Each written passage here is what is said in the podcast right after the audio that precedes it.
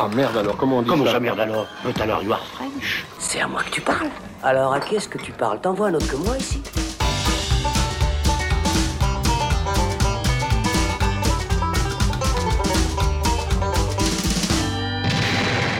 Salut les cinéphiles, bonjour ou bonsoir à tous, c'est Alex, bienvenue dans ce nouveau long format carrière du Saloon. On vous avait manqué, eh bien vous aussi, c'est vrai qu'entre les emplois du temps de chacun, les bébés des autres, hein, n'est-ce pas L'émission cinéma qui nous occupe aussi tous les mois sur Nyon Région Télévision et dans laquelle on met beaucoup de passion. Et puis, il faut le dire, il faut être honnête, peu de sorties intéressantes ces derniers mois, et bah on n'a pas eu beaucoup d'occasions de se réunir autour de ces micros orange. Mais ça y est, on est de retour Wouh Salut Thibaut Ducret Salut Alex. Ça va? Mais oui, c'est un plaisir d'être de Oh, retour on est euh, autour de ces micros. Salut Patrick Dantan Salut. Ouais, bon, c'est vrai qu'on te voit tous les mois sur Nyon Région Télé avec nous aussi. donc, euh, c'est chouette. Ouais, Voilà, ouais, on se voit trop, souvent. je trouve. On se voit souvent, ouais, ouais, c'est Par vrai. contre, on entend un revenant là. oui. Salut Florian Pouplin. Salut Alexandre Caporal. Alors comment ça va? Ça va bien? C'est vrai toi? Oui, J'aime on bien est- être là. tu aimes bien Il être de retour beau, dans le on salon. est sympa. Voilà, de retour donc, pourquoi pas directement avec un gros morceau, un nouvel épisode long comme le bras sur la carrière d'un cinéaste. Et puis cette fois-ci, il s'agit de Sam Raimi.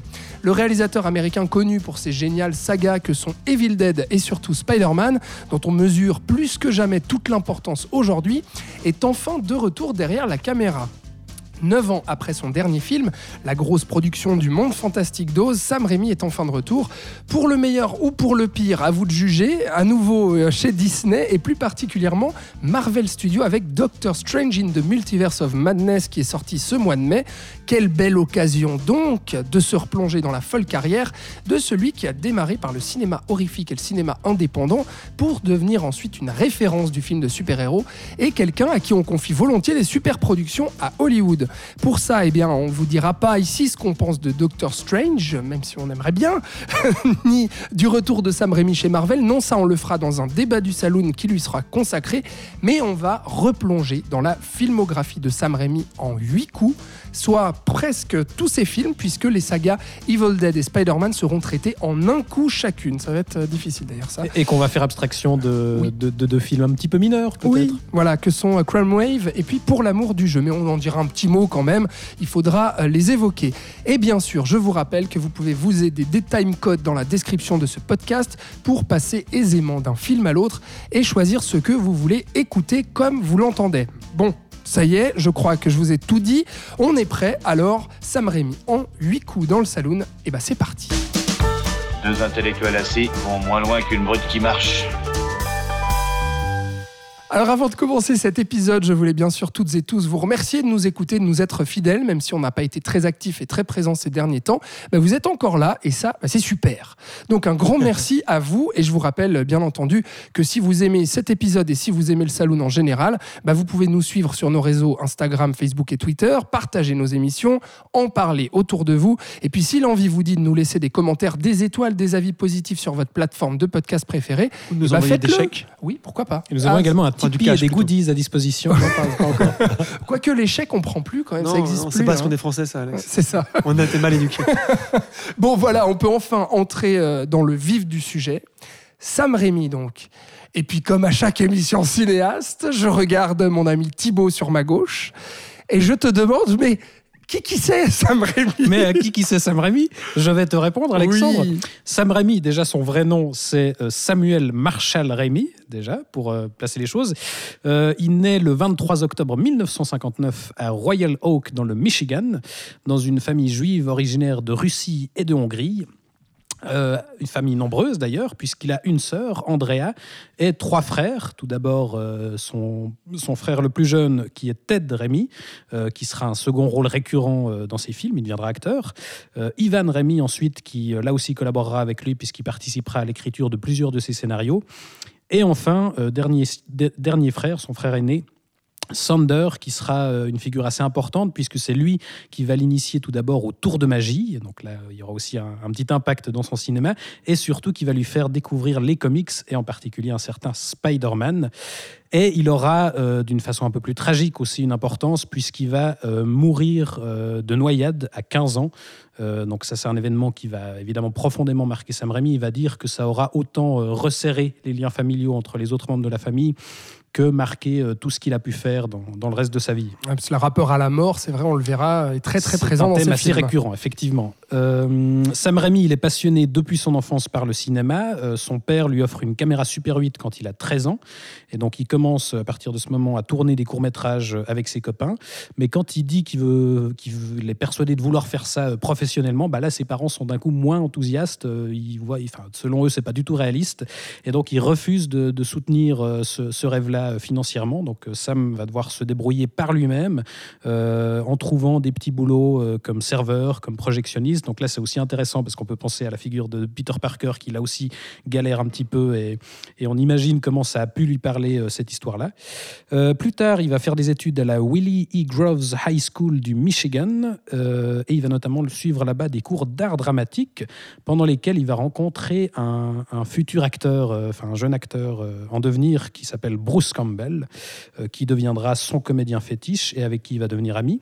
Son alter ego euh, tout au long de sa filmographie. Voilà, à l'écran. Et euh, Campbell, à l'époque, il tourne aussi ses propres courts-métrages avec euh, un certain Scott Spiegel, euh, qui deviendra là aussi un collaborateur important de Sam Raimi, puisqu'il va coécrire Evil Dead 2 et il jouera euh, des petits rôles. C'est lui, par exemple, dans le deuxième Spider-Man, euh, qui vole la pizza que Spider-Man laisse sur le balcon. salaud. Donc, euh, petite apparition assez marquante. Et bah, tous les deux, Campbell et Spiegel, à l'époque, ils tournent des, des courts-métrages qui sont très orientés sur le, le slapstick. Ils sont très inspirés des, des Trois Stooges, notamment, qui sont une troupe de, de comiques américains et qui fait aussi partie des références de Rémi. Donc, ils vont se- s'entendre là-dessus. Et donc, Rémi va les rejoindre et ça va devenir un trio. Euh, ensemble, ils vont réaliser une vingtaine de courts-métrages. Et peu à peu, l'équipe va s'agrandir puisque euh, les frangins euh, Ted et Ivan vont aussi rejoindre le groupe. Le coloc, le colocataire d'Ivan, un certain Robert Tappert, va aussi rejoindre l'équipe et ça deviendra le producteur de Sam Raimi sur la plupart de ses films. Et donc le groupe est formé, ils vont se faire appeler la Detroit Maf- Mafia. Donc euh, tout un programme. Et ils vont faire tout un tas de projets ensemble. En 77, euh, Sam Raimi réalise son premier long métrage en Super 8, It's Murder, que je n'ai pas vu, mais je crois que Florian l'a vu. Je sais Oui, pas si je l'ai tu veux vu. en, en dire un petit mot. Oui, j'étais euh, très étonné en fait qu'il y ait autant de maîtrise aussitôt. C'est très amateur dans le jeu et dans les décors et dans la qualité vidéo, évidemment. Je, crois- je crois que Rémi lui-même joue niveau- un rôle. hein, Oui, il joue un Ouais. rôle, il joue un des deux rôles principaux et il le joue super bien. J'étais aussi étonné. Bon, c'est un rôle complètement euh, comique, donc il y va à fond et il cabotine à fond. Mais au niveau du découpage et du montage, il y a une scène de poursuite de voiture. Le film dure 1h10, qui dure un tiers du film. Et il y a un peu de stock shot, certes, mais j'étais voilà, voilà, assez impressionné par ça. Et on sent qu'il y a euh, une vingtaine de courts-métrages avant aussi, qu'il a déjà pu expérimenter. Donc vraie curiosité. Et, euh, euh, Ouais, vraiment, ouais, super dur à trouver. hein. Et, euh, Ouais, c'est ça, qu'il n'y a aucune. une euh, quali- oui, je l'ai trouvé sur en qualité, Dailymotion en, euh, en ouais. qualité horrible, sans aucun sous-titre et tout. Bon, voilà, c'est assez compréhensible, mais voilà. Ouais. Mais quand on est fan, c'est vraiment intéressant et euh, voilà. Donc voilà, premier long métrage. Ouais. Et l'année suivante, en 78, euh, l'équipe produit un court métrage fantastique d'une trentaine de minutes qui s'appelle Within the Woods et qui est en fait le brouillon euh, d'Evil Dead. Euh, en gros, c'est un peu la même histoire avec une bande de potes qui va dans la forêt. et, une, une présence maléfique est libérée. Bruce Campbell est possédé et s'attaque à tous ses copains, dont Scott Spiegel qui joue aussi un petit rôle. Ce court métrage va pas mal tourner dans les, dans les cercles universitaires et notamment à Détroit, il sera programmé carrément dans un cinéma en première partie du Rocky Horror Picture Show. Donc quand Ah même ouais. une, C'est une une bonne mise pub, en ouais. avant. Et donc, petit succès euh, en regard de, de ce que c'est au final, euh, qui leur permet de passer à l'étape supérieure. Euh, ils vont fonder ensemble, euh, Rémi Campbell et Tappert, la boîte de production Renaissance Pictures. Ils vont réussir à, réunir un budget de 350 000 dollars pour réaliser un long métrage horrifique qui sera Book of the Dead, plus tard rebaptisé Evil Dead, qui sortira donc en, en 1981 et qui va remporter quand même tout un tas de prix. Il sera projeté en section, dans une section parallèle à Cannes et il aura surtout un gros succès en VHS. Ça, fera vraiment le, gros de, sa carrière et donc ce sera euh, le, le vrai début euh, de carrière pour Sam Raimi, carrière assez riche parce que on a tendance à l'oublier, mais il a aussi une bonne carrière de producteur avec Renaissance Pictures, justement. On lui doit notamment les versions américaines de The Grudge. N'oublions pas les séries Xenia et Hercule, Oui, C'est- oui. c'était lui. C'est vrai. Et surtout, en tant que réalisateur, ben, on va pouvoir en discuter, mais il est passé vraiment par des genres assez différents. Il a insufflé un nouveau souffle au cinéma d'horreur. Il a participé à donner ses lettres, évidemment, de noblesse aux films de super-héros. Il passera aussi par la comédie noire, le western, en revisitant à chaque coup euh, ce genre particulier avec son style euh, bien identifié. Et donc, euh, donc voilà, qui est Sam Raimi? Très bien. Et puis, bah, Evil Dead, ce sera du coup avec toi, Titi, qu'on commencera à parler, à rentrer dans le vif du sujet. Mais avant ça, Patrick, forcément. Ouais, Patrick est chaud, je le vois trépigner. Non, mais tu, tu sais comment ça se passe, forcément, Patrick, dans ces émissions. Eh bien, euh, je vous demande, euh, on fait un petit tour de table pour savoir un petit peu brièvement, toi, ton rapport euh, avec Sam Raimi. C'est un réalisateur que, que j'ai découvert euh, en même temps qu'il est apparu, c'est-à-dire avec Evil Dead, euh, les sorties des, des films au cinéma, je l'ai suivi.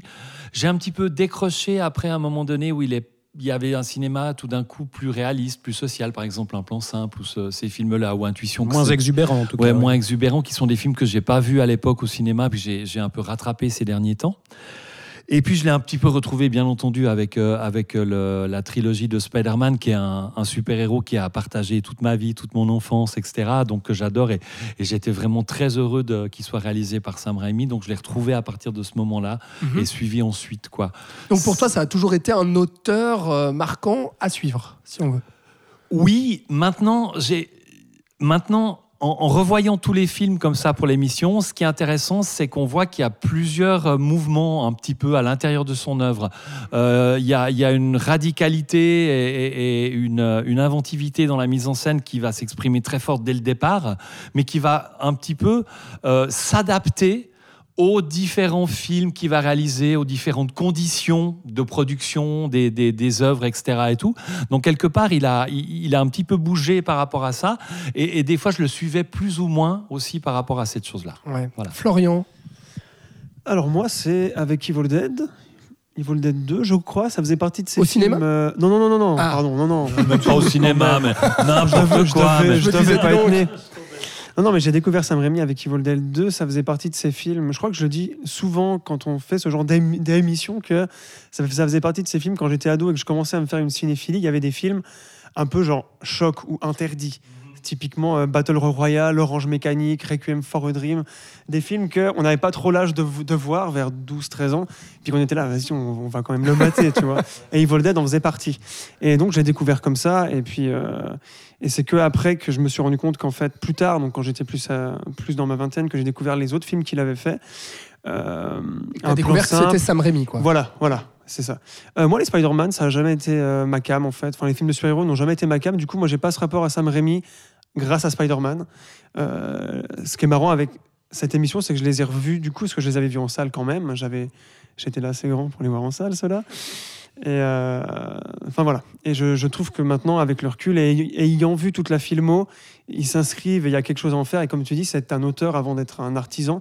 Même si je suis d'accord aussi avec Patrick sur le fait qu'il a très vite su mettre de l'eau dans son vin pour pouvoir faire les, pour pouvoir continuer à travailler. Et mais ça, je pense qu'on en reparlera quand on fera le film après l'autre, parce Et que avoir des films à gros trouve, budget. Je trouve qu'il a un parcours vachement intéressant dans l'industrie. Voilà. Thibaut? Euh, écoute, moi, c'est le premier Spider-Man que j'ai découvert au, au cinéma, donc euh, Tout comme a- toi. assez jeune, voilà, Euh, et qui a très clairement enfants. participé à mon amour des super-héros et, et des comics. Enfin voilà, c'était c'était quand même un. Je, je- je me rappelle même avant de voir le film, voir la bande-annonce euh, avant un autre film, et me dire, waouh, ça a l'air incroyable. Et, Ouah, et les voilà, Twin le- Towers, la découverte sur, la découverte sur grand écran a été un vrai choc et par la suite bah voilà quand j'ai commencé à m'intéresser un peu plus au cinéma en tant que tel euh, bah, j'ai fini euh, et spécifiquement aussi au cinéma fantastique et au cinéma d'horreur j'ai forcément fini par euh, tomber sur sur la saga Evil Dead et là aussi Spider-Man comme Evil Dead on n'a jamais vu des films de super-héros ou des films d'horreur filmés de cette manière c'est ça qui fait aussi la, force de, Sam Raimi, c'est qu'il a un style vraiment reconnaissable. On aura l'occasion de le détailler, mais, mais très marqué, bourré d'influences assez, assez diverses. Et, voilà, c'est vraiment début des années 2000 avec Spider-Man que j'ai découvert Sam Raimi. Bah, moi aussi, mais je détaillerai peut-être un, tout petit peu plus quand j'aborderai euh, la trilogie Spider-Man. Donc perdons pas de temps, allons-y, entrons dans le vif euh, du sujet. On commence. Alors, je, je l'ai dit en introduction, hein, Thibaut, on va faire une petite entorse chronologique. On va traiter les trois Evil Dead d'un coup. Avec toi. Euh, soit le premier sorti en 1981, le deuxième sorti en 1987, entre le premier opus et Crime Wave, du coup qu'on n'abordera pas dans cette émission, mais peut-être qu'on l'évoquera par moment. Et puis le troisième, Evil Dead, Army of Darkness, sorti entre Evil Dead 2 et Darkman, dont je vous parlerai après, et lui qui est sorti en 1993.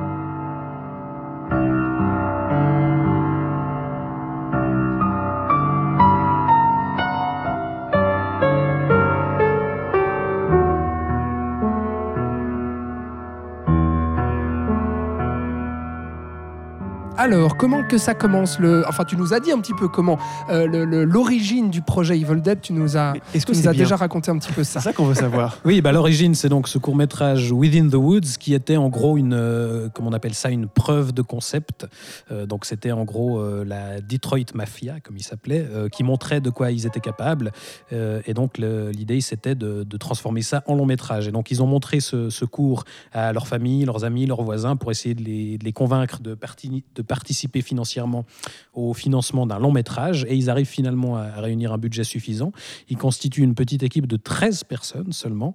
Et ils vont tourner dans une cabane paumée au milieu d'une forêt euh, en plein, en plein au fin fond du Tennessee, avec des faibles moyens, mais ça n'empêche pas euh, Rémi d'être assez ambitieux déjà au niveau de sa mise en scène. Et l'équipe a dû être, euh, par rapport à ça, particulièrement créatif, puisqu'ils ont, euh, ont conçu des, des rails de travelling assez rudimentaires avec des planches de bois qui glissaient sur de la vaseline. Euh, ils ont dû inventer aussi une espèce de version au rabais de la Steadicam avec une caméra simplement fixée sur une planche. Il faut préciser que le budget était de 350 000 Voilà. dollars, ce qui est assez peu, quoi. Enfin, ridicule, ouais, ridicule pour un film à Hollywood. C'est ouais. limite, euh, ouais, c'est enfin, c'est vraiment tournage amateur. En plus de ça, les conditions étaient assez terribles parce qu'ils ils devaient dormir sur place les uns sur les autres. Il faisait froid. Enfin voilà, c'était vraiment un tournage assez terrible. Euh, ils en sont sortis avec énormément de rush. Il y a eu un, un gros travail de montage à faire. Montage qui d'ailleurs, euh, on le développera plus tard, mais a été en partie assuré par un certain Joel Cohen, donc un des deux frères, qui était assistant monteur sur le film. Et euh, Rémi euh, deviendra un grand ami des frères Cohen. Ils collaboreront euh, plusieurs fois. On, en discutera. Mais bref, ils arrivent finalement à boucler un film d'une heure 25 et à, à susciter l'intérêt de Irving Shapiro, qui avait distribué à l'époque La Nuit des Morts Vivants de Romero, et qui accepte de leur filer un coup de main pour la distribution. C'est lui qui va demander de changer le titre Book of the Dead en Evil Dead, parce qu'apparemment, euh, l'idée qu'il y ait un livre dans le titre, ça rendait le truc euh, un peu chiant pour le public. euh, ça, ça- ça pouvait faire peur. Le film passera par Cannes et il sera finalement distribué par New Line aux États-Unis. Il va pas cartonner direct, mais grâce au bouche à oreille et comme je le disais, surtout grâce à sa carrière en VHS, ça va devenir un vrai succès surprise sur la durée et pour cause parce que euh, bah, déjà il s'inscrit dans un genre à l'époque qui est en train d'exploser, qui est le slasher. Il sort juste après le premier Vendredi 13 et après évidemment euh, Halloween de, de Carpenter. Et sur le papier, en fait, on a un pitch de, de slasher assez classique. On a des jeunes qui vont passer le week-end dans une cabane qui vont rencontrer une présence maléfique qui va les aiguiller les uns après les autres. Donc là, on se dit, oui, ça pourrait être un slasher euh, complètement bateau, mais en fait, c'est vraiment la mise en scène de, Sam Raimi et la forme qui va rendre euh, le tout vraiment inédit. Déjà, on a une idée de monstre assez originale, puisqu'il n'y a pas de tueur euh, masqué qui va venir zigouiller ces jeunes gens. C'est eux-mêmes qui vont se retrouver possédés et devenir monstrueux.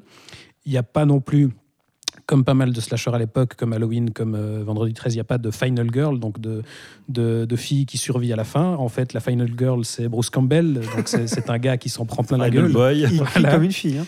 Et euh, surtout, la mise en scène réinvente vraiment les, conventions qui commencent à s'installer euh, dans ce genre, avec ce concept génial qui est que la caméra est elle-même le monstre.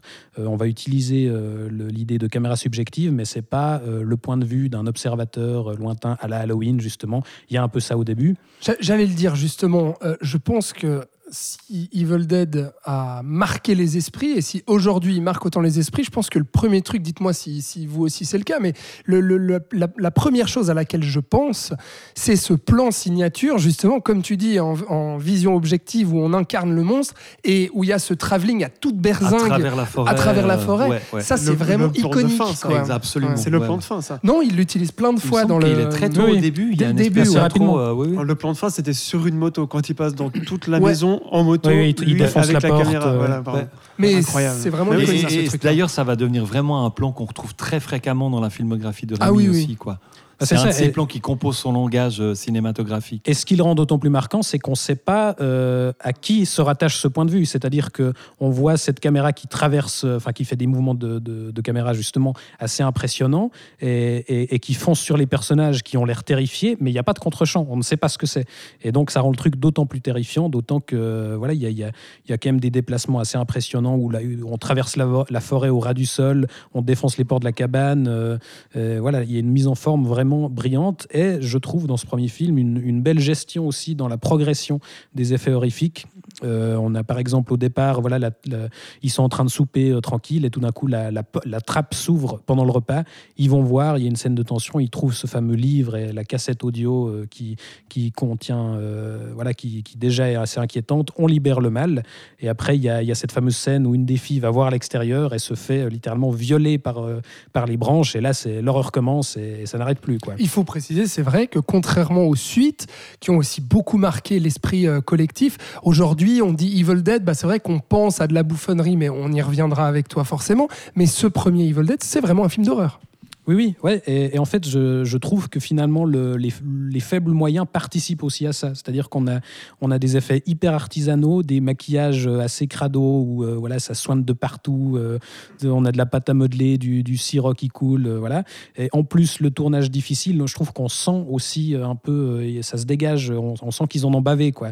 Et donc, il y a un aspect hyper organique, hyper poisseux. On sent qu'ils ont froid, qu'ils sont fatigués. Et je trouve que ça participe à rendre le truc vraiment malaisant. Encore, encore aujourd'hui, c'est c'est une expérience vraiment intense et éprouvante, ce, Ah, ce la, premier Evil Dead. la fille possédée, enfermée dans la cave, euh, qui fait bouger la trappe euh, et tout ça avec cette gueule dégueulasse, euh, ça, ça- moi ça m'a marqué. Ça, c'est assez à rapprocher avec Massacre à la tronçonneuse, je trouve, au niveau Ouais, de l'organicité dont tu es en train de parler. Je trouve que c'est. Massacre est sorti avant.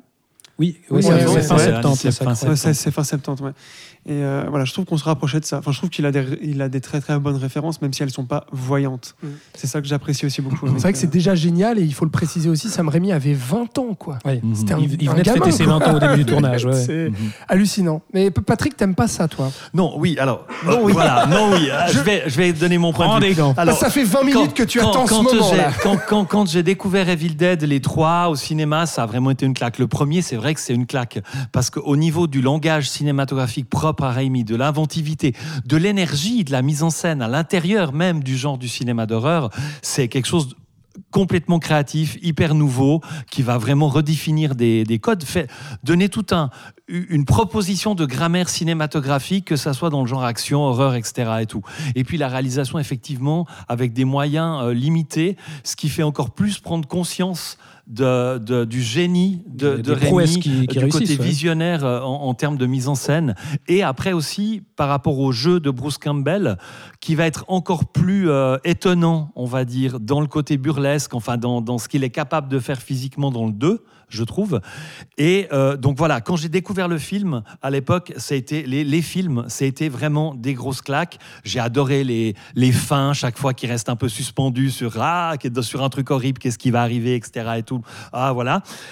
Mais je trouve que les revoyants de nos jours, je trouve que malheureusement, les films ont pris beaucoup de- de- d'âge. quoi. Je trouve qu'ils fonctionnent. Moi, pour moi, je trouve que les Evil Dead ne fonctionnent plus du tout en termes de, de peur, en termes de côté crade, Ah, je suis dégoûtant. pas d'accord. Alors, écoute, moi, ça fout toujours le malaise non, quand même. Il y a moi- un côté moi, cracra. j'ai- J'ai vraiment eu plus aucun malaise. Je trouve que maintenant, les effets spéciaux, ils s'approchent plus du, plus du théâtre grand guignol Ouais. que d'un un, un peu d'amusement, décalage. De, ce qui reste, c'est le deuxième degré.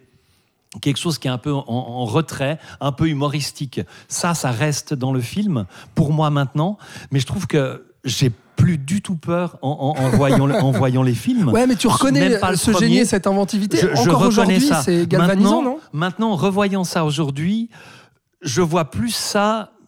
Et, c'était peut-être aussi sans doute une volonté ou un- un- une possibilité pour Rémi et Campbell, c'est-à-dire de mettre en avant leur capacité, et de l'un en tant que réalisateur, en montrant voilà ce que je sais faire, et l'autre en tant qu'acteur. Et ensemble, ben, ils ont décidé de faire ces films-là. Et pour moi, ils font ça vraiment maintenant avec la distance et le temps, avec comme tout le reste, la peur, euh, le côté Ouais. dégoûtant pour moi, c'est un peu évanoui.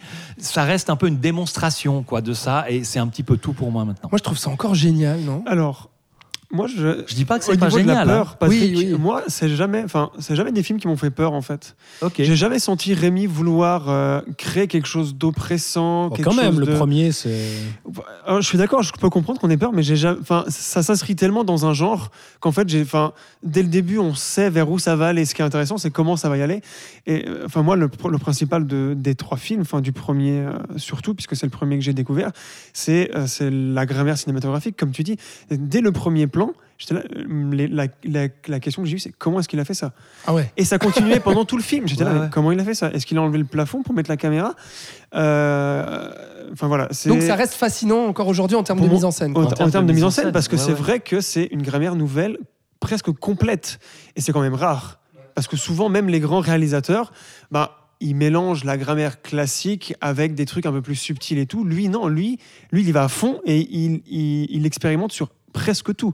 Ouais. Enfin, tu vois ce que je veux dire Mais- Du coup, c'est ça qui est assez bluffant. Maintenant, la peur, moi, ça passait après. J'étais tellement Ouais, impressionné par ça que. Mais maintenant, qu'est-ce qui reste au-delà de ça par rapport au film maintenant? C'est-à-dire que c'est une espèce de bien, hein. démonstration qui est au fur, au fur et à mesure que, que- qui fait des films, Mm. qui, a- qui s'agrandit, qui devient vraiment. Le 2, c'est trop excessif. Enfin, il y a un truc, c'est trop. Au bout d'un trop moment, excessif. on- moi, je me suis ennuyé. si tu veux, en reconnaissant toujours la qualité de la mise en scène et, et cet amusement-là, mais en tant que spectateur, j'étais là, bon, on a compris, t'es doué, tu fais des trucs vachement bien. Oh. L'autre, c'est un t'es folle dingue, dur. c'est un acteur incroyable, mais bah ouais. voilà, au bout d'un moment, en tant que spectateur d'un film, euh, je me suis un peu ennuyé. Maintenant, je m'ennuie en voyant Oh, mais Evil Dead. ça reste des purs films de séance de minutes festival qui Oui, passent oui. Ah, toujours ça, super euh, bien aujourd'hui. Voilà, quoi. ouais, ouais, voilà. Bon, Thibaut, bien, je- justement, parlons du deuxième. Oui, alors justement, bon, alors, Ah, on peut mon dire Dieu. quand même que ce Evil Dead, donc, je, je l'ai dit, budget 350 000 dollars, recette 29 millions à l'international. Donc 29 millions, ça peut paraître des petites recettes, mais pour le budget, non, c'est bon, bon bah, ça fait un carton, euh, un carton Et puis, il est monumental. vraiment devenir un- devenu un film culte C'est ça. à un moment donné en séance de minuit, ce genre Exact. de choses-là. Et puis effectivement, l'exploitation VHS euh, Mm, qui faisait mm. partie, comme il disait Florian, de ces films Ouais. que tu allais louer en n'ayant pas le droit et ce genre de trucs. C'est ça. Et donc assez vite. Alors peut-être que je vais euh, aller un peu, euh, je vais te bouffer un peu tes mots Mais- euh, dans mais- tes mais notes, mais j'y- vais, j'y vais.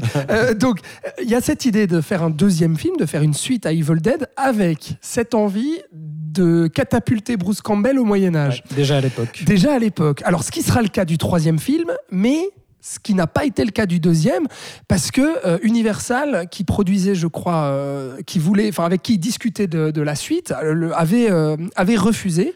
Non, Je crois que c'était De Laurentiis qui, qui voulait pas. Déjà à l'époque. Je sais pas. En tout cas, c'est Ouais. produit par euh, De Laurentiis, ce deuxième. Alors, ce coup-ci, coécrit avec euh, Scott Spiegel, euh, Ouais. du coup. Mais avant que tu dises ça, pardon, Oui, je pardon. voulais juste Je- rajouter je quand même que ton- oui, je voulais juste rajouter que euh, vu qu'il peut pas faire la suite, qu'il veut, parce qu'il Ouais. voulait faire le Moyen Âge, et ben c'est pour ça qu'il va tourner Crime Wave avec du coup les frères Cohen à l'écriture. Crime Wave qui est donc une comédie, Une comédie noire, ouais, comédie noire avec bah, beaucoup d'éléments de cartoon et puis avec presque du Tex Avery dans l'idée, avec un Bruce Campbell vraiment acteur physique, euh, drôle avec ses mimiques, ses gestes et tout. Juste un, un petit mot sur Crime Wave peut-être, euh, Fl- Florian. Moi, j'ai beaucoup ri. Non, mais vraiment. Ah ouais, moi, moi c'est l'humour que j'aime. Ah ouais. Ok. Le film, c'est un bordel monstru- Ah, bah, on est ouais. monstrueux d'un point de vue narratif parce qu'il a été charcuté au montage, si j'ai bien Oui, compris ce qui oui. s'est passé.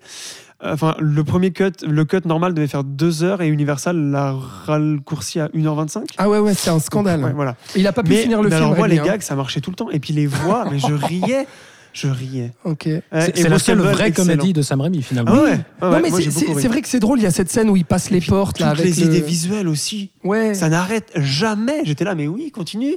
Ouais, mais c'est marrant. C'est un film malade. hein. Ouais, en fait, malade, mais enfin. Moi, ça me fait beaucoup penser au 1941 de, de Spielberg, C'est qui, est aussi la seule vraie Oh, comédie de ouais. Spielberg, mais dans le C'est sens beaucoup mieux quand même. dans le sens où c'est un film hyper ambitieux et, et dans l'idée, j'aurais envie d'aimer ce film parce que justement ça n'arrête plus. Là aussi, il y a des gags en veux-tu, en voilà. Euh, là, le truc est coécrit par les frères, Ouais. écrit par les frères Cohen. C'est un pur scénario des Cohen, mise en image de façon cartoonesque euh, par Sam Raimi. Mais en fait, je trouve qu'il y a rien qui marche. Ouais. Je, Ah ouais, je trouve ça génial sur le papier mais à l'écran, moi, ça, me, ça ne me procure euh, que de l'ennui. Moi, il y a deux, trois scènes, mais je, mais je le trouve tellement décousu et tellement. euh, vraiment, c'est un gros bordel que ça en devient difficilement regardable, quoi, très honnêtement. Mais donc, euh, Crime Wave, ça sera un gros échec.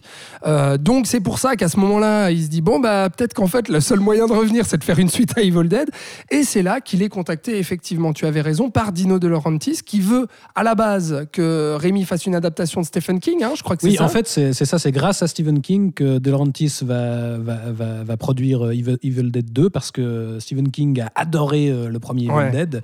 Et euh, du coup, il, il va dire à Dino euh, Dis donc, euh, tu veux pas produire euh, cette suite? De, Donc, Dino De, Laurentiis, rappelons, le producteur de Conan, Dune et Flash Gordon, euh, qui peut du coup être capable du meilleur euh, comme du pire. Surtout du pire. et surtout du C'est pire. ça. Au lieu de faire un film sur mes livres, euh, s'il te plaît, laisse-le laisse -le faire Voilà. sa suite, quoi. Et du coup, je crois, hein, à vérifier, mais que c'est euh, De Laurentiis qui va dire oui, d'accord pour une suite, mais je veux que ça reste assez proche du premier. C'est pour juste. ça qu'on va oublier dans l'immédiat cette idée d'envoyer euh, H au Moyen Âge. Et euh, du coup, euh, ben, Rémi et, et Spiegel vont décider de, de faire une, une fausse suite slash remake assez, assez étrange. On est presque dans une espèce de relecture un peu parodique du premier, où ils vont mêler l'horreur poisseuse du premier Evil Dead à l'humour slapstick de leur début et de ce qu'on peut avoir dans Crime Wave, justement. Euh, et on va avoir une version plus plus plus de, de Evil Dead. Euh, L'introduction. Ça, plus, plus, plus. Oh, je Ah bah oui, ah bah tu disais Ah, que c'était trop Dieu. excessif. Tu, Bah là, c'est qu'il y a des trop. choses. Ouais, ouais, Ah. c'est hallucinant. L'introduction, on rejoue l'arrivée dans la cabane, mais ce coup-ci, il y a juste Ash et sa copine, et on perd pas de temps parce que directement, il, il trouve de nouveau ce dictaphone et il libère le mal. Et euh, Ash va être obligé de décapiter sa copine. Et à partir de là, bah, c'est un, un roller coaster où euh, du début, le début refait la- la- la- le plan de fin du premier film avec ce, ce- ce plan en vue subjective qui traverse la forêt, puis la cabane pour foncer sur Ash, et on l'envoie valdinguer euh, dans les airs. Et c'est encore plus dingue que justement le plan final euh, du, du premier film. Et c'est un avant-goût de la suite où, en fait, euh, l'idée, ça va être de martyriser ce, ce personnage pendant 1h30. Sadisme de Sam Raimi. Même quand il est rejoint plus tard dans le film par quatre autres personnages, le- le pre- la première chose qu'ils font, c'est qu'ils lui pètent la gueule. Donc, c'est vraiment ça. Et ils l'enferment dans la cave. vrai. Et là aussi, du coup, le personnage évolue vers, une, vers un peu plus de comédie. Dès le début, c'est vraiment un débile profond euh, quand il est avec sa copine. Mais en même temps, il acquiert au, fil du film une, une vraie stature de, de héros avec ce final où, euh, où il s'est tranché la main, où il enfile sa tronçonneuse et, et la fameuse réplique euh, groovy. Magnifique. Et Patrick, Oh, Patrick. Patrick fait la Non, non, non, mais euh, oui, oui, la, la deuxième. Mais je trouve que le début, quand il est seul en train de se battre avec Génial. sa propre main, Un exercice de Oh, style c'est c'est génial. c'est génial. Mais Patrick, exercice de Patrick, style, merci, mais c'est beaucoup trop long. Tu t'ennuies au bout d'un moment, t'as compris. Oh quoi. Enfin, je veux non. dire, Bah non. oui, vraiment, c'est trop long. On y va jusqu'à l'excès de Mais c'est ça qui est drôle. Dans la démonstration, regardez comment c'est Mais bien oui, fait mais, mais ça. tu retrouves le Mais même plaisir que tu peux avoir moment, devant un. Chaplin, devant un Buster Keaton. C'est c'est Il l'inventivité. n'y a pas le, même scénario que dans. Il n'y a pas un, un scénario suffisamment développé comme dans un Chaplin ou un Buster Keaton. Bah dans non, c'est de Ah bah voilà, l'expérimentation, c'est- là, c'est bah clair. C'est du cinéma, monsieur. Mais c'est mais vraiment du Mais il y a du cinéma, euh, je Ouais, reconnais. c'est c'est vraiment du slapstick, cette scène avec euh, les objets euh, qui commencent à rire dans le salon, euh, le dédoublement du miroir, justement cette fameuse scène de la main où une des mains de H est possédée et se rebelle contre lui. Et là, on, mais, on a mais vraiment dans cette scène, on voit à quel point Bruce Campbell est un acteur génial, où il arrive vraiment à te faire croire qu'il se bat contre sa propre main. Et euh, il y, a- il y a un vrai talent de mime chez lui qui, a- qui est assez impressionnant, je trouve. Et justement, toutes ces scènes, ce que je trouve génial, c'est qu'elles sont à la fois hyper drôles parce que c'est du slapstick, mais en même temps, on garde, je trouve, un espèce malaise. de malaise. C'est-à-dire Mm, que quand mm. tout commence à. euh, les lampes et le cerf au plafond commencent à rigoler autour de H, Ouais. à la fois c'est absurde, mais, mais moi je suis pas bien Très quand même. Il y, a, il y a hein. un truc un peu malaisant. ouais. C'est clair. Moi, je l'ai, revu. euh, J'adore vraiment. hein. Moi, c'est mon préféré de, de la trilogie. Euh, je l'ai revu justement bah, en séance de minuit euh, dans un festival à côté de chez nous à, à Vevey, le, le Vif. Et pour moi, c'est vraiment symptomatique de ce film de festival que tu, que tu vas mater entre potes euh, en séance de minuit. Ça reste intact. Toi aussi, tu, tu abondes. Moi, j'abonde. J'abonde surtout sur. Je réappuierai ce que Thibaut vient de dire sur l'humour et sur le, la terreur. Je crois que c'est un des films de tout temps euh, qui réussit à marier les deux aussi bien et que les changements de ton, c'est-à-dire qu'on passe de l'humour à l'horreur, enfin du rire aux larmes en gros, euh, aussi rapidement et aussi souvent. Et euh, je me suis à nouveau étonné à tomber dans le piège à chaque fois. Et, euh, je ne sais pas comment il fait. En ça revient à mes questions que j'avais pour le Evil Dead 1. Et comment ce mec fait? Enfin, je trouve que c'est du génie complet et qu'il aille dans les extrêmes des deux côtés aussi euh, à un tel point qu'il arrive à marier ça. Euh, ça reste aussi mon, mon préféré, mais au-delà juste du, du film de festival en séance de, en séance de minuit, ça, reste- ça reste euh, pour le cinéma de manière générale quelque chose qui a rarement été fait et qui, je pense, pourquoi est-ce que c'est le plus connu de Sam Raimi, je pense, euh, en dehors des Spider-Man, parce que les Spider-Man, voilà, Ouais, c'est parce ouais. qu'il y a le personnage, c'est parce qu'il a réussi en fait euh, à, à mixer ces deux choses qui sont ses plus grosses influences, hein, l'horreur et l'humour, Ouais. aussi bien. Et vraiment, euh, et depuis, je crois que ça n'a jamais été fait. Ça Mhm. n'a jamais été aussi bien fait depuis. Ouais, bah c'est vrai Par n'importe qui, hein, je dis, hein. euh, Ouais, ouais, mais t'as raison. Même Peter Jackson, quand il a fait Bad Taste, il n'a pas réussi à aussi bien le faire. Mhm. Bah c'est le tour de force de ce film-là, c'est d'arriver à, pardon, à proposer une suite en faisant euh, une sorte de remake, mais qui n'en est pas vraiment un, et en prenant ça au- à contre-pied, quoi, en disant je passe de l'horreur justement au burlesque, et je pense que c'est ça qui en fait un, un film culte euh, aujourd'hui, quoi. Ouais, il a beau avoir plus de, de- de moyens, euh, les, je trouve que les effets gardent un côté artisanal qui là aussi participe toujours à, à- à l'horreur. Enfin, la, la scène où le cadavre décapité de sa copine danse au clair de Ah lune, ouais, ouais. tout est fait en stop motion. Bah, il- là aussi, il y a un aspect, moi je trouve ça assez terrifiant. Hum, c'est vrai, effectivement. Donc bon, Patrick toujours pas, c'est c'est vrai, on a on a compris, mais C'est c'est le bon, fait, hein, il c'est- il l'a dit une fois, c'est Oui, bon. mais Hop. c'est le fait de le... mais, mais on aura compris aussi que c'est le fait de les revoir aujourd'hui, quoi. Alors qu'à l'époque, tu faisais partie voilà, euh, des effectivement, gens. je euh, pense qu'effectivement, c'est le temps aussi qui n'aide pas, effectivement. C'est ça. Mhm. Parce que tu faisais partie eh bien, de, de ces gens qui ont plébiscité le, le film. Parce que pour un budget, alors beaucoup plus important cette fois, on a fait x10, c'est euh, 3,5 millions de dollars de budget. Les recettes à 11 millions, elles s'élèvent. Et puis là, les critiques sont encore meilleures que sur le premier opus. Euh, Vraiment des très très bonnes critiques sur ce Evil Dead numéro 2, et ben, qui permettra finalement d'y arriver à ce Au Moyen Evil Âge. Dead 3 que au Moyen le Âge. Evil Dead 2 se terminait sur ce cliffhanger absolument génial où Ash finissait Ouais. justement propulsé au, au Moyen Âge.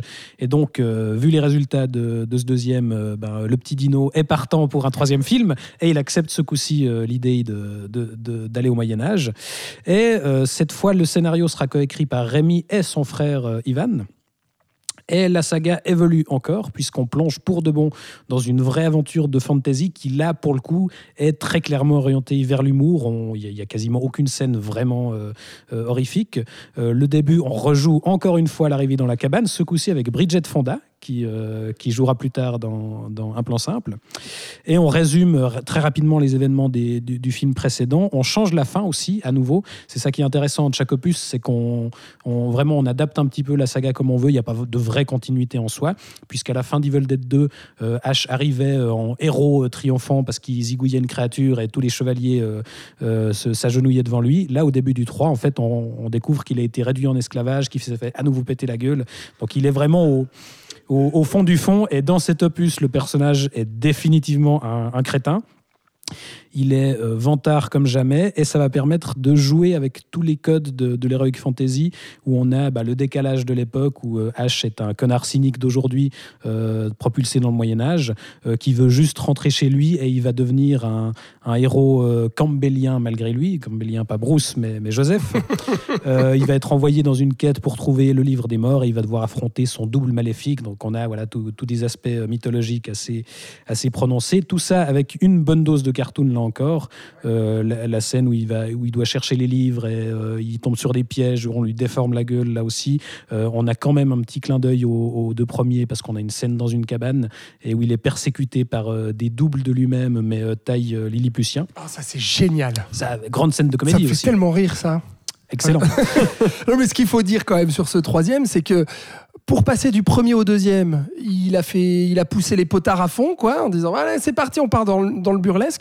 Puis là, dans le troisième, il fait péter la console, quoi. Là, on est dans le cartoon, dans le Tex Avery. Enfin, il va encore plus loin. On pouvait, on pensait pas que c'était possible. Et si avec ce troisième, c'est allez, on fait tout péter. Et puis il fait un petit peu, il, il intègre tout d'un coup ce qui est plutôt de l'ordre du- de la grosse production de films d'aventure, un petit Aussi, peu comme ça. ouais. Ce qui est ce qui est pas le cas des deux premiers, où là tout d'un coup, ben ces éléments justement les, lip- les Lilliputiens, où tout d'un coup on peut penser au combat contre les contre les cadavres, enfin ce genre de choses là, qui sont euh, qui sont des choses qui interviennent déjà dans d'autres films d'aventure américains un petit peu avant, puis qui sont des références importantes pour Rémi, et puis un moyen de mettre en avant son amour pour euh, pour le cinéma de genre, et Harryhausen, enfin Ouais, ce genre bah, de le- le choses-là. final, le- combat contre les squelettes, ces c'est clairement ça, quoi. ouais, Ouais, ouais. Mais justement, c'est ça qui en fait. euh, c'est un film assez mal aimé en général dans, dans la saga. Enfin, il y, a- il y a beaucoup de monde qui considère que c'est une trahison de, de l'esprit de la franchise parce qu'effectivement, on n'est plus du tout dans l'horreur, mais, mais vraiment dans la comédie. Il y a un côté Euh, un petit peu Indiana Jones au Moyen Âge aussi. Ouais, ouais, si c'est on un, un vrai hein. film d'aventure euh, ouais. décalé, Film cartoonesque. Et le, le changement de ton est assez radical et peut être assez déstabilisant, mais je trouve que c'est mis au film d'un d'un film hyper généreux. euh, euh, notamment justement ce final et cette bataille contre une armée de, squelettes où très clairement on, rend hommage à, à Ray. Euh, accessoirement, on n'en a pas encore parlé, mais euh, le compositeur Joseph Lodoka, qui est là depuis le début de la franchise, je trouve qu'il signe sa meilleure partition. Il fait une vraie partition de, de film d'aventure épique. Un des morceaux est signé par euh, Danny Elfman, qui a, qui a collaboré à l'époque, le morceau de La Marche des Morts. euh, il a, visiblement, c'est lui qui tenait à bosser avec ce Sam Raimi, euh, dont il avait beaucoup aimé les premiers films. C'est leur- le début leur de leur première collaboration, voilà, à l'époque. Et enfin, euh, chose intéressante, euh, enfin à, à noter et qui a peut-être pu participer à la réputation un peu compliquée du film, c'est qu'il y a plusieurs versions. Euh, au final, il y en a trois ou quatre euh, parce que euh, il y a notamment eu des changements en ce qui concerne la fin. La fin d'origine, Rémi avait prévu une résolution assez désespérée qui, rendait un petit peu hommage à la planète des singes où H était finalement propulsé dans un futur post-apocalyptique et du coup c'était un petit peu voilà sans retour quoi. Et là, pour le coup c'est Universal qui a demandé à, changer, à faire une fin un peu plus positive et donc il a tourné une fin où euh, H revient dans son époque et, finalement euh, ben, euh, désingue les monstres et, et part avec la fille. Donc voilà, ça, convenait un peu plus à, à ce que voulait Universal. Euh, moi, je recommande vraiment la version Director's Cut avec cette fin, cette fin dans le futur. Et donc voilà, un, un troisième opus très différent des deux premiers, mais, euh, mais tout aussi intéressant, je trouve. Bah, moi, c'est exactement ça qui me, qui me plaît autant dans ce film-là, qui m'a beaucoup surpris. Quoi. Je, je l'avais jamais vu, je l'ai découvert là pour, euh, ouais, pour cette émission, et j'étais très très surpris en bien. Je me suis dit, mais c'est euh, d'une inventivité à nouveau complètement folle, et le, le mot c'est générosité, vraiment un, un vrai spectacle. Toi, tu aimes aussi? Oui, j'aime beaucoup, mais euh, je peux comprendre que beaucoup de gens l'aient pris pour une, trahi- enfin, pour une trahison. Je trouve que c'est un mot un peu, un peu gros quand même. Ouais, c'est vrai que ça détonne par rapport aux deux premiers, ouais. Complètement. Mais euh, moi, je voulais rappeler qu'en fait, Sam Raimi n'est pas en soi, à la base, un réalisateur de films d'horreur. Il a commencé par faire Within the Wood et Evil Dead parce que c'était le genre qui était en vogue et qui voulait devenir réalisateur et vivre de ça, que ça devienne un métier pour lui. Et que donc, on sent du coup que, euh, bah, avec Crime, Crime Wave déjà, mais ensuite avec la popularité qu'il a eu avec Evil Dead, qui profite. En fait, je trouve ça dommage qu'il ait fait ce film-là dans la trilogie d'Ev- d'Ev- d'Evil Dead, qu'il n'ait pas gardé le côté horreur. Il y aurait eu une cohérence avec les deux précédents. Euh, mais on peut aussi comprendre, puisque bah, quand on connaît plus son histoire, il a pris l'opportunité d'avoir peut-être plus de pouvoir, entre guillemets, pour faire un peu ce qu'il avait envie de faire. Et comme tu le disais, Patrick, rendre hommage euh, au, cinéma d'av- d'aventure qui fait partie de sa culture, euh, etc., etc. Mais j'ai trouvé, et c'est pour ça aussi qu'on le retrouvera après sur plein de genres différents, que c'est un réalisateur avant tout et pas que horreur. Et peut-être qu'il avait aussi voulu se détacher de ce truc-là qu'on- qui devait lui coller hein, au, au bout d'un certain temps, je pense, de Ah, mais c'est le mec de Evil Dead, donc qui fait des films d'horreur. Non, puis, puis c'est intéressant justement ce choix de, de faire des choses différentes et Oui. pas de. bah, je- si on prend d'autres sagas de slasher qui ont justement euh, pas Ah réussi oui, à, sûr que- à se sortir euh, du schéma prédéfini, Mhm. euh, là c'est intéressant de se dire non, on va tenter d'autres trucs. Tout à fait. Patrick, ça passe pas non plus celui-là? Ça va. Non, non, non, ça, ça passe. Ça, ça, ça passe, euh, sachant que. Bon, je les ai regardés les trois à la suite, donc j'ai eu encore un effet. euh, Ah ouais, ouais, ouais. Le double et le T'étais au triple bout, effet qui quoi. se coule. quoi. tu vois?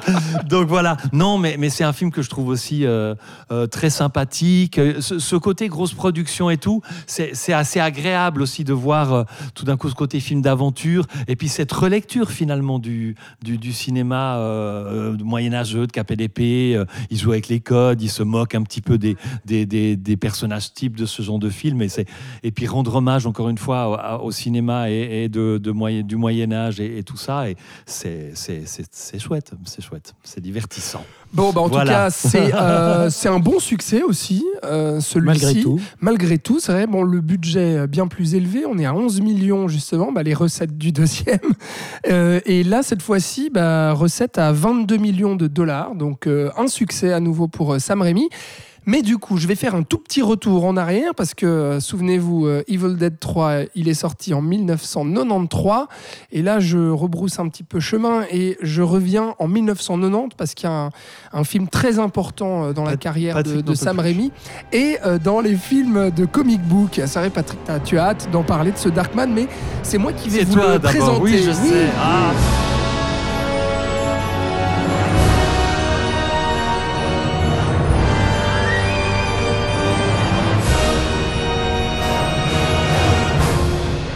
Sam Raimi, donc à cette époque-là, donc il sort de- du succès de Evil Dead 2. Et puis, euh, faut savoir que c'est un grand fan de comic book. Tu l'as dit en introduction, Thibaut. À ce moment-là de sa carrière, il veut s'attaquer absolument aux films de super-héros. Et euh, c'est à partir de 1987 qu'il veut obtenir les droits de Batman. Mais malheureusement, c'est déjà en projet avec le fameux film de. Tim Burton. C'était un peu ambitieux quand même. Oui, oui voilà. je vais racheter les droits de Batman. Exactement, c'est vrai qu'il y arrivait, la fleur au fusil et tout, on y va. Euh, et puis aussi, il avait cette envie de- d'adapter euh, les comics de The Shadow, alors qui est un personnage créé par Walter B. Gibson, et c'était euh, assez proche de Batman en fait. bah, une ça fait sorte, partie euh, des inspirations du, ça. Des inspirations de Batman. C'est une sorte de détective un peu sombre et assez borderline avec euh, une cape et un grand chapeau noir. Alors du coup, Sam Raimi va créer euh, son propre personnage parce qu'il peut pas adapter les comics euh, parce qu'avec The Shadow, je crois que ça coince aussi. Je sais plus exactement pour pour quelle raison, mais il n'arrive pas à l'adapter non plus. Donc il se dit, je crée mon propre super-héros de comics et je vais l'appeler The Darkman. Et donc finalement, c'est un mélange entre Batman et The Shadow. Il y aura visuellement le chapeau et la cape. Le fait, ça, ça Il appartient y a du plus. Spirit aussi un peu dedans. Du quoi Spirit. Je ne connais pas. hein. Ouais, un petit peu, ouais. C'est un super-héros des années 30 créé par Will Eisner, un des plus grands euh, auteurs de comics. Ok. Qui a été adapté par Frank Miller. même qui a fait euh, Sin Ah, City oui. aussi, c'est ça. hein. C'est- Non, non, non. c'est- C'est pas du tout le même créateur. Non, D'accord. c'est ok. pas le même créateur. C'est Frank Ok. Miller qui a fait Sin City et qui a fait le film de Spirit. De- Mais D'accord, c'est pas lui qui a fait le comics. qu'il y avait un lien, Pardon. ouais. Nous, digre- Mais voilà. nous digressons. Nous digressons. Mais donc, effectivement, le, le côté visuel euh, qui fait penser à The Shadow et, et le, le côté aussi, le fait qu'il se cache dans la ville, qu'il agisse dans l'ombre, qu'il terrifie les malfrats et qu'il use de méthodes assez radicales qui nous font penser. Enfin, exactement, et qui nous font forcément penser. euh, Scientifique. à Batman. Mais Batman. voilà, donc c'est qui Darkman? Bah, C'est avant tout, tu viens de le dire Thibaut, un scientifique du nom de Peyton Westley qui travaille pour l'entreprise pour l'entreprise pardon Strack et mais quand sa femme avocate découvre les mauvais agissements du PDG de cette boîte et qu'en plus les documents se retrouvent au laboratoire de Peyton et ben il y a des tueurs à gages qui viennent tout péter puis qui laissent finalement Peyton comme mort après qu'il soit défiguré par des produits chimiques et le seul pouvoir en fait de ce Darkman, bah, c'est qu'il ne ressent plus la douleur, parce les terminaisons nerveuses ont été cramées. Euh, et du coup, il a un visage vraiment terrifiant euh, qui fait penser à Freddy Krueger. Est-ce un hommage ou pas, sachant que Sam Raimi était assez fan de Wes Craven Je crois que c'était euh, comment euh, La colline à des yeux. Je crois que c'était un film que Sam. Raimi admirait T'as particulièrement. aussi un petit côté euh, fantôme de l'opéra dans, dans le personnage Bien à ce sûr. Et puis un Fantôme de petit côté l'opéra. aussi Frankenstein aussi dans le Aussi, aussi. personnage. Ah bah oui, bah justement, c'est c'est là j'allais le dire parce qu'avec ce bandage aussi, euh, le, le fait qu'il soit entièrement recouvert de bandages, ça fait penser L'homme à invisible. la momie, l'homme Ah. invisible. Enfin, en gros, tous les films horrifiques de la Hammer, parce que ça, c'est Ouais, clairement, il ouais, l'aura dit, ouais. son une de ses inspirations principales sur euh, Darkman aussi. Et puis, bah, on peut peut-être penser au Elephant Man de David Lynch, mais là, Oui, peut-être que euh, le, le- le rapprochement est peut-être un petit peu plus euh, flou. Euh, au casting, il y a Liam Neeson, du coup, qui incarne euh, ce Darkman, qui a été imposé par euh, la production après que Sam Raimi ait proposé Bruce Campbell. Mais bon, Quelle apparemment, euh, la prod lui a dit bon, Bruce Campbell en Darkman. Après, un gars qui se tape dessus et puis qui fait des, des gogoleries. Bah, Bah, bah, il finit par jouer euh, Darkman quand même, le dernier ah, plan. Oui, dans le, Le oui, oui, dernier oui, plan. Oui, c'est vrai. Finalement, il se sera, il se sera vengé de la prod et il l'aura fait réincarner. euh, en Bruce Campbell, tout à fait. Mais donc Liam Neeson, à cette époque-là, avait tourné euh, dans des seconds rôles, dans des polars et des drames, euh, dans des grosses prods des 80s, euh, Un flic à Chicago, La dernière cible, ou dans le Mission aussi de Roland Joffé, où il, jouait le rôle d'un prêtre, qui était très bon d'ailleurs. Liam Excalibur Neeson. aussi, non? Comment? Excalibur, c'était avant aussi. euh, Je sais pas ça. Bref. Je sais pas. Mais Frances McDormand euh, face à lui La euh, femme de- pour jouer sa femme, la femme de Peyton donc. Et donc là, on se doute forcément qu'elle a été recommandée par son ami Joël Cohen, dont elle est l'épouse depuis 1984. Oh, elle est tellement bonne en général, elle se recommande toute seule. C'est juste, mais disons qu'elle est arrivée sur ce projet euh, grâce effectivement aux amitiés entre Rémi et les Cohen. Et donc du coup, Sam Rémi avec Darkman, il va faire en fait un film de vengeance où Darkman va prendre sa revanche sur ses assaillants et remonter jusqu'au boss final. Donc ça fait très comic book aussi ça, effectivement. Et moi, ce que j'adore, c'est que c'est à la fois un film noir et un pur film de comic book. Alors un film noir dans son ambiance dark et pluvieuse, mais aussi le côté anti-héros rongé par ses démons qui déambule avec sa grande cape et son grand chapeau, qui mène l'enquête finalement pour euh, retrouver les malfrats et puis les saboter de l'intérieur. Et puis on a ce film de comic book dans la forme, à commencer par, alors ce qui est iconique aujourd'hui dans ce film-là, l'immersion dans la tête du Darkman avec cette caméra tournoyante. Et puis, ça y est, Sam Raimi, les les superpositions de plans euh, qui donnent euh, un aspect psychédélique un peu euh, euh, à, ces, à cette immersion dans la tête du personnage et qui renforce justement l'im- l'immersion du personnage, de- du spectateur dans la tête du personnage. Ça, je trouve ça absolument. Bah, on rentre génial. littéralement dans ses yeux et dans sa tête. C'est ça. Ça, je trouve ça super. Il y a aussi euh, le montage euh, avec euh, bah, des plans subjectifs. Là, à nouveau, ça y est, il les utilise quand euh, le Darkman se prend des coups ou quand il en donne. Et puis, on a toute cette direction artistique assez incroyable euh, qui, euh, qui est assez gothique, hein, à commencer par le costume du personnage en lambeaux. Moi, je trouve ça super. Il y a un côté artisanal et un peu cracra aussi. euh, le, le- le visage mm, tuméfié comme ça. Il y a les décors aussi qui rappellent justement Le les, laboratoire les- est incroyable. Et le laboratoire. Il est filmé avec une ampleur. Souvent, hein, le personnage Ouais. est au milieu d'un décor très large. Il y a des plans très juste. éloignés comme ça qui donnent une ampleur et, et un drame à ce qui se passe aussi, un côté Ouais. tragédie qui est vraiment incroyable. Ouais, c'est vrai qu'en termes de, de, de DA, on pense vraiment aux comics et, et justement à, à Batman aussi, avec cet aspect assez sombre, gothique. Et il y a, Là, Il y, a- ces- il y a justement, il me semble, un, un plan assez caractéristique où il est sur le toit d'un immeuble Oui. au milieu des gargouilles. Oui. Là, on se dit Ouais. qu'effectivement, Ouais. le clin d'œil est assez. le clin assez d'œil est clair. assez poussé, effectivement, et il y a cette idée euh, géniale de, de science-fiction, euh, puisque le Darkman, pour euh, pouvoir combattre les malfrats, qu'est-ce qu'il va faire, vu qu'il n'a pas vraiment de pouvoir? Eh ben, il va recréer les moules des visages de ses ennemis, parce que c'est un scientifique qui travaille, je ne l'ai pas dit, Qui sur la sur la reconstitution de, de peau, en fait, de Exact. rendre vivant un tissu qui était mort, un tissu cellulaire mort, en fait. C'est Ouais, ça. ouais. Et là, bah, il va recréer les moules des visages de ses ennemis pour les tromper et les décimer un à un. Et ça, je trouve ça à la fois génial, ludique et aussi euh, bah, assez malaisant au final, là aussi. Euh, et Assez dis- malaisant parce qu'il y a une petite subtilité, c'est qu'il il peut le garder qu'une heure parce qu'il fonde Oui. au soleil, donc euh, il y a aussi ce petit enjeu-là. Ouais, ouais, et ça donne lieu à des plans aussi assez dégueulasses avec les visages justement qui fondent, comme tu le dis. Donc oui, film noir, film de comic book, et bien entendu film de super-héros, parce que euh, euh, même si c'est un super-héros sans pouvoir, euh, il y a cet élément fantastique avec le, avec le visage, le costume, enfin, il y a une iconisation, on va dire, de ce personnage-là. Il y a le côté homme qui va se battre contre le crime, il y a cette figure solitaire aussi du héros, et au final, plutôt un anti-héros parce qu'il va accomplir une vengeance personnelle.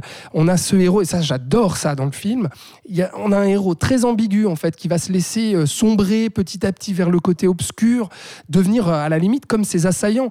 Euh, il y a cette scène de la fête foraine avec Frances McDormand où il pète un câble parce que euh, le, le comment dire euh, Le forain, forain, le lui- forain, lui son donner le, Exactement. le- le prix du, du- du- du- parce Ouais. qu'il a Oui, tiré, oui, il a gagné, il veut pas lui donner le prix. tout, c'est ça. hein. il pète un câble. Il y a ouais, des ouais. impressions de couleur sur lui. c'est- Exactement. Et puis là, on retourne dans sa tête et puis on comprend tout le, le- toute la rage et la colère qu'il habite. Et puis, il y a bien entendu à la fin, moi, ça, je trouve ça génial comme orientation euh, très noire euh, à ce film, où Frances McDormand lui dit à un moment donné, en gros, hein, je sais plus la phrase exacte, mais, mais si tu continues comme ça à te battre contre ces assaillants-là, mais en fait, tu vas devenir comme eux, quoi. Donc, c'est quoi ton choix? Est-ce que c'est ça que tu veux? Et puis lui, il est là, c'est limite, euh, bah voilà, je- oui, j'accomplis ma destinée, c'est tant pis. Oui, je j'use de la, de la violence pour battre euh, mes assaillants et puis pour, euh, pour réduire à néant euh, le crime. C'est comme Batman, quoi. Là, c'est vraiment Batman. Absolument. Ouais. fait, ouais. Et, euh, et ça, j'adore. Et puis, c'est vrai, il faut le dire aussi, mais j'aurai l'occasion de- de- d'en parler peut-être un peu plus longuement plus tard, mais c'est quand même un brouillon à Spider-Man. On le sent dans la forme. Déjà, l'attaque du labo, euh, euh, quand il s'échappe de l'hôpital, comment on ne peut, comment on ne pense La- pas au bouffon vert et à Dr. La, la Octopus scène finale dans les échafaudages, en Exact. altitude, où Tout on à va fait. la retrouver dans, dans Oui, Spider-Man. la fille kidnappée, euh, Voilà, pendue dans le pendue vide. dans le vide, Il y a, ouais, un, un truc impressionnant, je trouve, c'est le, le montage euh, qui nous montre euh, ses recherches pour reconstruire le visage, qui est presque exactement le, le même que dans Spider-Man, la recherche pour le, constituer le costume, où on a justement des, des fondus enchaînés, des surimpressions. Euh, là aussi, comme tu le dis, des- il travaille son style et il l'affirmera encore plus après. Ouais, ouais, bah ouais, comme tu dis, c'est ça, les, visions aussi psychédéliques euh, à l'intérieur du cerveau. ça sera repris littéralement quand euh, Peter Parker se fait piquer par l'araignée et tout. Euh, et puis, je sais pas si vous avez remarqué ça, mais le plan quand Peyton se fait jeter le visage plusieurs fois contre un contre des glaces, en fait, contre des vitres, et puis les, les vitres se pètent comme ça. Il y a plusieurs reprises dans le labo. Et bah cette scène, elle est utilisée exactement de la même manière dans Spider-Man 1. C'est quand euh, Spider-Man il va buter l'assaillant de son oncle. Oui. Et puis il lui prend sa tête et pareil, il, le- il lui défonce la tête dans plusieurs, euh, dans plusieurs miroirs. Donc il y a ça. Et puis sur le fond aussi, parce qu'il y a aussi une romance contrariée dans Darkman, ce qui sera le cas dans Spider-Man. Et puis cette lutte forcément du héros euh, qui se découvre et cette lutte entre le bien et le mal. Ouais, c'est ça qui est intéressant, c'est que de première incursion dans le genre du film de super-héros, mais le moteur principal de son histoire, c'est déjà une histoire d'amour, Exact. comme Ouais. ce sera le cas dans Spider-Man. Tout à fait. Donc toi, t'adores quoi. Ah, moi j'adore, bah, euh, évidemment, comme je crois on commence à le savoir, j'aime plutôt bien Batman. Donc euh, évidemment que, que ça me parle direct et, et je trouve qu'il digère parfaitement justement tout ce qui constitue euh, ce personnage-là et d'au- d'autres figures de comics. Et il arrive à, à- à se réapproprier tout ça et à en faire son propre film. D'ailleurs, on parlait de Batman, mais je crois pas que tu l'as mentionné, mais à la musique, il y a justement Ah oui, Danny vrai, Elfman absolument. qui est très clairement en mode Batman. Enfin, il y a- on reconnaît euh, les, les compositions Ouais, pour le- le- le- la version de Tim Burton. Et euh, ouais, bah, comme tu le dis, c'est avec la mise en scène très expressive de, de Rémi, mais en même temps euh, toujours, enfin, en mouvement constant, mais, mais toujours pertinente, euh, et, et avec des vraies idées euh, aussi euh, à- limite cartoonesques. Enfin, moi, la, la scène au début où on assiste à la réunion des truands euh, dans, dans, un, dans un entrepôt et où euh, on croit que en fait les méchants euh, sont, sont euh, comment comment dire sont, euh, sont dans une situation un petit peu euh, euh, défavorable et tout d'un coup on, on prend la prothèse de jambe d'un gars et on commence à flinguer tout le monde Oui, oui. et avec ce, Ouais, ce ouais. truand euh, Durant, euh, qui- Durant. Qui, qui- qui est toujours avec son coupe-cigare et qui collectionne les doigts de ses victimes. Enfin, il y a des Ah, idées euh, très, comic book là aussi C'est clair. et qui, qui rendent de- ouais, l'univers vraiment marquant, je trouve. Florian? Oui, en effet. Alors moi, j'ai découvert ce film pour euh, cette émission. bah, Moi aussi. Je l'avais jamais vu avant. Je, confondais toujours Darkman et Darkstar, qui n'avaient rien à voir à part une lettre du titre. Voilà. Euh, et euh, oui, j'étais assez impressionné par comment est-ce qu'il avait digéré tous les comics qu'il avait lus étant enfant ou ado, et puis encore maintenant adulte, hein, j'imagine qu'il n'a pas arrêté, et, que, euh, et comment il réussit, mais ça, je pense tu en parleras dans Spider-Man, comment il réussit à adapter le comics au cinéma. Parce qu'elle a encore quelque chose qui a rarement été bien fait. Alors, on est la preuve, euh, les pléthores de, films Marvel qui, font juste du copier-coller ou qui ne savent pas rendre ça cinématographique. Rémi, dès, ce premier film, sait le faire, notamment dans l'Origins Story. Tu parlais de quand il se fait brûler le visage. Enfin, c'est- parfaitement ça, en fait. Euh, c'est un film que j'ai beaucoup apprécié aussi. C'est la première fois qu'on voit aussi clairement. On parlait des films de la Hammer, mais, mais toutes ces influences du cinéma muet et de l'expressionnisme allemand. Euh, notamment de ce que tu disais, Patrick, sur la. Enfin, c'est pas la Batcave, mais sur son labo qui refait. Euh, tout ça, c'est des plans qu'on a vus dans le cinéma allemand des, des années 30. Il rend un hommage assez clair à l'aurore euh, de Friedrich Murnau. Il y, a un, il y a un fondu vers la fin. Je vais pas vous dire à quel instant, parce que ça spoilerait la fin. Euh, Non, mais déjà au est- début, non, le, Oui, il y a l'enterrement, plusieurs le trucs, faux mais c'est- enterrement de Oui. la transition avec Francis McDormand, Ah, où celle-là, elle est au début, je crois qu'elle l'arrière-plan. Oui, exact. change c'était celui-là Ouais, dont c'est je ça. parlais. C'est celui-là, ouais. Ouais. Euh, donc voilà, enfin moi qui aime beaucoup ce cinéma-là, là, j'étais vraiment content de revoir beaucoup de rappels à ça et pas du tout visible encore une fois. hein. C'est-à-dire que c'est quelqu'un qui sait gérer ses influences et qui les a digérées encore une fois. Et, euh, et moi j'aurais peut-être un petit bémol. Je trouve que Nissan, enfin on lui a imposé. Je sens que ça se sent parce que je, je vois pas. Enfin je, je le trouve pas toujours à l'aise ou pas toujours adéquat dans ce rôle-là. C'est vrai que ça ne vaut pas Arnold Voilà. Vosloo qui reprend le rôle dans les deux suites. Oui, c'est ça, parce qu'il y aura, il y aura des suites, il y aurait effectivement. eu- je pense qu'il y aurait eu un meilleur acteur pour ça. Mm. Peut-être Campbell ou peut-être un autre, mais. ouais. Toi, toi tu, c'est c'est un gros coup Est-ce de que t'aimes bien, hein, pour toi, toi. Patrick Darkman Moi, j'adore Darkman, Ah, c'est mon d'accord. film préféré de C'est c'est un petit peu Ah, excessif. Patrick, quand même, non Hein C'est un peu excessif, quand même, non Pas du tout, justement.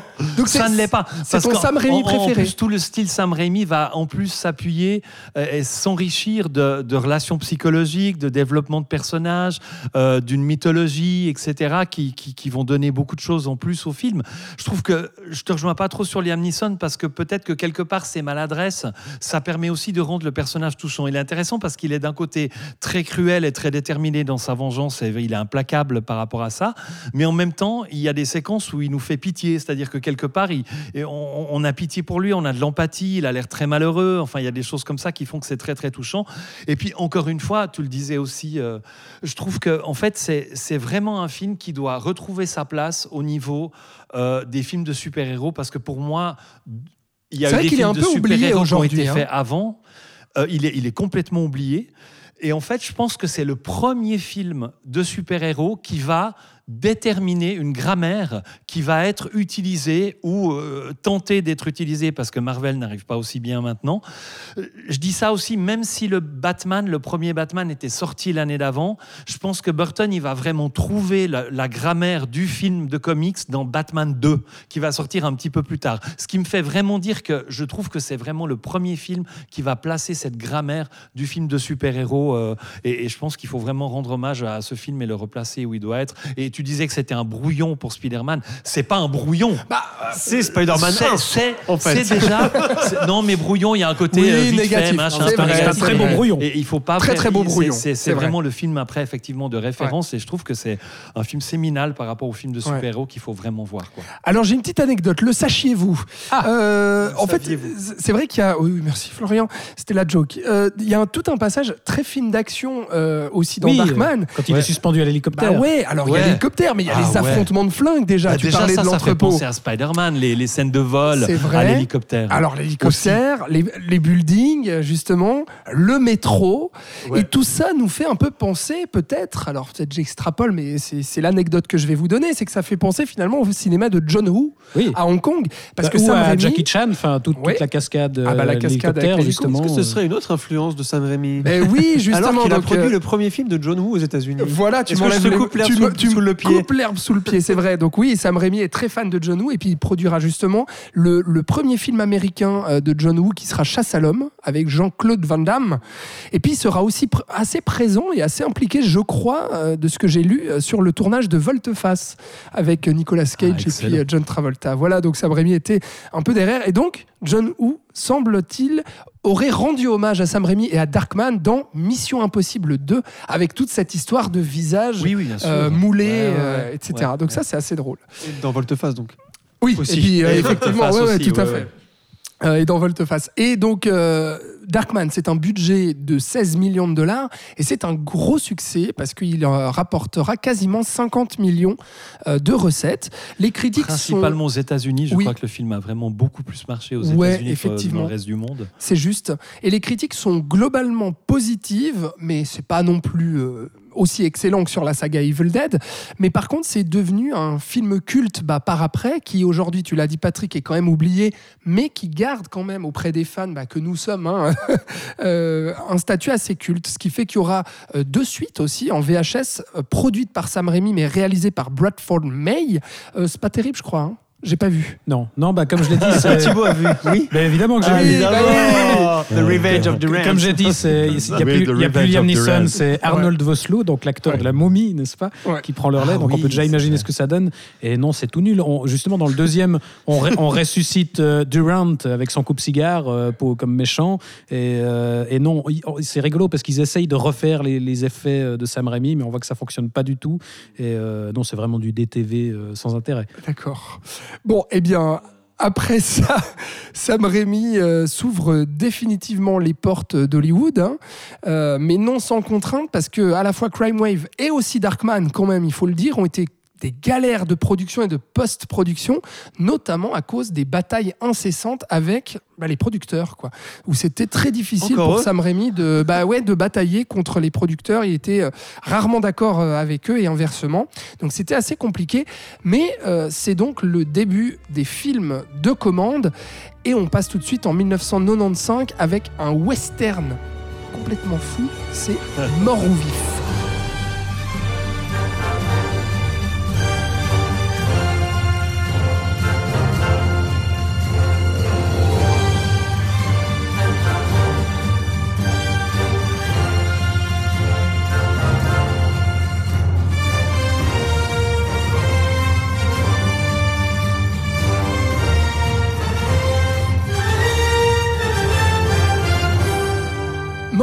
Patrick C'est à moi, Du mort coup, au vif. Oui. Ok. Alors c'est Sharon Stone hein, euh, qui est à l'origine de ce projet parce qu'elle est Oui. productrice et elle demande elle à avoir Sam Raimi Mais tu comme pourrais le laisser réalisateur. parler peut-être. Exactement. Mais écoute, c'est Oui, juste une phrase, écoute. je lance. Non, Laisse-moi faire mon travail, Tu Florian. prends ma première phrase d'attaque. voilà. Qu'est-ce que je vais faire Ah bah oui. Un duel, un duel. Non, mais voilà, effectivement, c'est Sharon Stone qui a été engagée par Tristar. Ce qu'il faut savoir, c'est qu'à l'époque, il y a une espèce de revival du western à Hollywood. Euh, en 1990, je rappellerai que le troisième Retour vers le futur était un western.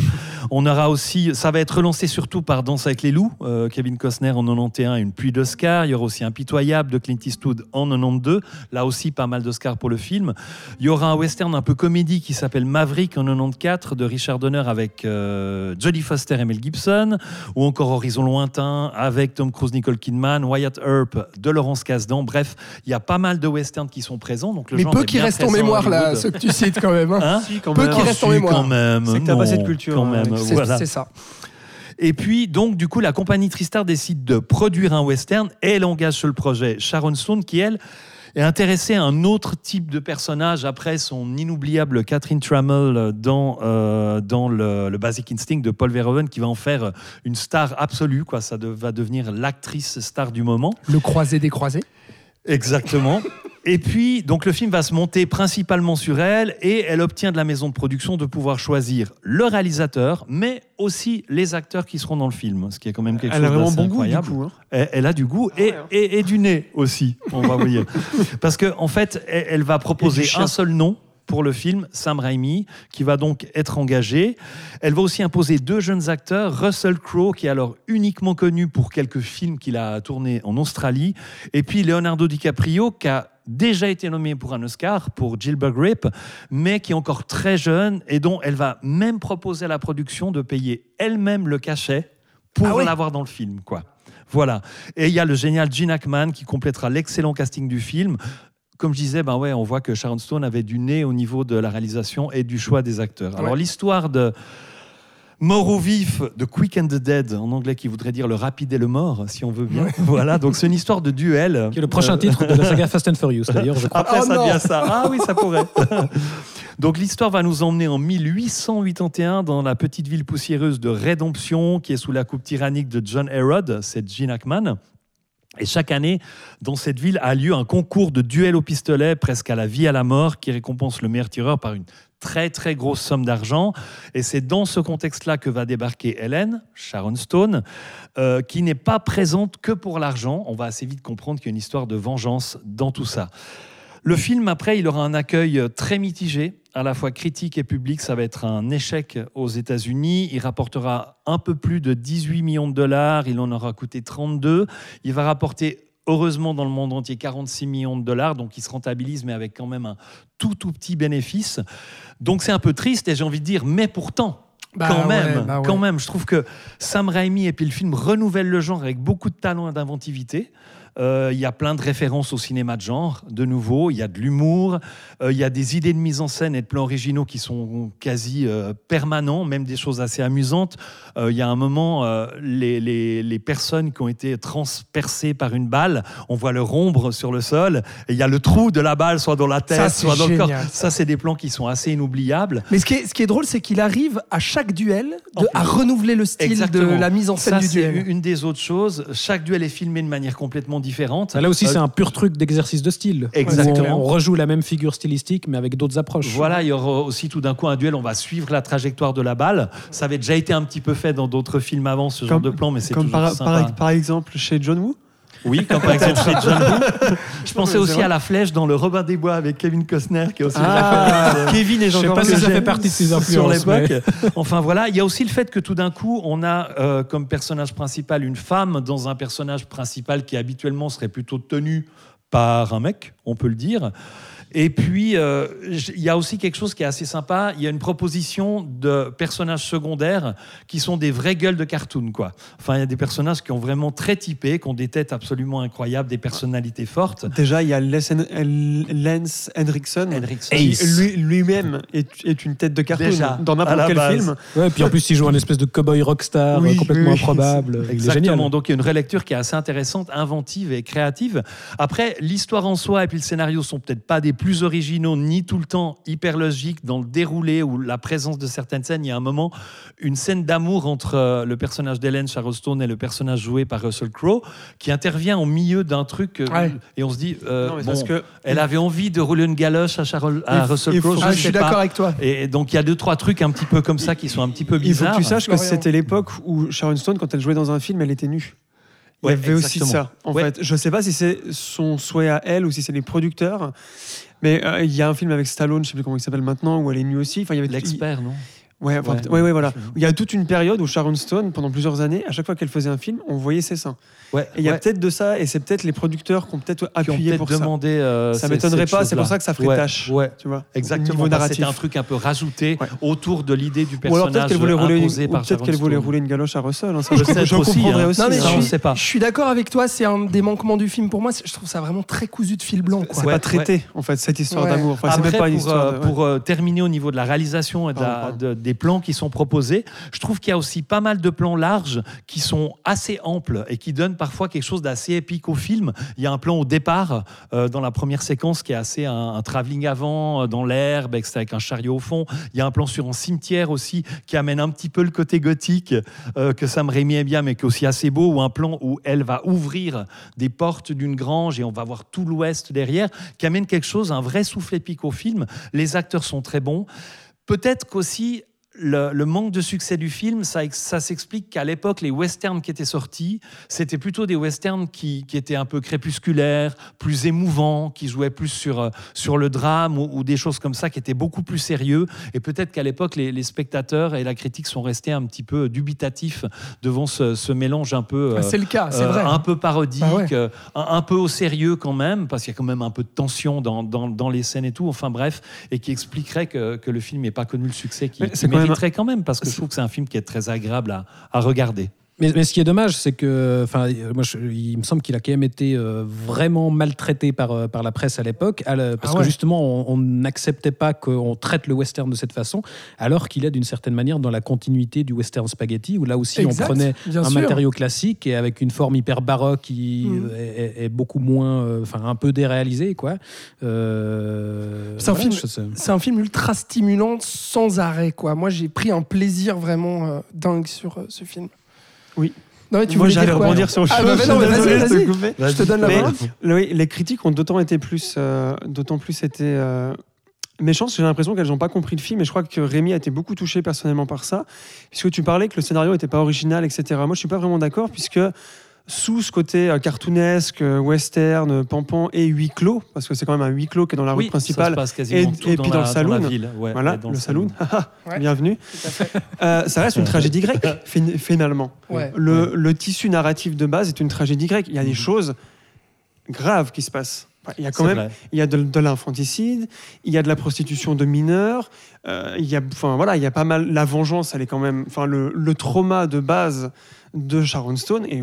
Bah, Ouais, il nous absolument refait, terrifiant. euh, Voilà. Et d'ailleurs, c'est pas que c'est pas que un film drôle. Et ça, il- j'ai l'impression que les critiques sont passées, mais alors ils ont dit ah mais Sam Raimi c'est le mec qui a fait des films d'horreur ri- rigolos et hmm. puis qui a fait un film de super-héros chelou. C'est Mais possible. il est pas, enfin tu vois. Florian est tout à, pas raison de, capable de- de mentionner ça à parce qu'il y a des euh, thématiques qui sont vraiment très très graves dans Oui. le film et qui fonctionne dans ce traitement grave. Et il Oui. y a quelque chose d'assez cruel même dans les duels parfois ou le- dans les rapports entre les Alors personnages. d'ailleurs, justement, ce qui touche au personnage de, de Sharon Stone et la trajectoire de vengeance, bah, en fait, c'est un hommage parce qu'il nous refait carrément le même trauma que dans Il était une fois Ah dans oui, l'Ouest. Avec le Oui. flashback progressif. aussi. Exactement, donc c'est un vrai hommage à Sergio Leone en fait. Ouais, bon, je, je crois que, sauf erreur à vérifier, mais il me semble que Sam Raimi disait qu'il n'avait pas vu Il Oh. était une fois dans l'Ouest, ce qui paraît quand même non, un peu non, gros, non, parce qu'effectivement, euh, ouais, ouais, non, mais je- il me semble avoir lu ça, mais C'est voilà. mot pour mot le, même c'est schéma narratif. ça, hein. ouais. parce non, que c'est qui c'est qui l'a écrit Peut-être que Sam Raimi l'avait pas vu, mais peut-être que le scénariste l'avait vu. Ah ouais, mais bon quand même. Moi j'y crois pas. Non, moi non plus. mais, mais justement, moi, je, je trouve qu'une des grandes qualités, c'est effectivement ces personnages, et notamment celui de, de Sharon Stone. C'est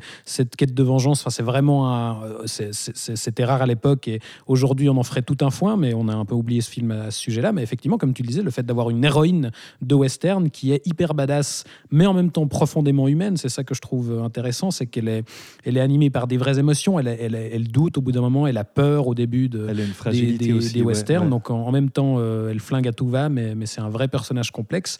Et puis, euh, moi, j'adore ce casting de gueule. Enfin, il y a aussi Keith David qui fait une petite apparition. Euh, DiCaprio, il est, il est excellent en, en jeune tête brûlée. Et, et effectivement, je trouve que toute sa relation avec Gene Hackman, qui est son Ah père, bah, ouais. euh, moi, je trouve que le meilleur duel, c'est leur duel à eux.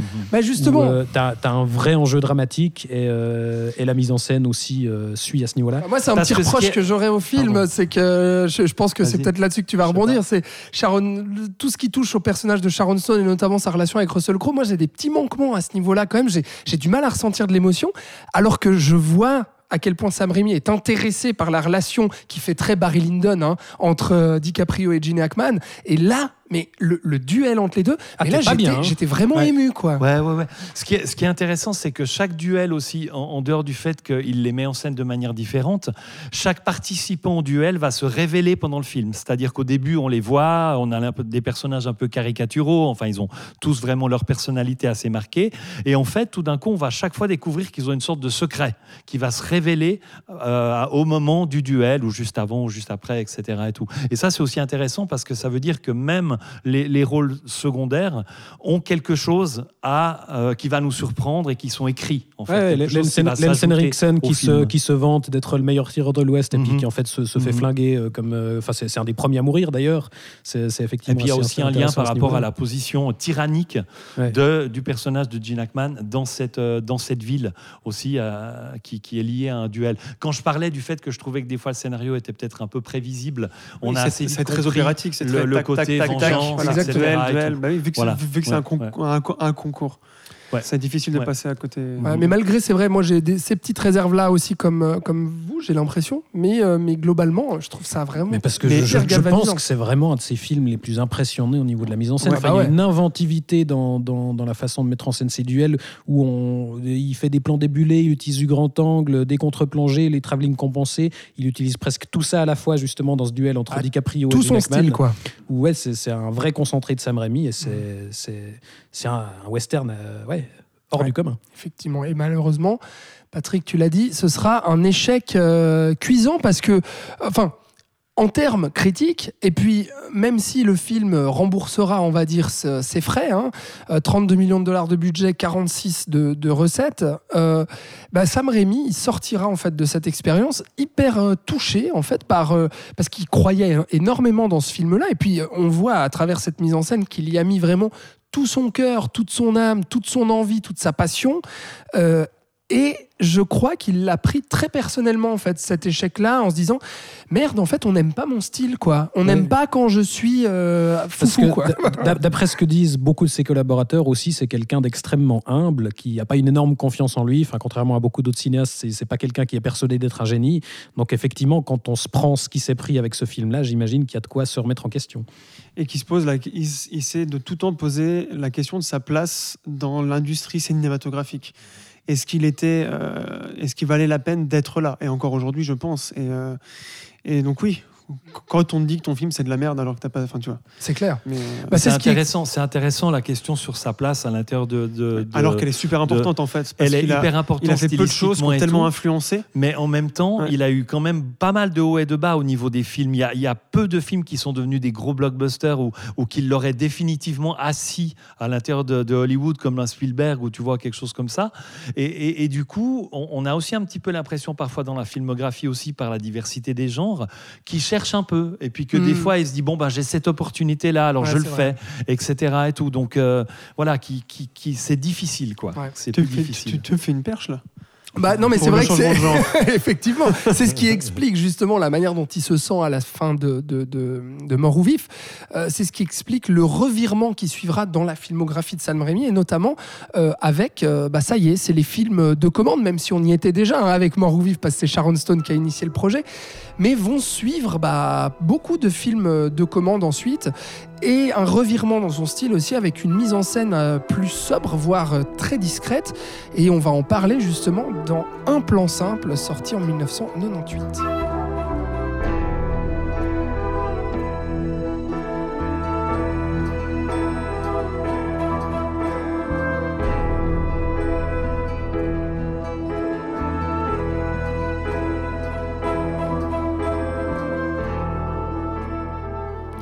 Un plan simple, donc, qui est un pur film de commande pour Sam Raimi, qui euh, succède à un développement euh, tumultueux, un projet avorté de John Boorman, etc. Ça se retrouve dans les mains de Sam Raimi.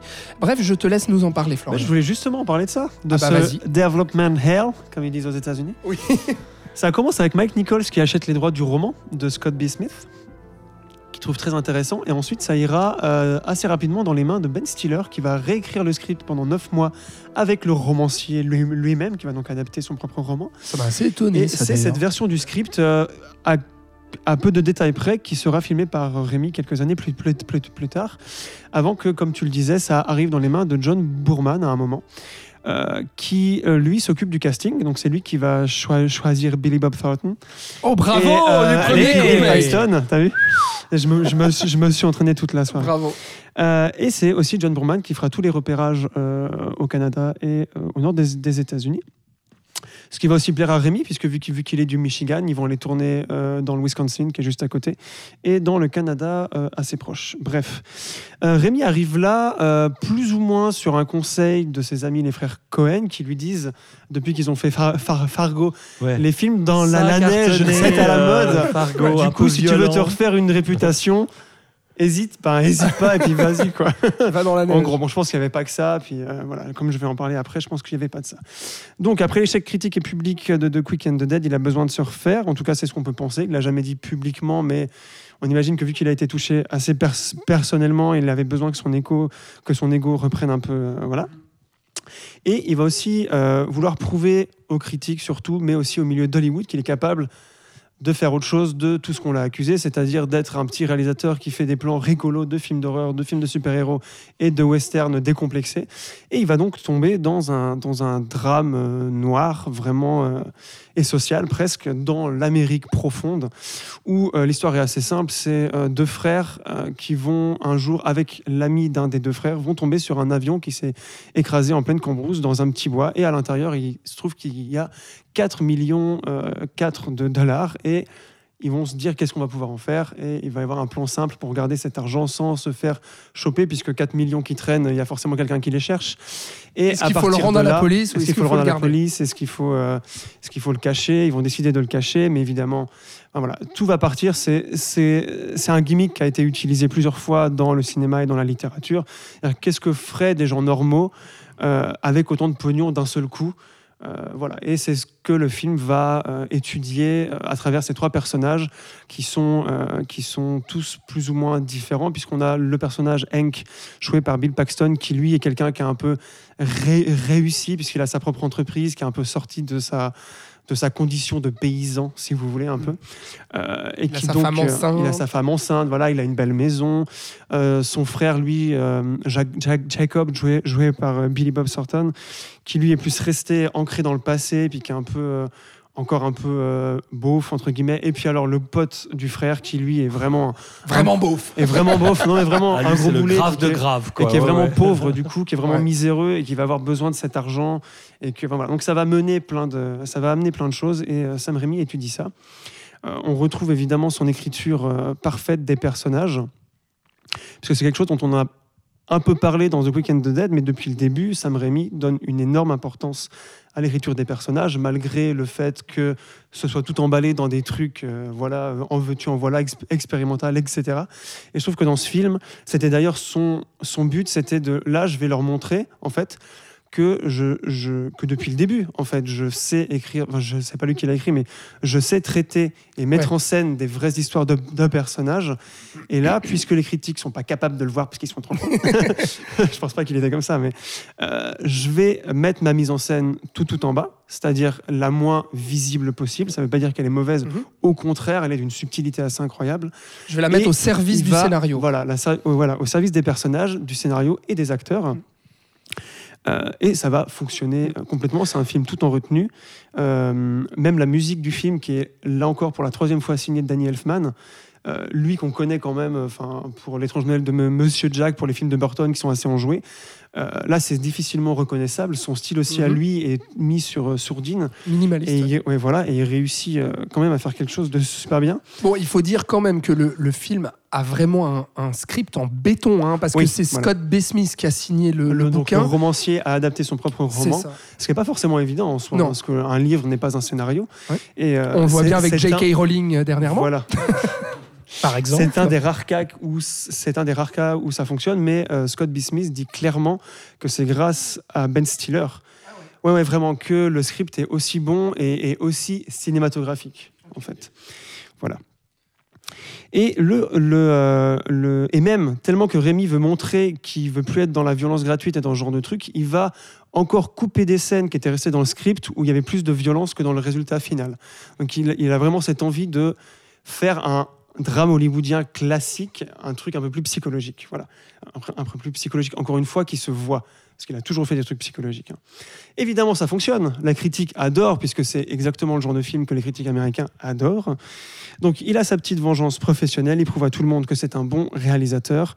Et, euh, et il, euh, il prouve aussi, donc, comme je disais, que, euh, que en fait, tout le bagage qu'il a depuis longtemps, il n'a pas appris ça en trois mois de tournage, c'est qu'il savait le faire depuis un bail. Voilà.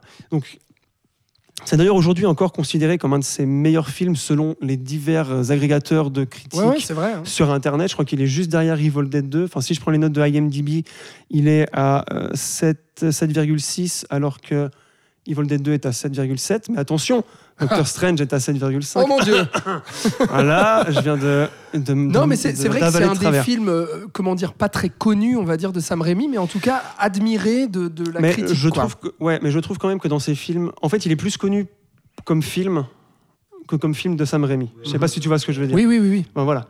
Et, euh, et donc, ben, il s'avère que les Cohen avaient raison, puisqu'il a fait son film dans la neige. Ils lui ont donné pas mal de conseils euh, sur comment filmer dans la neige, puisque Fargo était sorti deux ans avant, je crois, si je me Oui, rappelle oui, oui, oui, oui. Et là, ma fameuse petite aparté sur les frères Cohen, puisqu'il fallait bien qu'on en Ah, parle une fois. Oui, parce que, bah, disons-le aussi, c'est que ce film-là bah, Oui. fait penser À Fargo, au style, énormément. Bien sûr, et donc au style des Mais ça, j'y reviendrai, euh, reviendrai aussi après, dans parce la que c'est un peu tension entre de les personnages. Et beaucoup de gens d'ailleurs pensaient que les Cohen étaient présents sur le tournage et guidaient Sam Raimi, ce qui était complètement faux. Et quand on creuse et quand on regarde vraiment le film, c'est un film de Sam Raimi et pas un film Mhm. des Cohen. C'est pas parce qu'il neige et que ça se Oui, passe oui, dans la cambrousse avec des personnages un peu. euh, Non, mais Voilà, dans ce que ça raconte aussi, on pense beaucoup Oui. au film des frères Cohen et à Fargo, avec C'est vrai. euh, ces personnages simples qui vont se brûler les ailes, à vouloir plus que ce qu'ils Voilà. ont. euh, voilà. Et c'est vrai que ça vient deux ans après, donc évidemment c'est difficile de ne pas voir le rapprochement. Et donc, ben oui, les frères Cohen, comme tu le disais Thibaut en tout début d'ém- d'ém- d'émission, leur relation avec Sam Raimi commence avec Joël, le plus, deux des- le plus vieux des deux frères, qui est assistant monteur sur Evil Dead. Euh, ce qui est assez étonnant quand je l'ai Ouais, appris, ouais, j'étais là, c'est abusé, ouais. Au générique, j'étais là, Joël Cohen, mais c'est le même. je suis allé voir, j'étais, ah d'accord. Sur C'est piégeux parce qu'ils ont un homonyme. Il y a un autre Joel Cohen qui est scénariste, Ah ouais je sais plus, Ah un ouais très mauvais scénariste, oui, mais ça s'écrit pas pareil. Ah, d'accord. Il n'y a pas de H. Ah, euh, voilà, C'est euh, comme le euh, réalisateur de Fast and Furious 1, non, ça c'est un autre. Je Ils ne sont pas de la même famille. Ensuite, donc, sur, coup, Crime ouais. Wave, sur Crime Wave, évidemment, ils ont signé le scénario. Ils jouent dedans aussi. Ils ont deux petits caméos dans la scène euh, de l'ex- l'exécution. Je sais pas si vous les avez remarqués. Non, non. Ils jouent les, les journalistes qui prennent des photos derrière la, la Ah, glace. d'accord. ce qui est assez drôle. Euh, sur Darkman, ils sont aussi assez présents. Comme tu l'avais dit, Frances McDormand, qui est, qui est la femme encore aujourd'hui euh, de Joel, joue donc un rôle super important. Les deux frères ont beaucoup participé au développement du projet pour le rendre viable et qui trouvent de la- l'argent. Et eux aussi font deux caméos dans le film. Ils jouent deux personnages dans une voiture à un moment de la course-poursuite. Ah bon, là, c'est pareil, il faut être là. Ouais. Hey faut, Je- ce visage me dit quelque faut chose. faire pause, quoi. Ouais. Voilà. De son côté, Sam Raimi euh, aidera les Cohen sur leur premier long métrage qui est Blood Simple, si je ne me trompe pas.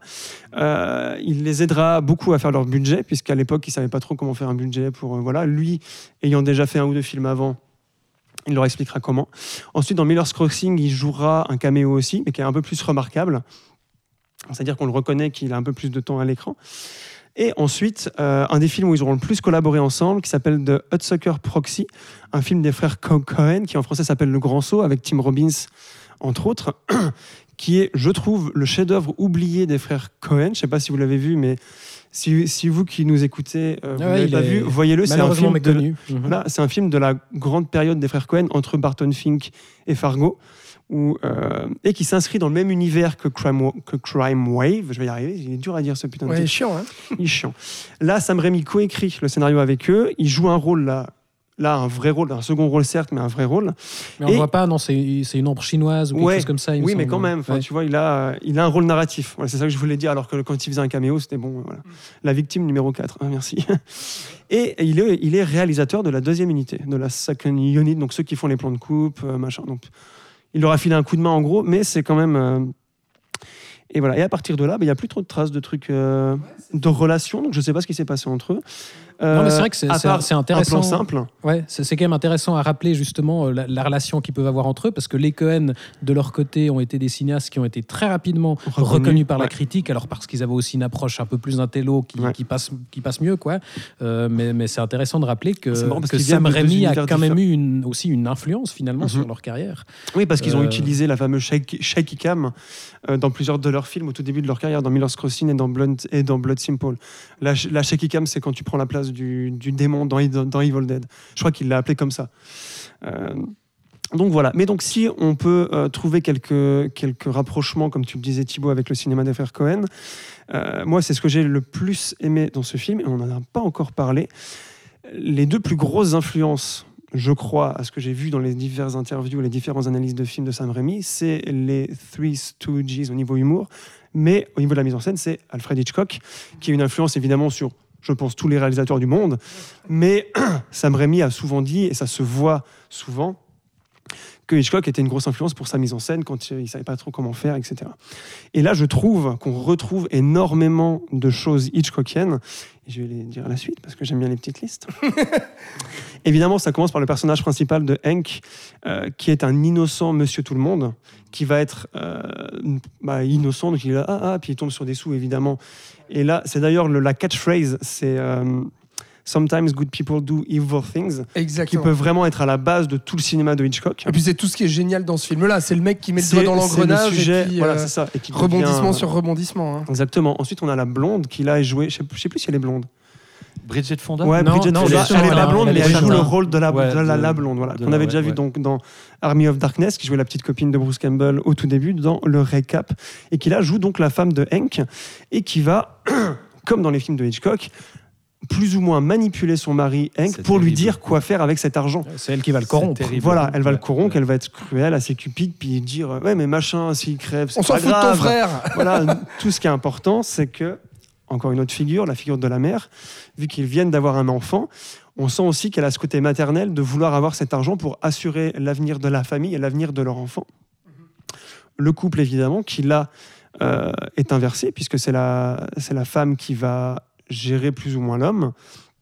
Et le double, aussi quelque chose de très important chez Hitchcock, chez Hitchcock Psy- Psychose en est l'exemple parfait, euh, où là on a on a deux niveaux de lecture au niveau du double. On a euh, le double social, c'est-à-dire entre Jacob et Hank, donc les deux frères, entre celui qui a réussi et celui qui vit toujours dans le passé, qui veut, avec cet argent, en fait, retaper la ferme de leur enfance, parce qu'il y a tout un trauma autour de la mort de leur père. Je ne vais pas trop rentrer dans les détails, mais c'est vraiment un truc qui les lie énormément et qui est assez touchant dans le film.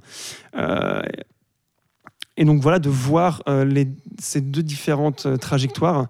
Et aussi le double du personnage de Jacob, donc joué par Billy Bob Thornton, qui lui devient en fait de plus en plus pernicieux plus ça avance. C'est-à-dire que parce que lui en fait il est entre les deux personnages, il est entre son frère, ce que veut son frère, et ce que veut son ami Lou en fait, qui sont donc encore plus euh, encore plus éloignés l'un de l'autre, et il va jouer de l'un et de l'autre sans vraiment le faire exprès, puisqu'il est un peu simple.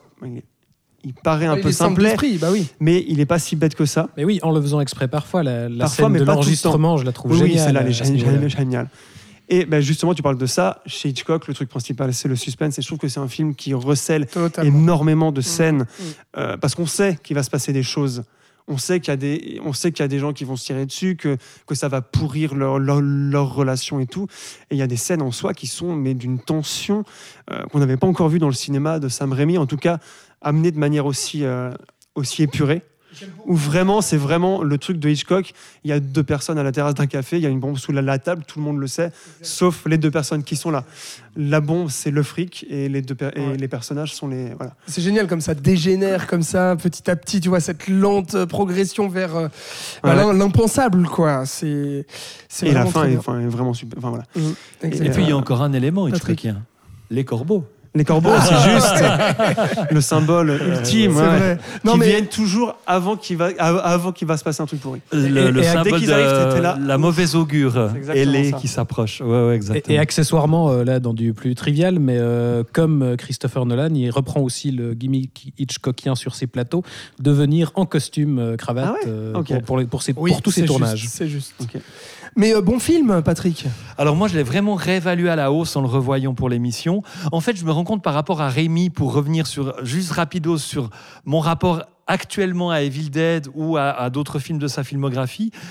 Je me rends compte que maintenant où j'en suis dans ma vie, j'apprécie les films de Raimi où il y a une histoire un peu euh, psychologique développée derrière, quand tout d'un coup il arrive à trouver un équilibre entre le point de vue formel et, euh, le contenu en fait de, ce qu'il a à dire. Alors c'est vrai que là le contenu, l'aspect formel est un petit peu plus effacé.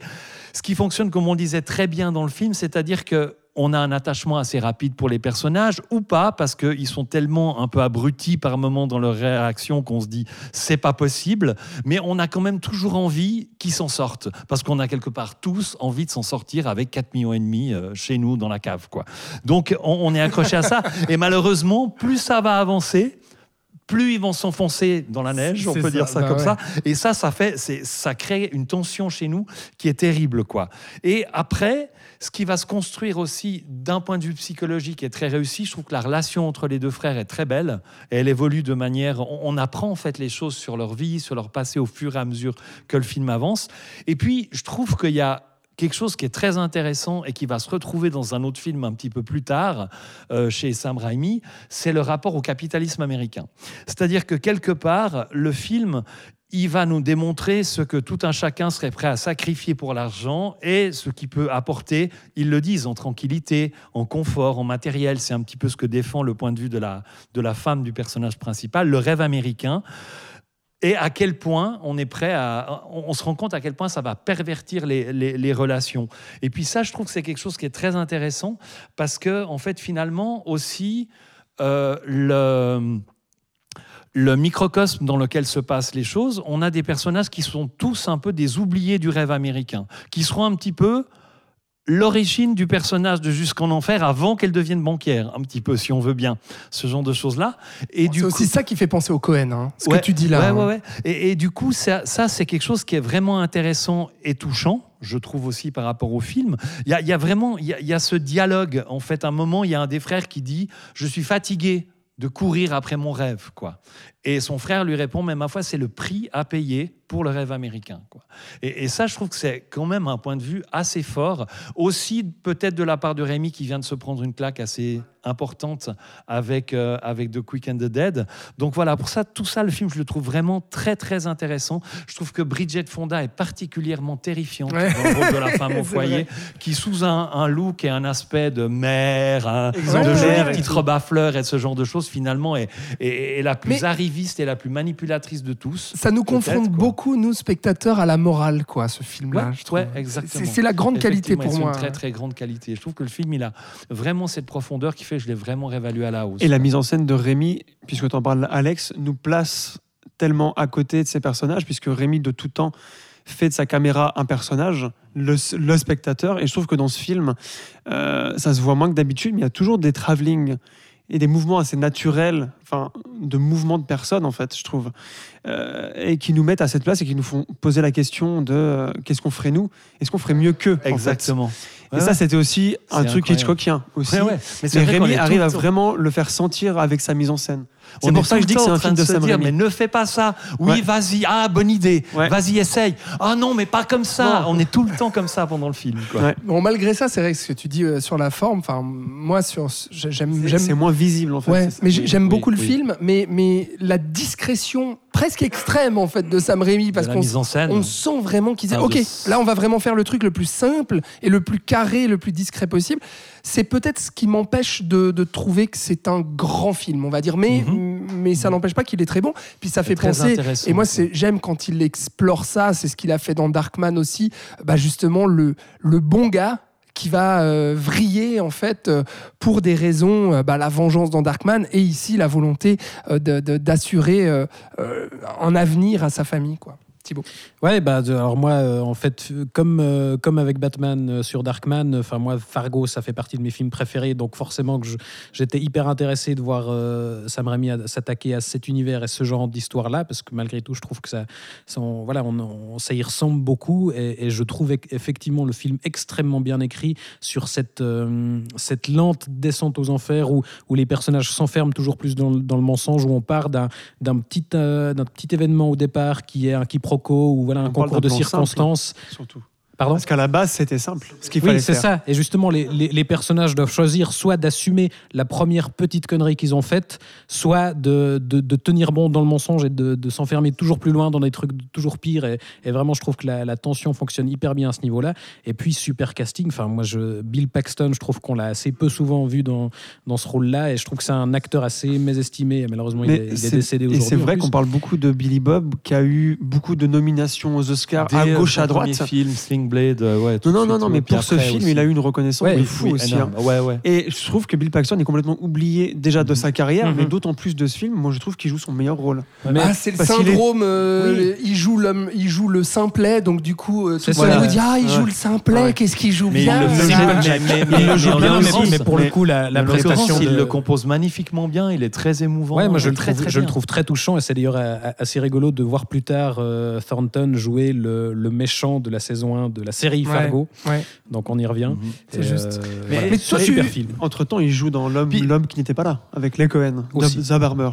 Puisqu'on parle du casting, est-ce qu'on peut dire que de manière générale, euh, Oui. euh, Sam Raimi a toujours des castings de ouf? Je sais Ouais, pas c'est comment il fait. Parce oui. qu'il a toujours un nombre de stars dans y a- ses films Je pense qui qu'il y a beaucoup de gens qui, veulent tourner avec lui. tourner avec lui. Voilà, C'est.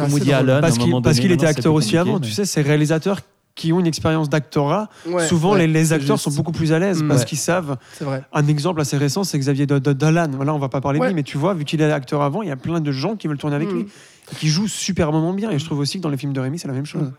Toi, tu découvrais en fait pour l'émission ce un plan Non, simple non, je l'avais ah, déjà tu vu. l'avais déjà Non, vu. justement. Mais, euh, mais oui, je, je- je te rejoins sur le fait que oui, euh, ça porte assez bien son titre. On sent que, que Rémi a clairement adouci son style. Mm. Peut-être un peu trop, c'est la, la- voilà, si La on, veut- limite, si on quoi. veut pinailler, c'est vraiment le, Mm. le truc sur lequel on peut regretter. Mais sinon, euh, super film. Ouais, bon, pourtant, alors super film, mais qui sera un échec aussi, hein, quand même, parce que pour Commercial, Bah, seulement. Euh, oui, oui, oui, Ouais, commercial, parce que critique, euh, voilà, mais malgré tout, euh, commercial, et puis aussi euh, bah, au niveau de, de ce qu'il en reste aujourd'hui, au niveau du grand public, bah, pas grand-chose. Euh, c'est un film assez oublié, à part du groupe Simple Plan. On Voilà. l'a pas dit, Non, ouais. mais le fameux groupe canadien euh, Simple Plan, bah en Mais fait, Patrick, il connaît pas. euh, à cette époque-là. Mais Si, oui, je connais le Ah, groupe, mais je ne savais pas life. cette histoire-là. Non, Ah mais oui, ça les rockers, les Oui, bébés rockers. sûr, oui. Donc ils ont pris euh, leur nom euh, de ce film-là, donc qui a coûté 17 millions de dollars, qui en a rapporté 20. Donc euh, finalement, ça fait un 16,3 aux. États-Unis. Ouais. Donc Ça tu vois qu'à l'étranger. euh, à l'étranger, pas grand-chose. Donc ça fait un échec commercial, mais les critiques, tu l'as dit, Florian, étaient assez bonnes. Alors après un plan simple, euh, Sam Raimi fera ensuite For Love of the Game en 1999, un drame sportif sur fond de baseball avec Kevin Costner, euh, qui sera un très très gros échec commercial parce que là, pour 40 millions de recettes, euh, 40 millions de recettes, Ça a pardon. coûté 40 millions ce machin Non, non, non, ça a rapporté 40 Ah, millions, mais ça en a coûté 80, mon Oh gars. god damn Oh oui Kevin Costner, tout ça, la grosse star de l'époque. Euh, ouais, Euh, Kevin Costner, il était déjà un petit peu, il avait fait Postman, Waterworld et tout Ouais. ça, donc euh, C'est- était un vois. calme. Un, un petit mot, euh, For Love of the Game, un petit mot. Patrick. Ah, moi j'ai trouvé ça terrible quoi. Alors avant on disait que les terrible, veut dire potards de la réalisation de Rémi étaient Nul. vraiment euh, très très bas. Là ils sont quasiment plus là. Euh, je trouve que vraiment il y a et, et c'est une un drame romantique sur fond de baseball mais c'est qui, est- plan qui est plan. plan hein. plan qui dure deux préféré heures un film de baseball sur fond de, qui de est, drame qui est- qui est romantique. plat, qui est, qui est filmé comme un, un épisode de Santa Barbara. Enfin, c'est vraiment très très moche, très très plat. Euh, ouais, je me suis ennuyé à mourir. Euh, Vraiment, j'aime pas du tout. Thibaut. Moi, je serais un petit peu clu- plus clément. euh, Ah, il est gentil. Non, mais c'est très clairement le film le moins intéressant de Sam Raimi, quoique depuis il y a eu Doctor Strange. Mais, euh, Ah, mais- non, mais alors, je suis pas d'accord. je suis pas d'accord du tout. Mais non, non, très clairement, euh, voilà, là, il s'est vraiment mis en retrait. Quoi. Il y a, même s'il y a deux, trois idées dans sa façon de filmer le baseball où on se dit ah.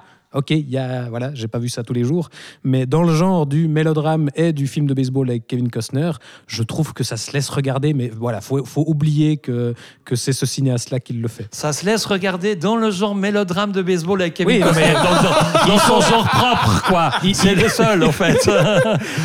Il faut Non, un certain non, contexte. non, il y a eu un autre truc de baseball avec Kevin Costner qui s'appelait Fields of Dream, qui Ah bon lui était Ah. très réussi, très touchant. Voilà, si jamais. Euh, Florian, Je sais pas je voulais dire un après cette révélation. Oui, Non, moi voilà. je trouve que c'est la preuve que Sam Raimi n'est pas non plus un yes man parce que on dirait que c'est un yes man, mais comme le dit Thibaut, je trouve qu'il y a quand même quelques moments où on voit que c'est lui, notamment les moments de baseball, comme tu, comme tu dis quand il dit clear the mechanism. tu sais, où t'as tout qui se Ouais, oui, floute Oui. le public et on se concentre voilà, avec lui. mais Tu bon. T'aurais filé ça à. J'ai pas de Ron Howard.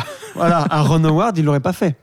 Oui. Et, et surtout la scène de la main coupée, moi ça m'a beaucoup rappelé euh, Oui. Quelle oui. scène Evil Dead la scène de la main coupée. Ouais, bon. Non, mais voilà, il y a quand même des choses. Oui, il a oui, quand même réussi. Non, C'est mais comme Doctor Strange, il a coupée, Il se réussi. blesse et il saigne un peu. Elle lui Oui. fout un pansement dessus en criant Non, mais la manière dont il a de le mettre en scène et de le C'était- présenter. Oui, mais bon, voilà. Vous êtes gentil. C'est Ouais. gentil, Florian. C'est très Euh, ennuyant. Oui, sinon c'est très ennuyant parce que c'est très Mais mal écrit. du coup, ça veut écrit. dire quand même que le pauvre Sam Raimi, il- là, il enchaîne quand même les échecs. C'est pas que ce film-là que ça. Euh, c'est assez hein. compliqué. Par contre, c'est peut-être Ah bon avec euh, celui dont tu vas nous parler, Patrick, que ça y est, ça va revenir un petit peu. Sam Raimi euh, va réussir à avoir un, un succès à nouveau, à rencontrer le succès, avec ce film sorti euh, en 2000. Ça s'appelle Intuition.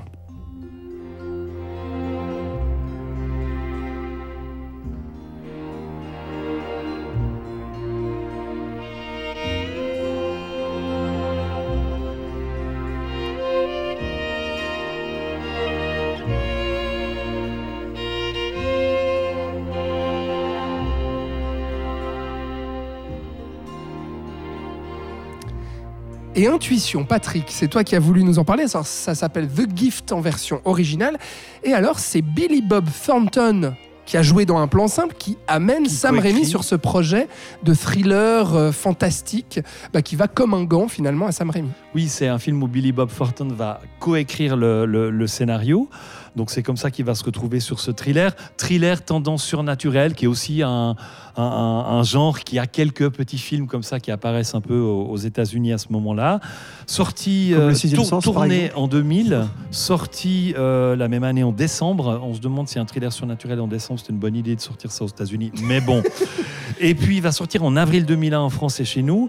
L'histoire est entre autres écrite, bon, on l'a dit par Billy Bob Thornton. Ça se passe dans une ville de Géorgie, État du sud des États-Unis, On va suivre Annie Wilson, qui est incarnée par Kate Blanchett, qui est veuve, mère de trois enfants, et elle a un don qui lui permet de prédire le futur en lisant les cartes, mais aussi à travers des visions, souvent, il faut le dire, assez traumatisantes parfois, qui lui apparaissent comme ça régulièrement, que Rémi va vraiment apprécier de, de traiter dans le film.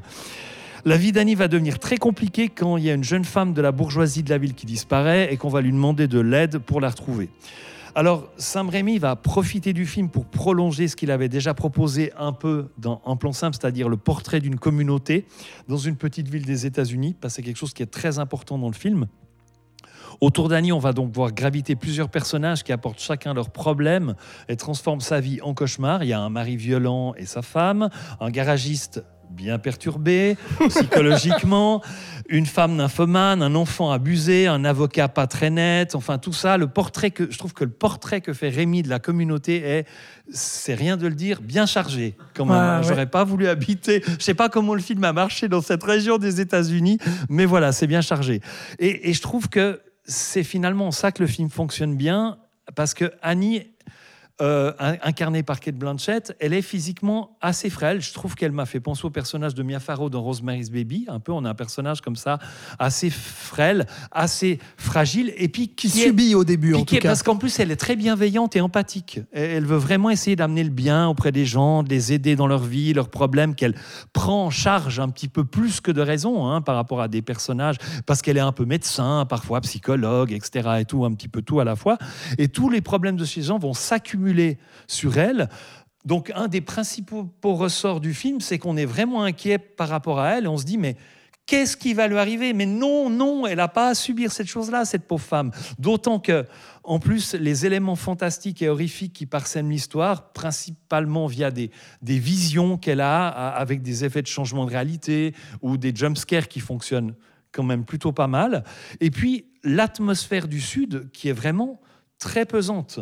Il y a, une certaine décrépitude et pauvreté quand même dans la ville. Il y a de nouveau un regard un peu euh, sur la société sur cette pauvreté de la société américaine.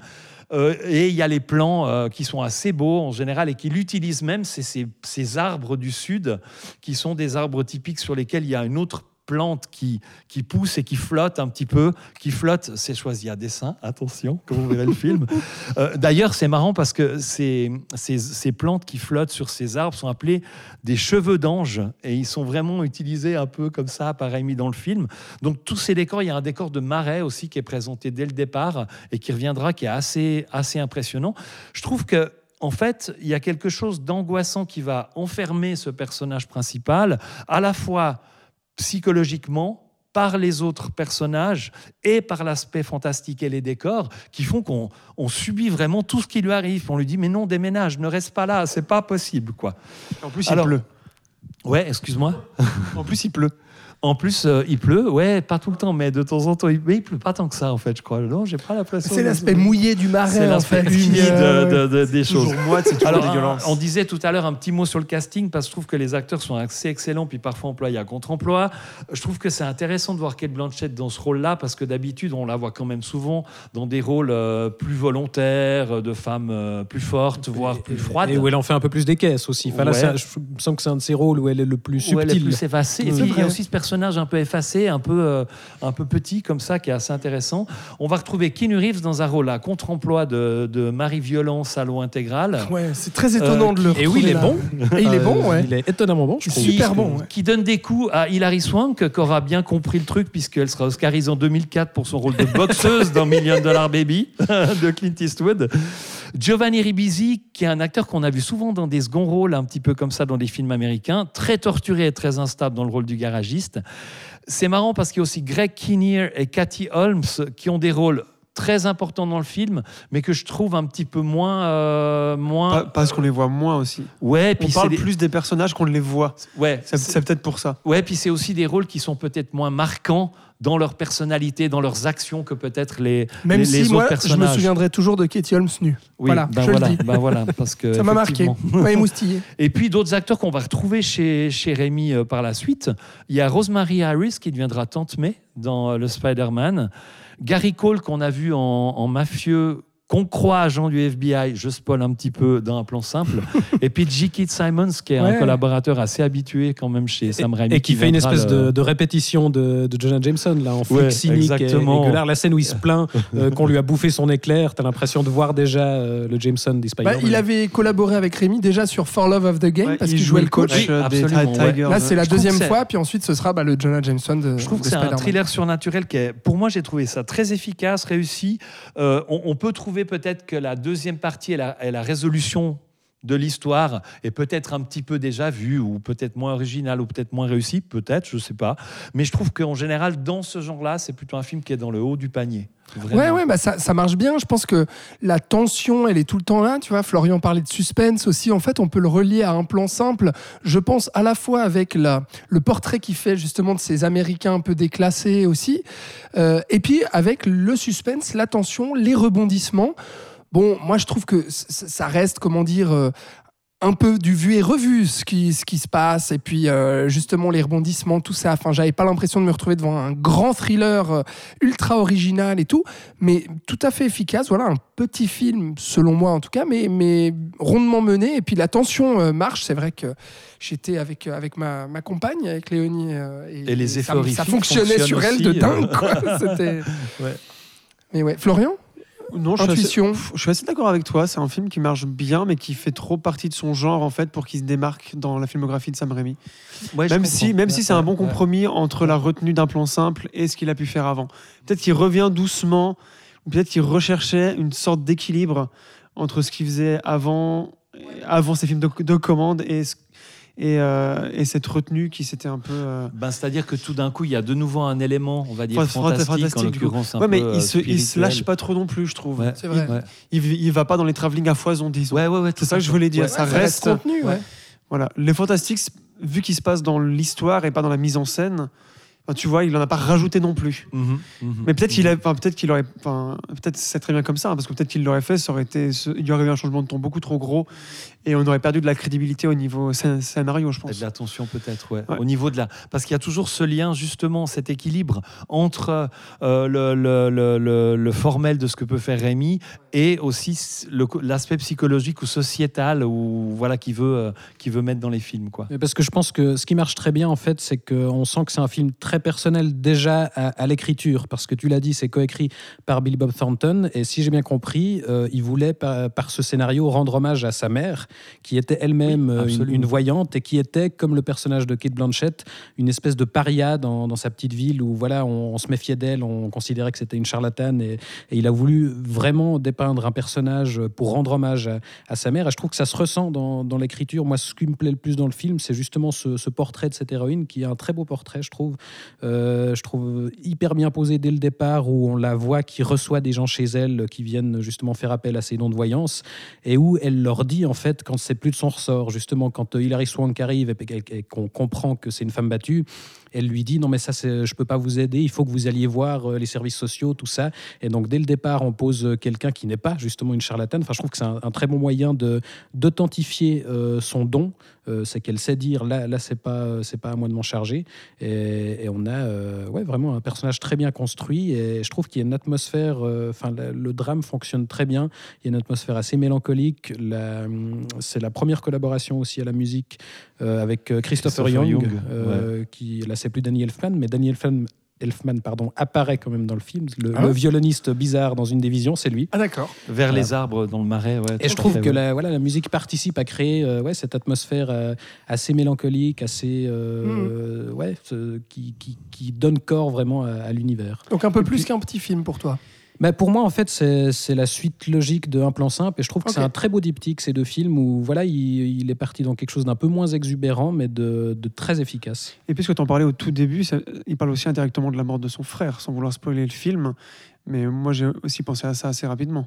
Il y a quand même tout un. Enfin voilà, c'est quand même le- le cas principal que la police gère, c'est quelqu'un qui a été retrouvé no- noyé. Ouais, effectivement. Et je pense C'est que juste. voilà. Patrick, euh, ce film-là, bah, moi j'étais trop jeune pour le voir euh, à l'époque euh, en salle. C'est vrai que je l'ai, je l'ai découvert là pour, pour l'émission. Mais toi, tu l'avais pas vu à l'époque Je l'avais pas vu, c'était à l'époque où j'avais un peu euh, laissé de côté un petit peu Rémi. Enfin, j'allais pas forcément voir tous les films de Sam Raimi. Mais tu l'as vu quand celui-là un plan simple et puis Intuition. Intuition, je l'ai vu deux fois. Je l'ai vu il y a deux jours. Ouais. je l'ai revu il y a deux Ouais. jours. Mais je l'avais vu déjà il y a euh, trois mois, trois, quatre mois. Ah, il était passé à la télé. Je l'avais rattrapé à ce moment-là déjà. Ah d'accord. Ok, mais c'est récent quoi, c'est ça. D'accord. Ouais, Parce que j'allais te demander justement la, la manière dont ce film-là avait été remarqué ou non à l'époque, mais j'ai quand même l'impression, bah, déjà aujourd'hui, que c'est pas du tout un film euh, qui a marqué les esprits, malgré son gros casting quand même. Ouais. Enfin, je veux dire, on parle de Kate Blanchett, Keanu Reeves, c'est pas du tout un film qui est cité. Euh, dans la filmographie de Sam Raimi non plus. Et pourtant, Et pourtant, c'est un film succès. qui, au niveau du box-office, a quand même permis à Rémi de avoir un petit succès. Ah ouais Pas énorme. Parce que pour un budget qui, de euh, 10 millions de dollars, il en rapporte 49 ou quelque 44 chose, 44, ok. Ouais. dans le monde. Et puis euh, voilà, ben, en même temps, il était déjà, quand il faisait ce film, un petit peu plus loin, déjà. J'ai j'ai lu qu'en fait, euh, il n'avait pas terminé la post-production de, Intuition au moment où il devait commencer le film suivant, Spider-Man, et qu'ils ont donc décalé le début de la réalisation de Spider-Man pour qu'il ait le temps de finir, euh, de finir euh, ce film-là. Voilà. Donc il s'apprêtait de toute façon à avoir un, un beaucoup plus gros succès ensuite. Donc voilà pour euh, Intuition, The Gift, donc en version originale, bah, qu'on conseille tous. Le Down. euh, Au Québec, le, le Down. le Dain au Québec. On vous conseille effectivement bah, de, le, de le voir, hein, si c'est pas déjà fait. Pareil, hein, pour, on n'a pas spécifié, mais bon, en fait, jusque-là, on conseille tous les Sam Raimi. Tous ceux dont on on, l'a a pas parlé trop vraiment. spécifié, mais tous ceux dont on a parlé vraiment, à part, Ouais. à part For Love On- of the Game et Crime Wave. si Ouais, on- ouais. Et si puis on respire entend. un bon coup avant de Ouais. regarder la trilogie Evil Oh Dead. là Mais ça suffit. on, on prend un peu de temps entre les trois films Il en et, on, et on- pas, on hein. essaie de re- se replonger dans l'époque où ça a été Ah fait là pour les aborder. Voilà, donc Spider-Man. Affreux personnage. bon, effectivement, donc là, on, on attaque un gros morceau. On passe directement en 2002 avec la sortie de Spider-Man.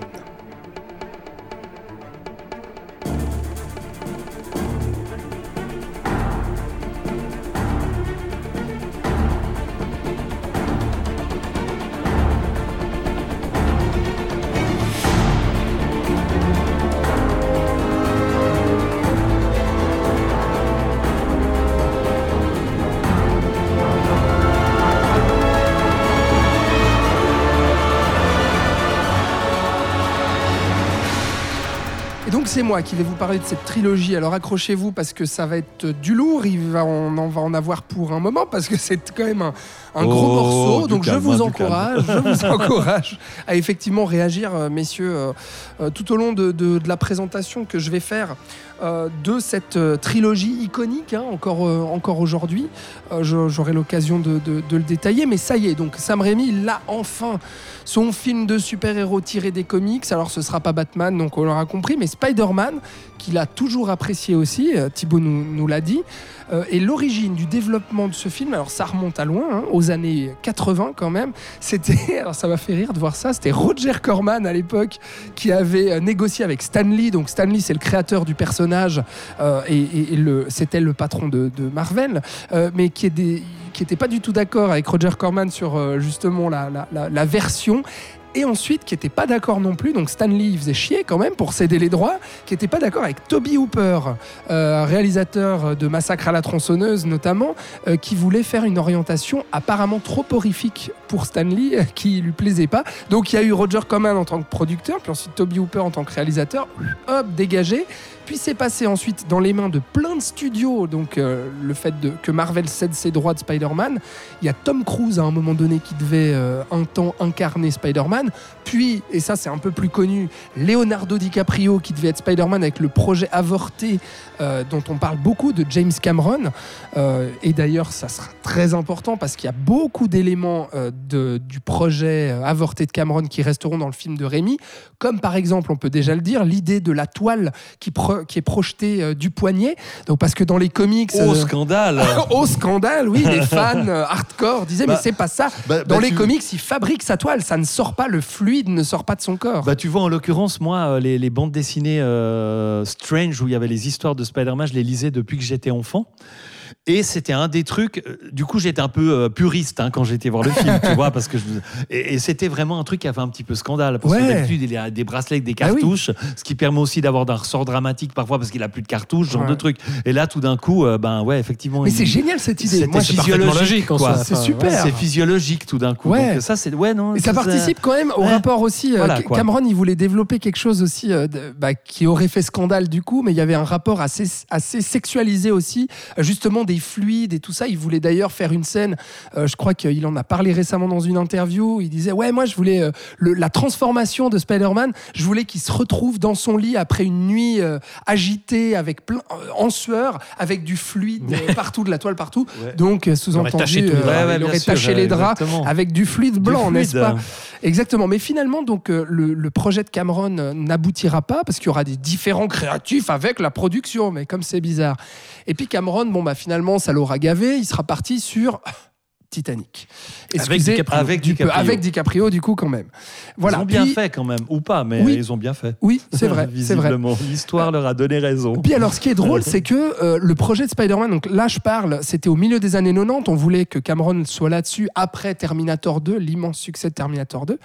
Et puis, euh, après que Cameron ait lâché l'affaire, bah, le projet euh, de, de production de Spider-Man a- est resté un peu bloqué pendant un moment, notamment à cause de l'échec de Batman et Robin en 1997, parce que là les producteurs se disaient, ok, bon, les comics, les super-héros, on laisse tomber.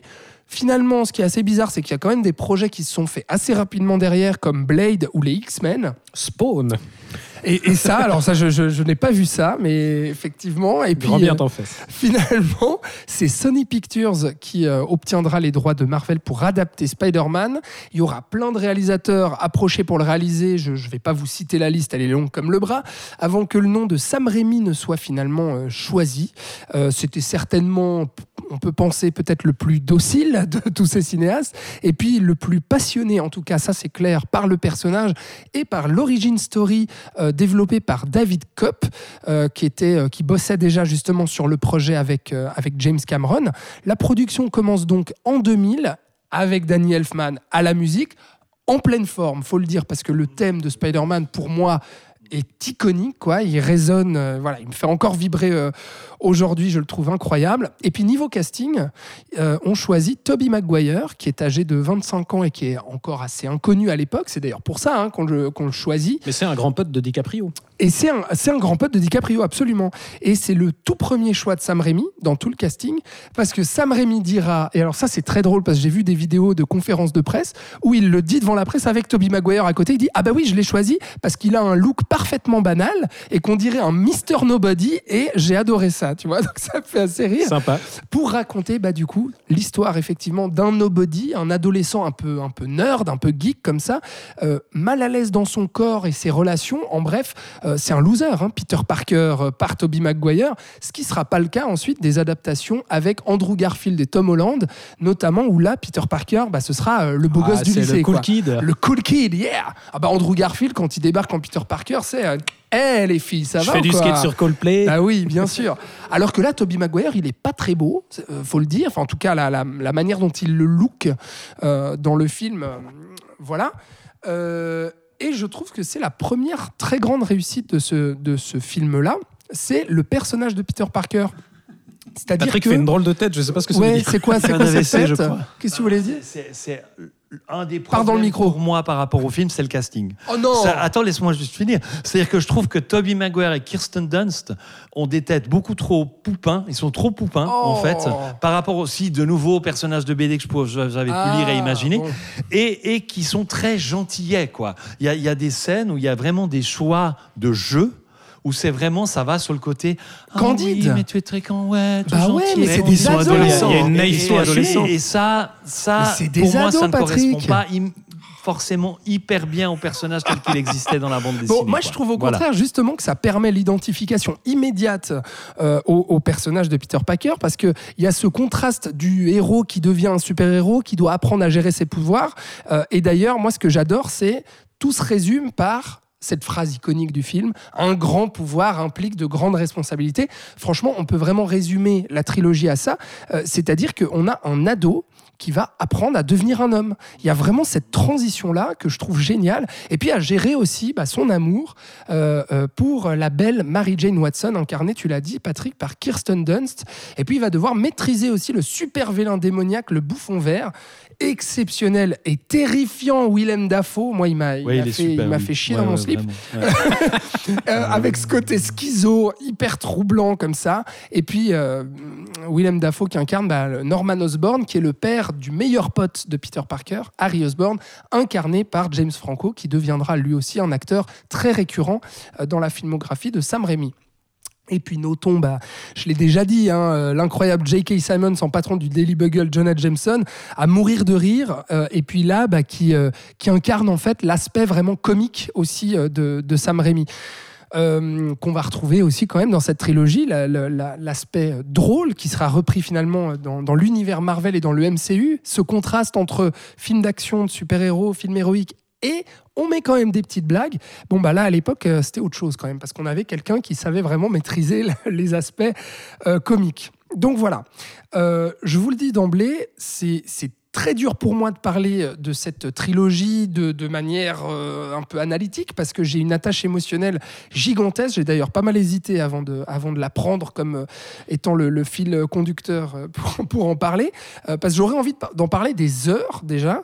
Je dis souvent moi que trois films ont posé euh, les bases en fait de ma cinéphilie. Euh, je cite très souvent euh, Psychose de Hitchcock, Orange Mécanique de Stanley Kubrick et, Et les tuches d'Olivier Marou, évidemment. et Spider-Man de Sam Raimi. Parce que euh, moi, j'avais 9 ans quand c'est sorti Mhm, au cinéma mhm. et j'y suis allé au cinéma. Et ce que tu décrivais, la bande-annonce qu'on voyait, alors moi je la voyais à l'époque sur les CD-ROM, tu sais. On Ah se ouais, passait ouais, les ouais, CD-ROM de bande-annonce et j'étais excité, mais comme un gosse, parce que moi. J'étais un très très grand fan, euh, bah, comme un gamin, de Spider-Man. Je lisais les comics, je matais les dessins animés.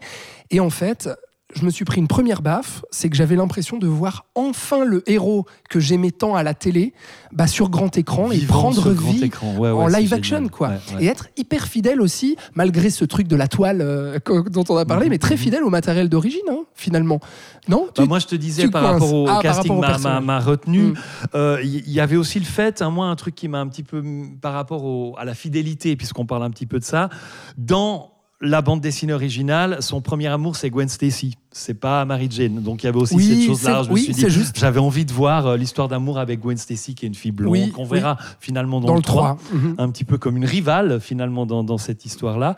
Et puis, mais, mais voilà, en dehors de ça, c'était comme toi. C'est-à-dire, c'était un, un bonheur de voir tout d'un coup Spider-Man bouger et, Ah ouais. et comment il bouge. Enfin, c'est super. Bah, justement. Même aujourd'hui, en revoyant les films, au niveau des effets spéciaux, Ouais. mais c'est halluciné. Ça n'a pas pris une Ouais. ride. C'est suffisamment clair, euh, simple et efficace et, et- et bien réalisé pour que on, on soit. euh, Bah, Juste le design des personnages, un peu comme. Matrix, tu vois, ça a vieilli à ce niveau-là.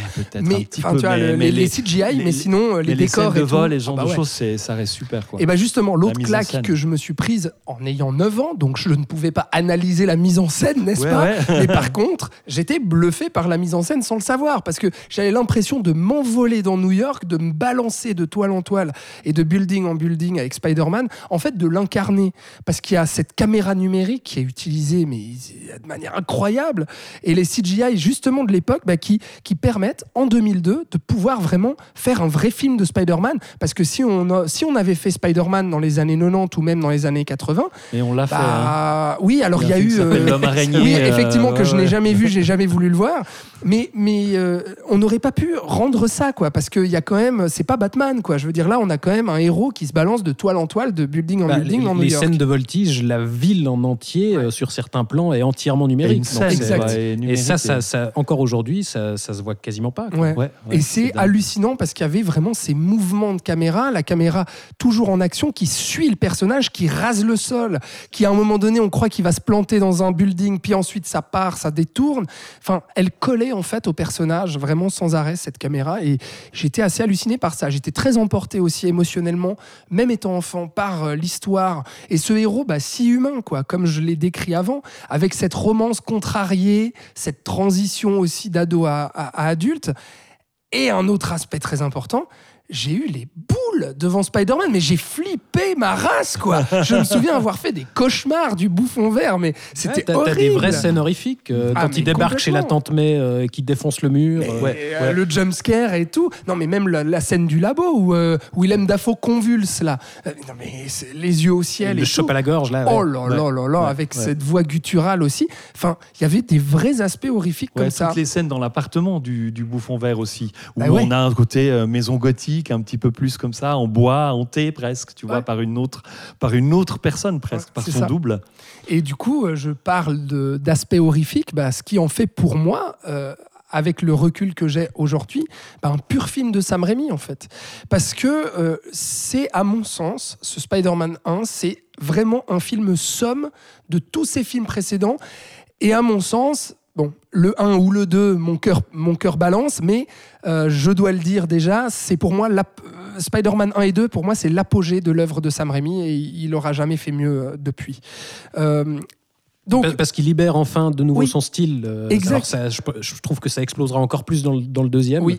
Mais, euh, mais là, on retrouve vraiment euh, son, ses exubérances stylistiques. Complètement. des débuts. Bah, de, les, les exubérances de, de Mort ou Vif, avec cette mise en scène tournoyante, ultra dynamique, le comic book et le super-héros de Darkman, l'aspect horrifique de ses origines d'Evil Dead, justement, son expérience aussi sur d'autres genres variés, parce que mine de rien, on, on- on- on rageait un peu sur Love of the Game ou ce genre de film. On disait euh, à quel point peut-être un plan simple et intuition avait beaucoup, beaucoup de qualité, mais aussi quelques réserves.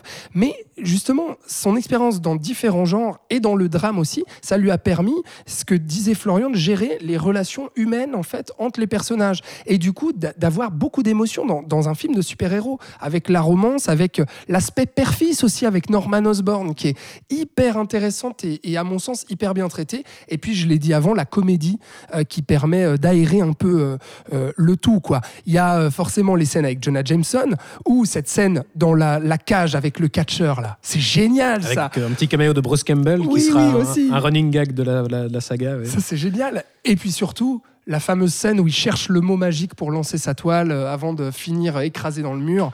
Euh, là encore, un héros. Pourquoi c'est un Sam Raimi Là aussi, un héros maltraité de bout en bout. Quoi. Il se prend des baffes sans arrêt, ce, loser euh, magnifique, en fait. Donc voilà, pour, pour toutes ces raisons, moi, le, Spider-Man 1, c'est vraiment un chef-d'œuvre et je pèse mes mots. Mais avant de passer au deuxième, peut-être vous entendre, Florian, qu'on n'a pas beaucoup entendu qui disait en tout début d'émission j'ai jamais été très fan de Spider-Man j'ai Non, l'impression que j'ai t'as jamais revu été très. ça euh, Alors, à la quand hausse, je les ai hein. revus, en fait, je les ai revus dans le spectre Sam Raimi. Du coup, là, je les ai euh, aimés à la hausse, alors que quand je les avais vus en salle, bon, j'avais pas. Moi, j'étais plus, plus jeune, donc j'avais pas toutes les clés, un petit peu comme toi quand tu avais 9 ans. Je pouvais pas vraiment comprendre ce que je voyais.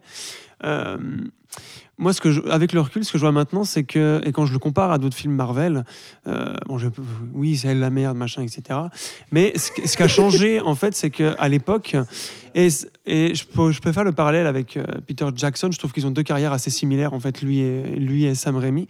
Ils sont arrivés en même temps, en plus. C'est que c'est des gars, quand même, qui ont passé, euh, je sais pas, genre 15-20 ans à faire plein de films, à élaborer leur style, à apprendre du, du métier et de la narration, et qui à un moment arrivent au bon moment, avec un budget conséquent, avec, euh, des, avec euh, une liberté d'action que les producteurs leur ont laissée suffisante ça c'est et qui hallucinant font hein. euh, Spider-Man, la trilogie, et Le Seigneur des Anneaux.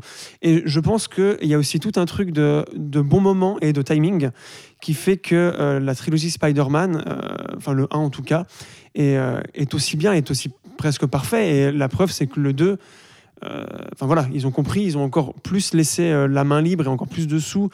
Euh, et ce qui est intéressant, c'est de voir que quand on voit qu'il a commencé avec Evil Dead 1, où il n'avait pas d'argent et plein d'idées, là, il a plein de sous, mais il a encore plus d'idées.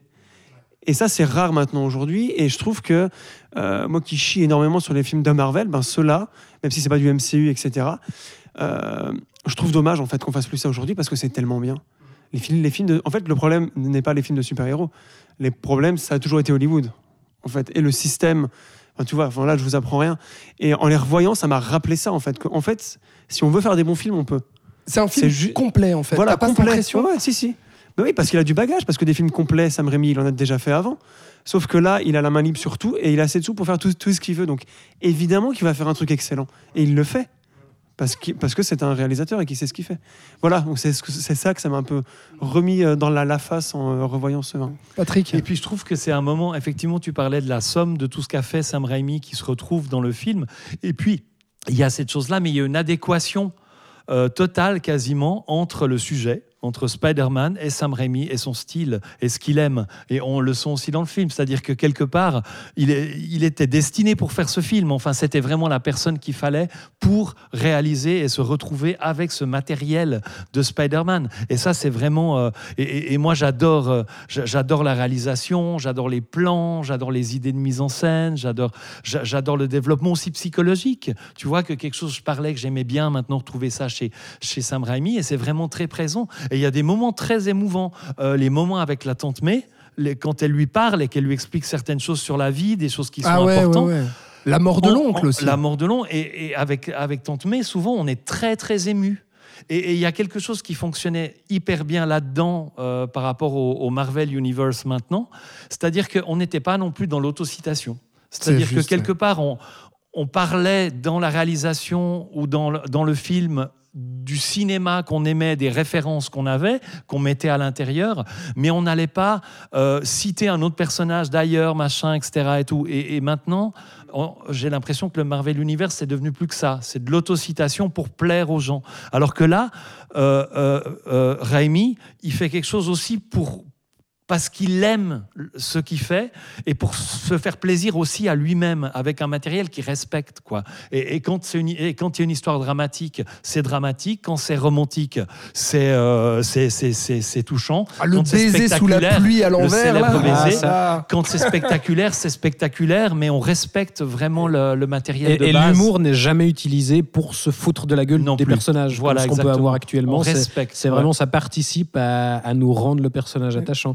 Pour Ouais, moi, parce que pour- même s'il le maltraite, comme ça peut être le cas dans le Marvel Cinematic Universe Ouais. aujourd'hui, même si on. c'est jamais moqueur. Voilà, c'est pas moqueur, quoi. Ça participe à la, à la construction aussi du, du personnage et à ses échecs, quoi. Et il y a beaucoup de respect, encore, comme tu disais aussi, pour un personnage qui va se construire, pour euh, de nouveau un microcosme de société aussi. Il y a un personnage que je trouve assez étonnant. Il a une voisine qui est euh, fille d'un immigré d'un pays de l'Est, on ne sait pas quoi, qui est une fille euh, toute maigrichonne et tout, mais qui en même temps est très touchante et puis qui craque un peu pour lui, puis qui vient lui amener des biscuits, du lait. Ça, c'est dans le deuxième. Par Ça, c'est dans le Ouais. deuxième. Et, et- et c'est assez. Et dans le 3 aussi. Et il y a, il y a tout ça qui fait que, Mm. ouais, c'est plein de petits détails touchants et très, très beaux. Non, mais Gros vraiment, choc, tu, hein, ouais, bah, tu, tu parlais de, de construction. Pour moi, c'est vraiment au même titre qu'un Batman Begins, un modèle euh, d'origine story. bah ouais. C'est clair, parce que dès la première scène, euh, il réutilise quelque chose qu'on retrouve dans plusieurs de ses films. C'est la narration en voix-over avec euh, le personnage qui raconte son histoire au début et à la fin du film. Et où il dit voilà, je suis Peter Parker, euh, machin, euh, j'aime Mary Jane, etc.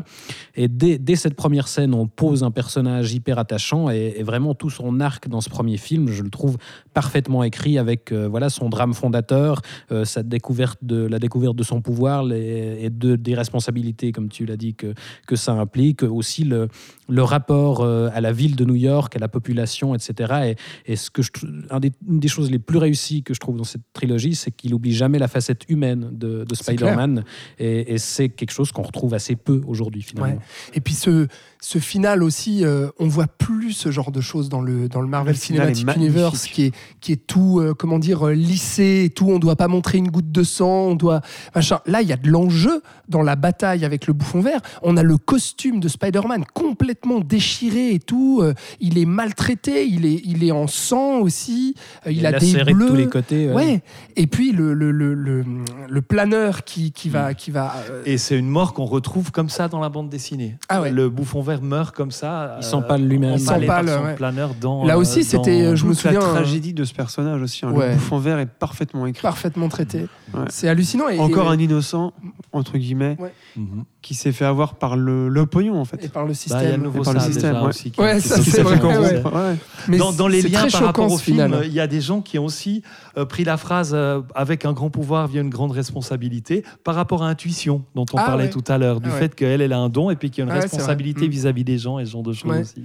Bon, donc du coup, pour un budget de 139 millions quand même, donc c'est C'était le vous carton, vous ça, non doutez, Oui. ouais, c'était le carton, 825 millions euh, de recettes dans le monde. Les critiques était excellente aussi. Il faut noter vraiment, c'était euh, dithyrambique. Et euh, il y a de quoi. Donc, euh, bon, c'était le plus gros budget de, de Sam Raimi jusqu'à présent, quoi. Et puis ensuite, il enchaîne, il enchaîne par. Je peux, je peux donner une Oui. petite anecdote, Oui, euh, comme ça, une petite anecdote hein, qui, a, qui a pas grand chose, enfin oui, qui a à voir avec le premier en fait. Le premier, la première affiche du film, on voyait un gros plan de Spider-Man accroché à, une, à un bâtiment et dans les, dans les lunettes, il y avait les tours du World Trade Center. Oui, c'est juste. On voyait même Et- ça dans le, dans le premier trailer. dans le premier trailer aussi. Oui, Et en fait, toile euh, entre les deux ils tours. ont, ils ont tout retiré, euh, les affiches dans le monde entier, euh, pour euh, proposer une affiche où ils grimpent sur, euh, sur une vitre, comme ça, à cause euh, des éléments catastrophiques euh, du 11 Ouais, septembre. et qui- ils ont dû virer euh, aussi, je crois, les, les deux tours euh, en CGI, hein, je crois. Bah oui. Oui, Dans oui, le oui, plan, hein, du- film, hein. ouais, ouais, ouais. Ce qui devait être plus facile que de rappeler toutes les affiches dans le monde entier. Ouais, Je pense. Juste, ouais. Donc voilà, donc euh, après ce succès euh, dithyrambique, un deuxième film euh, est lancé du coup en projet avec un budget plus conséquent, 200 millions de dollars de budget quand même. L'histoire sera écrite à nouveau par David Kopp, mais qui sera rejoint au scénario par Alfred Goff et Miles Miller. Alors c'était deux scénaristes de la série à succès Smallville à l'époque, et le scénario, donc ça je parlais de l'histoire, mais le scénario sera adapté ensuite par Alvin Sargent, le méchant choisi sera Docteur Octopus, qui devait déjà être présent dans le premier, en plus du bouffon vert, mais c'est Sam Raimi qui avait refusé euh, et qui avait bataillé contre la production en disant non, non, euh, ça va faire trop, quoi, trop d'éléments, trop de choses, Euh, concentrons-nous sur un méchant déjà pour l'origine story, parce qu'il y a beaucoup à traiter. Et qu'est-ce qu'il a bien fait Ouais, ce sera pas le cas ce qui- hein. Exactement ce qui, malheureusement, sera compliqué sur le troisième opus, mais je vais y revenir. Et donc, c'est Alfred Molina qui est choisi pour incarner ce Docteur Oct- Octopus. Et à nouveau, on va creuser en fait une relation de père de substitution avec euh, Peter Parker. Donc, euh, cette dualité aussi bon et méchant. Et là, on a un méchant contrôlé par ses démons euh, qui va finalement tenter la rédemption. Et ça, je trouve que c'est quelque chose de très beau et de très bien traité aussi à nouveau. Vraiment superbe écriture sur, sur ce deuxième opus. On a à nouveau la romance contrariée, le Je t'aime moi non plus avec Mary Jane. Puis on a Harry qui veut venger son père et traquer Spider-Man. Donc ça rajoute à nouveau ces, enjeux-là, on va dire, euh, en plus. Et puis rajoutons un dernier enjeu, euh, et pas des moindres. Euh, Spider-Man devient impuissant et perd ses pouvoirs peu à peu. Et même si on peut penser, avec tout ce que je viens de dire, qu'il y a beaucoup d'enjeux, je les trouve. Je les trouve tous très très bien gérés euh, et développés. Alors c'est vrai que ce Spider-Man 2 est considéré comme euh, sou- souvent par le comme le meilleur de la trilogie. J'avoue, moi aussi. Et, et même comme l'un des meilleurs films de super-héros encore Ah bah, à l'heure actuelle. Voilà, pour moi, c'est le meilleur film de super-héros. Voilà, je, je le dis parce que au-delà de cette écriture que je trouve brillante, comme dans le premier film, bah là, l'origine story, elle est finie. Donc, on a Spider-Man là carrément avec son costume dès le départ. On a encore plus d'enjeux. On a vraiment une avancée et une évolution du personnage. Et surtout, surtout, c'est ça que je veux mettre en avant, c'est l'action époustouflante dans ce film, avec les tentacules du Docteur Octopus, qui est un superbe antagoniste pour l'araignée, justement. Et là, dans les chorégraphies, je trouve ça mais tellement bien géré. C'est du métro. Bah, la scène du métro, alors la scène de la banque déjà, euh, finit sur euh, un mur de building avec Tante May suspendue dans le vide. Euh, je crois que Sam Raimi, il aime bien ce genre de scène avec la femme suspendue dans le vide et les héros qui se battent. Euh, on a la, sc- euh, la, la scène de la voiture en slow motion lors d'un repas avec Mary Jane aussi, je trouve, qui est brillant, brillamment euh, euh, tournée en termes de tension et tout. On a bien entendu l'iconique et exceptionnelle scène du train avec un final où Spa- enfin de métro du coup pardon avec un final où Spider-Man révèle son identité enfin là Et où aussi il est porté par la foule. euh, Exact. c'est le martyr. ouais. c'est- ça c'est mythique et vraiment cette scène du métro où on voit Spider-Man mais virevolter euh, parce que le métro passe juste au-dessus de la route quoi. Et donc il va passer près des voitures il va même à un moment donné faire carrément du skate en étant relié. Enfin c'est c'est absolument génial. Euh, euh, et, puis voilà j'y reviens vraiment ces chorégraphies avec le métro qui sont d'une inventivité d'une générosité hallucinante. Et on est vraiment très très loin de, de tout ce qu'a pu faire le Marvel Cinematic Universe en termes de propositions d'action quoi purement et de combat entre un héros et un, et un vilain, quoi. Et on a le final aussi dans le vieil entrepôt sur la rive, où on retrouve à nouveau Spider-Man avec le costume déchiré, etc. Et il y a tout cet enjeu autour de, de, de l'identité révélée qui va faire que, eh ben, ça y est, il va pouvoir avouer à Mary Jane que bah, il l'aime, mais qu'en fait, euh, un grand pouvoir implique de grandes responsabilités et que euh, ça l'empêche parce qu'il est Spider-Man, mais bon, qu'il va y aller quand même.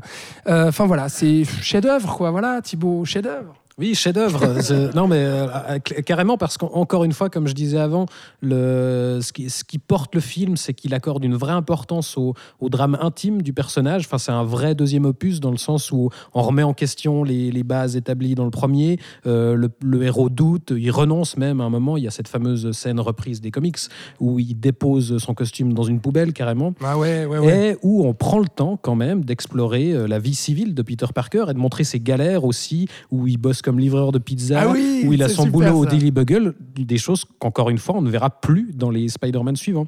Et, et toute la relation avec Tante May aussi, je la trouve hyper touchante, cette, cette scène où, où elle fait ses cartons et où on a l'impression qu'elle lui fait comprendre à demi-mot qu'elle sait qu'il est Spider-Man, mais c'est jamais euh, dit clairement et c'est hyper touchant. Donc voilà, il y a au niveau du drame, ça fonctionne hyper bien. Et au niveau de l'action, là, on est au niveau euh, encore supérieur par rapport au précédent. Toutes les scènes que tu as citées, mais il y a aussi, moi, les scènes de, naissance des méchants dans les Spider-Man, où je les trouve euh, toutes fabuleuses. Et là, la naissance du Docteur Octopus, où on, l'orne très clairement du côté d'Evil Dead, mais sans montrer une seule goutte de sang. Mais euh, tout est une question de, montage. On a une vraie scène horrifique euh, où on joue sur le son. Il n'y a plus aucune musique, mais il y a juste les cliquetis des pinces. On joue aussi sur les, là encore, les, vues subjectives des, pinces qui, foncent sur les gens. Et, et cette scène, c'est une vraie scène d'horreur au sein d'un film de super-héros qui reste relativement grand public. Et je trouve ça assez fabuleux. Donc ouais, là encore, film euh, qui mélange plein de choses différentes euh, de façon assez harmonieuse. Florian, brièvement, encore meilleur que le premier ou pas? Oui. Ouais. Oui, parce qu'en fait, c'est le même syndrome qu'Evil Dead 1 et Evil Dead 2. C'est-à-dire qu'il a, il a prouvé qu'il pouvait le faire. On lui donne plus de. C'est comme c'est ce que je disais avant. Ouais. Du Et coup, là, là, il repousse tous Ouais. les, les- Voilà. Mais il y arrive, hein, alors que beaucoup se seraient pété la gueule encore une fois. Mm. Parce que c'est dur de faire un 2 qui est mieux que le premier. Ouais, c'est clair. Et euh, oui, c'est la même chose que le 1, mais en- encore mieux, comme si c'était possible, et ça l'est. Tu acquiesces, Patrick? Oui, il y a une profondeur dans les relations entre les personnages qui s'installent, des choses très touchantes, très émouvantes aussi. La relation se complexifie avec Mary Jane, mais aussi avec Harry, du coup, parce qu'il y a une espèce de triangle amoureux plus ou moins, qui etc. Et, euh, et puis, je trouve que le Docteur Octopus est très impressionnant. C'est-à-dire, il, il a une espèce de, il a un poids et une densité dans les mouvements, dans la façon dont les mouvements du, du personnage sont réalisés, euh, qui est vraiment très inquiétante. Quoi. Et puis le personnage est aussi intéressant parce qu'il est un peu double aussi, il essaie d'être bon au départ, etc. Ouais. Et tout. Il est manipulé la, par la, ses la, la dernière séquence euh, dans le, le bâtiment euh, au, au- Ouais, sur l'eau ouais. est vraiment euh, le décor est incroyable. Ça me faisait penser, à- on aurait presque pu voir ça dans, le- Dans le Darkman. laboratoire de Darkman, Ah tu ouais. vois, quelque chose qui vient un petit peu là se, se rappeler à nous. Et puis non, j'ai trouvé vraiment ça super, Ouais. quoi, vraiment très, très Alors, ce qui est bizarre, c'est que moi, je pensais que ça a été un meilleur succès que le premier, mais en fait, non. Enfin, ça reste un gros succès. Euh, Pour 200 millions de, de budget, il a rapporté 790 millions de recettes. Mais du coup, c'est un petit peu moins que le premier. Ça reste un très gros succès pour euh, Sony. Euh, les critiques sont excellentes à nouveau, ce qui fait que Spider-Man 3 est annoncé trois mois avant la sortie du 2. Et là, ça se gâte, mes amis, parce que euh, Sony aura la folie des grandeurs et ça posera de gros soucis. Alors, on a à nouveau Alvin Sargent au scénario, qui était déjà présent sur le deuxième. Euh, Sam Raimi et son frère Ivan Raimi viennent coécrire euh, le film. Sam Raimi veut poursuivre avec la vengeance de Harry Osborn, puis il veut aussi inclure l'homme sable, qu'il adore dans les comics, et qui donne aussi un challenge visuel, je vais y revenir. Puis Sam Raimi, il veut aussi introduire le vautour comme euh, nouveau méchant, sauf que les producteurs euh, refusent et ils lui imposent de rajouter Venom parce qu'on dit bah, si si c'est un antagoniste euh, hyper important dans ce... Ah, les fans, ils adorent Ouais, les fans, ils adorent, c'est super. Il faut absolument que tu fasses Venom sur le 3. Sam Raimi était pas trop chaud, se disait, mais Venom, ça rajoute beaucoup parce qu'il y a beaucoup de background à faire. Parce qu'il il y a à la fois cet élément surnaturel et, et- et fantastique qui vient. Tout coup, que, il y a des extraterrestres. Il il y a faut, des préparer le terrain. il faut quand même sacrément préparer le terrain. Euh, Venom, c'est un personnage très iconique, très important. Et puis, tout ça, ça veut dire aussi costume noir pour Spider-Man. Parce qu'il y a tout un arc, justement, sur les démons, le côté obscur, la lutte contre le côté obscur, etc. Et rajoutons à ça que les producteurs veulent aussi rajouter Gwen Stacy. Pour les gens comme toi, Patrick, qui ont été déroutés Bah, au elle aurait dû être là dès le départ, excusez-moi. hein. Tout ça à cause de toi, Patrick. Elle aurait dû être là dès le départ, hein, la petite Gwen. hein. Voilà, et donc là, il rajoute encore un enjeu supplémentaire. Donc, on résume. Peter vit sa romance avec Mary Jane et veut se marier, mais il y a Gwen Stacy qui vient foutre le bordel. Harry Osborn, Harry Osborn pardon, crée un méchant bouffon vert et s'en prend à Peter. L'homme sable est le tueur de l'oncle de Peter qu'il doit apprendre à pardonner. Et ensuite, on doit expliquer le symbiote, Eddie Brock en Venom, puis le costume noir avec la lutte contre le côté obscur. Enfin, bref, bref en gros, le trop Et- tue le tout. Et Eddie Brock qui veut prendre le travail de Peter Parker et qui du coup est aussi le petit copain de Gwen Stacy, Voilà. qui est la, chef, la fille du chef de la Ce qui police. crée un bordel narratif pas possible. Alors, c'est vrai que je disais déjà, et dans le premier et dans le deuxième, il y avait quand même beaucoup d'enjeux différents. Mais ça restait Mais gérable. ils étaient clairs en fait. Ils étaient clairs et, Et tout. puis un et certain là, nombre de personnages aussi. ouais, euh, c'est vrai. Et là, il y a trop, quoi. Je veux dire, le méchant bouffon vert, plus l'homme sable, plus Venom. Rien qu'en termes de méchant, c'est compliqué. Si on rajoute tous les enjeux avec Peter Parker, c'est ingérable. Euh, Puis si on rajoute en plus la parenthèse comédie avec Peter en émo qui met la mèche devant et qui se rebelle, au secours ce passage, au secours. Donc, ce qui en ah, fait, Dieu, clairement, et je pense que vous serez d'accord avec moi, c'est pas dur, c'est le moins bon de la trilogie, euh, mais à mon sens, je le trouve trop mal aimé. Euh, il a très très mauvaise réputation, il y a eu des mauvaises critiques, le box-office n'était pas Disons incroyable. passent après le 2 quoi. Bah oui, Ah, et du vois, coup c'est- l'énorme déception.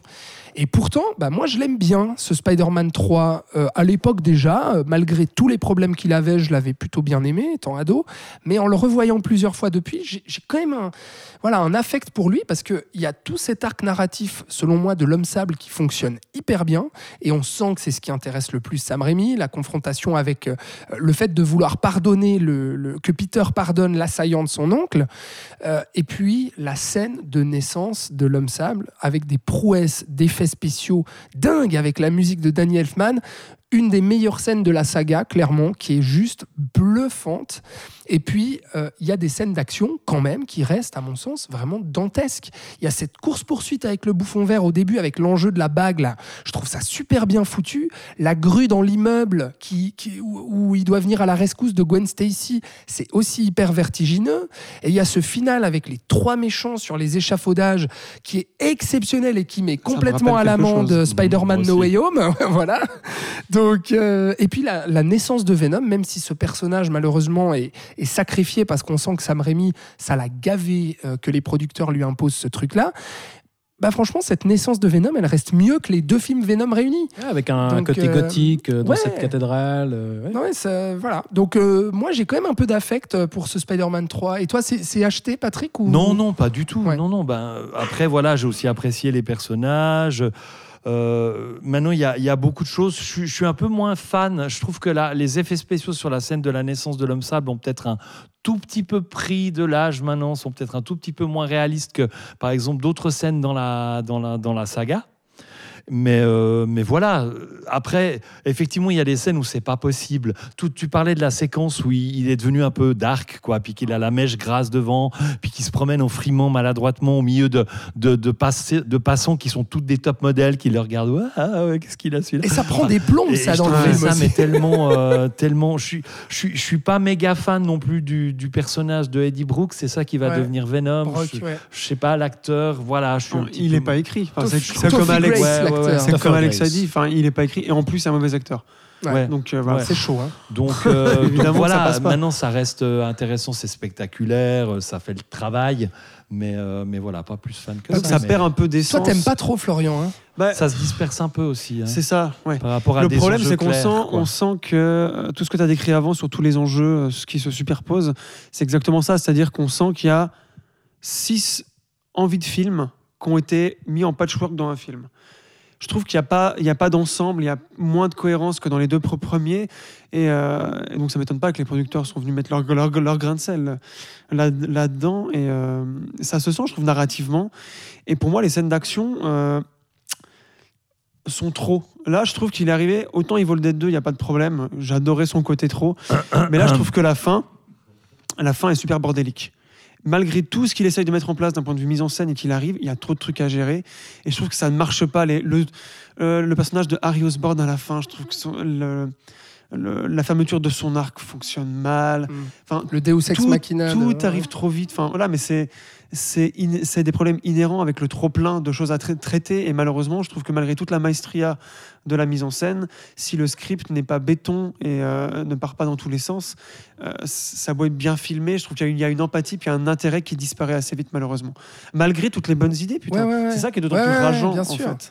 Bon. Ça, encore une fois, c'est la faute à Mais, la- mais moi, je peux pas m'empêcher de, je peux pas m'empêcher de le trouver tellement au-dessus de tout le MCU Ah oui, en bien fait, sûr. tu vois. Ben, c'est clair. Je sais pas quoi. C'est clair. Et à part ça, c'est le premier exemple d'incursion des producteurs et de leur mauvaise décision dans Ah un là, film de super-héros. clair. ouais. Enfin, pour, pour moi, je l'ai vraiment vu comme ça. c'est clair. C'est à partir de là que tout est parti. Bien euh, sûr. voilà, que tout est. Voilà. Eh bien, écoutez, moi, je vais à nouveau faire mon, mon fanboy parce que. Ah. euh, non, mais alors, je, je suis d'accord. On, sent- on sent que c'est un film qui, qui a beaucoup souffert de, de, de ce qu'on a, de tout ce qu'on a imposé à Sam Raimi. Mais en fait, oui, il y a beaucoup trop et, et le film aurait dû durer trois heures pour, euh, pour pouvoir tout gérer. Mais en fait, plus je le revois et plus je trouve quand même assez prodigieux ce qu'il arrive à faire avec toutes ces Merci. contraintes. Euh, je trouve à nouveau que les enjeux dramatiques fonctionnent parfaitement. Je trouve limite que c'est le film des trois où le personnage de Mary Jane est le plus intéressant. Oui, ça Tout ce qu'elle traverse avec euh, Ouais. sa, sa carrière artistique Ouais, qui, sa carrière qui- qui d'actrice. patine, ses frustrations. euh, c'est- il me semble que c'est dans ce film-là qu'elle est le plus Oui, creusée. Elle et est développée. Et la là, menace de Gwen, clair. du coup. Voilà, alors le- là aussi le personnage est un petit peu sacrifié, mais, euh, mais voilà, son personnage à elle, la Mary Jane, je la trouve intéressante. Et tout, tout l'arc de Peter aussi, je le, je le trouve hyper intéressant. Sa rivalité avec Harry, son, son, sa folie des grandeurs avec le costume noir, son, son désir de vengeance, tout ça s'incarne à travers les, les trois méchants. Donc au final, leur présence a du sens, même si voilà, il n'a pas suffisamment de temps pour, euh, pour creuser tout ça. Euh, comme tu le dis, on, on sent que l'homme sable, c'est ce qui intéresse le plus Rémi. Et, et ce personnage, là, il est parfait. Là, il a le temps qu'il faut. Je trouve, il est, il est vraiment réussi. Et puis, euh, moi, au contraire de, de Florian, je trouve que c'est la mise en scène la plus impressionnante des trois. Enfin, dès cet affrontement du début avec Harry euh, en planeur, euh, Mhm. Ça chie, je, je- c'est- c'est c'est du, du spectacle total et, et je trouve encore aujourd'hui hyper impressionnant. Et aussi, je trouve que c'est presque le plus drôle. Enfin, toutes les scènes avec Jameson aussi, euh, quand il, quand il, quand il s'énerve Ah oui, et, que, met... et que sa, sa secrétaire euh, le sonne et qu'il doit prendre ses pilules Oui. et tout ça. Enfin, voilà, je Et quand que- il met le costume de Spider-Man aussi, tu sais, qui se prend pour Spider-Man sur la table, Oui, Jonah Jameson, ouais. là. Ah, mais ça, pardon, c'est dans la une, Director's Cut, ça. c'est une, ouais, une scène coupée. Ouais, c'est une scène coupée, pardon. Mais effectivement. Et puis, euh, encore mon point musique, mais euh, Mhm. il s'est fâché avec Danny Elfman après le deuxième, et donc c'est Christopher Young qui prend le relais Ah sur celui-ci. Et je trouve que là aussi, c'est presque la meilleure partition des trois. Ah, parce que. J'aime beaucoup les, les thèmes qu'il a composés pour, euh, pour l'homme sable et pour le costume noir. Je trouve qu'il ajoute un, une- un- un nouveau truc euh, assez original. Et, et ouais, film malade, mais, mais quand même, j'ai envie de dire grand film.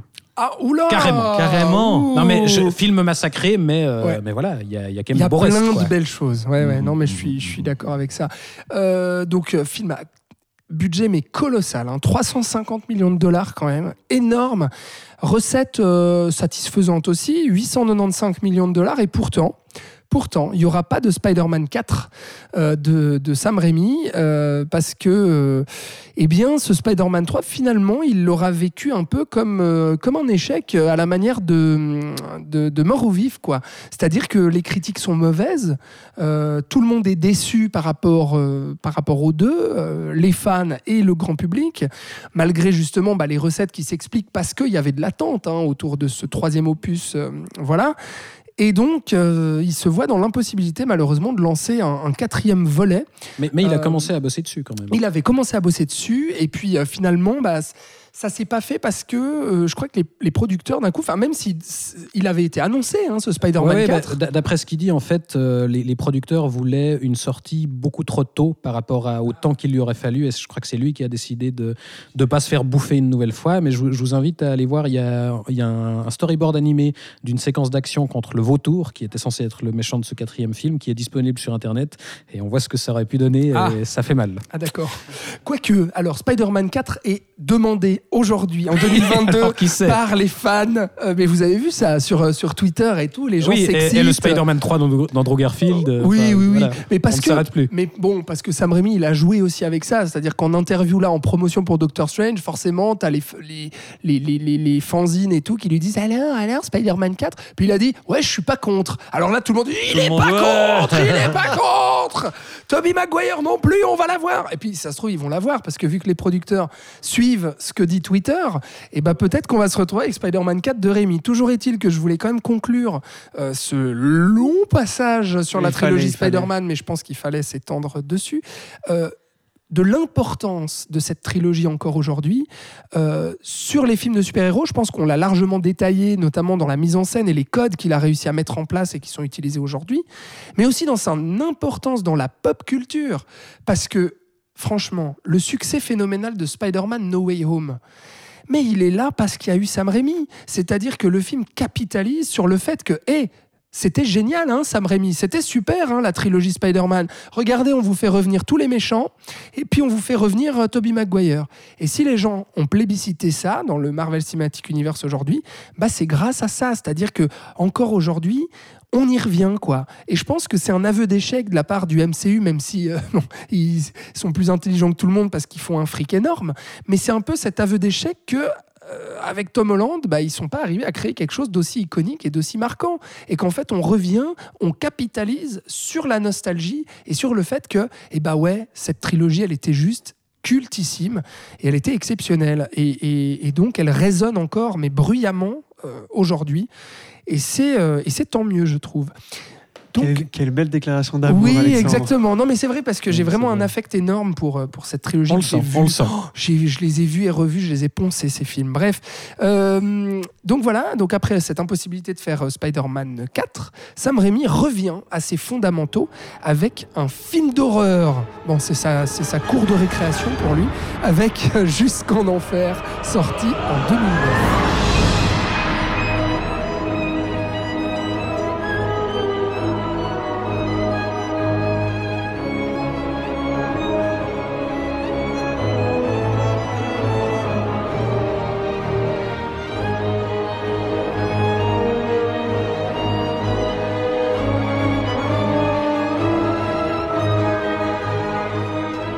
Alors, Jusqu'en Enfer, ou bien Drag Me to Hell en Yeah, version man. originale, c'est toi, Flo, qui a eu envie de nous parler de ce film, donc de Sam Raimi, euh, datant de 2009. Alors, pourquoi est-ce que Sam Raimi revient euh, au genre horrifique? Alors, à mon avis, parce que euh, après cette décennie. Alors. Alors, comment te dire?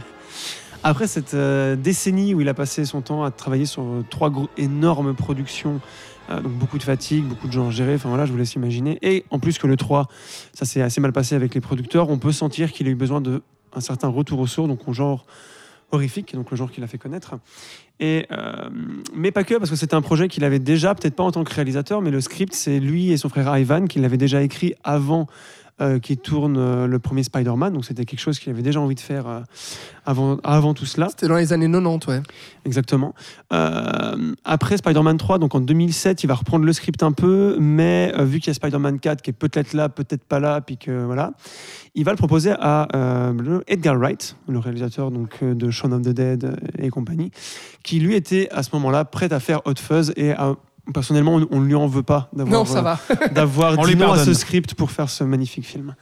Et donc, euh, bah, au bout d'un moment, il va se dire, mais pourquoi pas moi? Ça me fera du bien de revenir à une petite équipe, à un petit budget, à quelque chose euh, que je peux contrôler plus facilement et qui me remettra peut-être d'aplomb, euh, psychologiquement en tout cas, parce que enfin, dans les interviews que j'ai vues, vraiment, la trilogie Spider-Man l'avait épuisé euh, autant psychologiquement que physiquement. En même temps, quand on voit le résultat, on peut comprendre.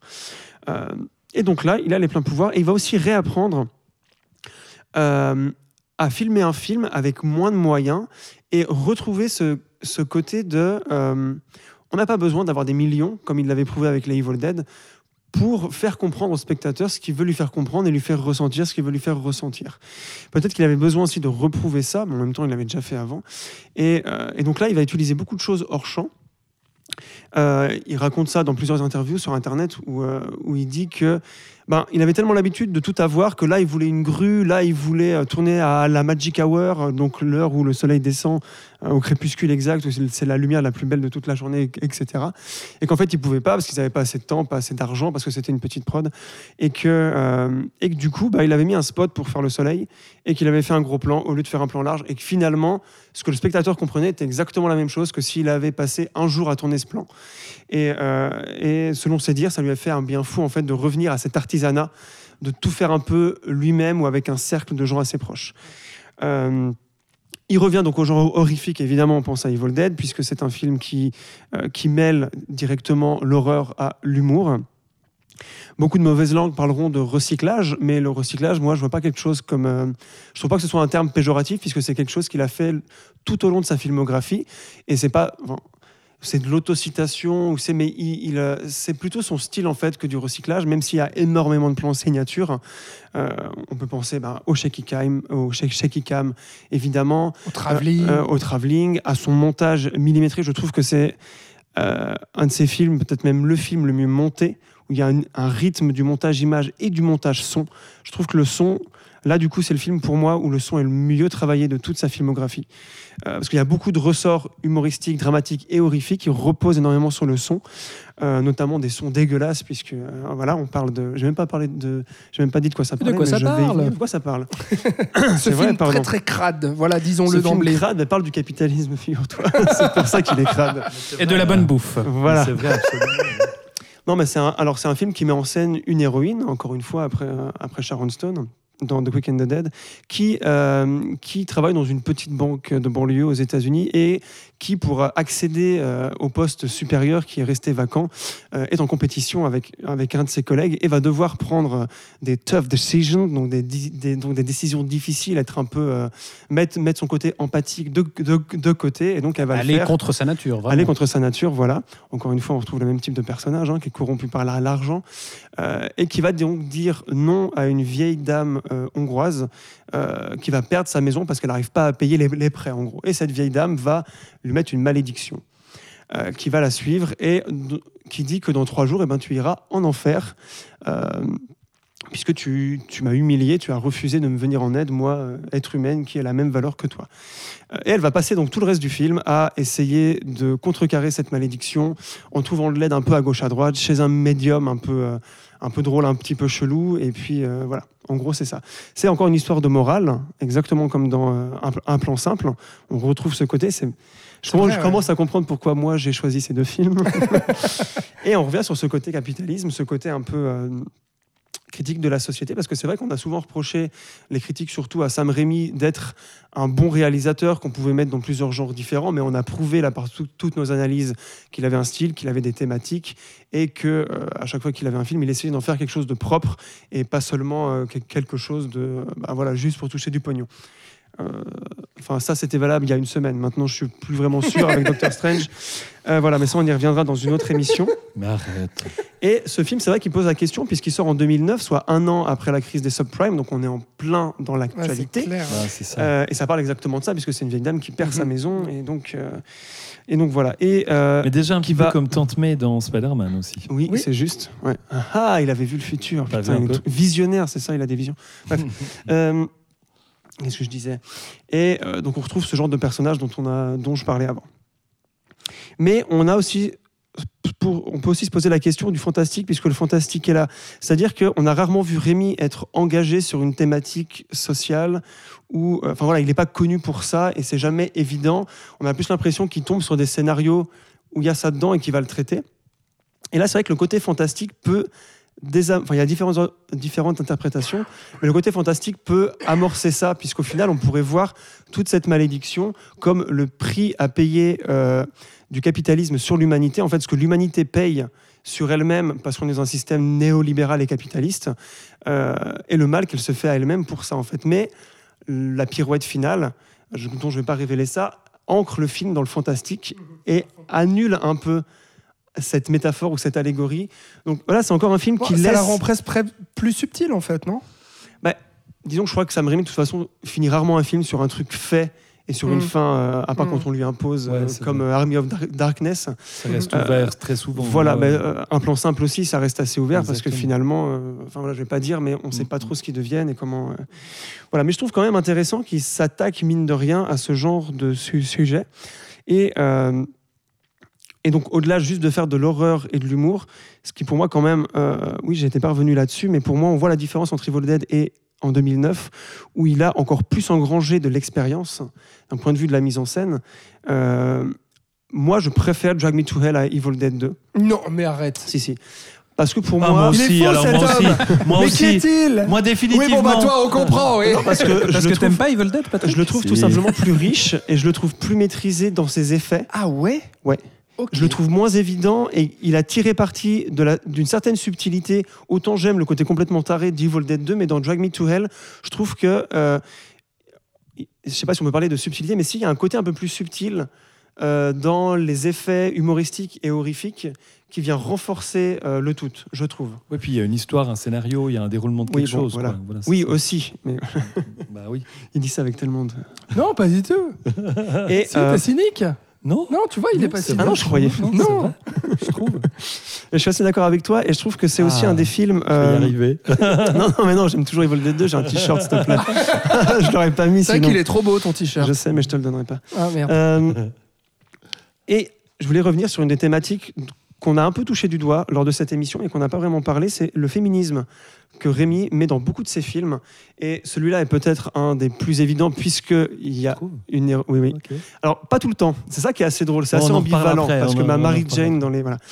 Euh, on a une héroïne euh, qui va là être clairement une victime puisqu'elle va subir la malédiction. Ah ouais, ça, Et tout clair, ce qu'elle va essayer de faire, euh, c'est la nouvelle Bruce Campbell, parce qu'elle va s'en prendre plein la gueule, sa mère, encore plus que dans les Evil Dead, je trouve. ouais. Enfin Ouais, ouais. là, euh, la pauvre, hein, je, Joséphine Elle se fait imaginer. gerber dessus quand Ah ouais, même. quoi. voilà, Euh, Thibaut va nous gueule. parler de- du rapport à la nourriture après, j'ai hâte d'entendre, parce que moi, j'ai pas traité cet angle-là.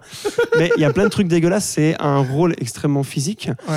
Et, euh, et elle va s'en prendre plein la gueule en tant que femme, en tant que, en tant que personne qui a fait un mauvais choix pour survivre.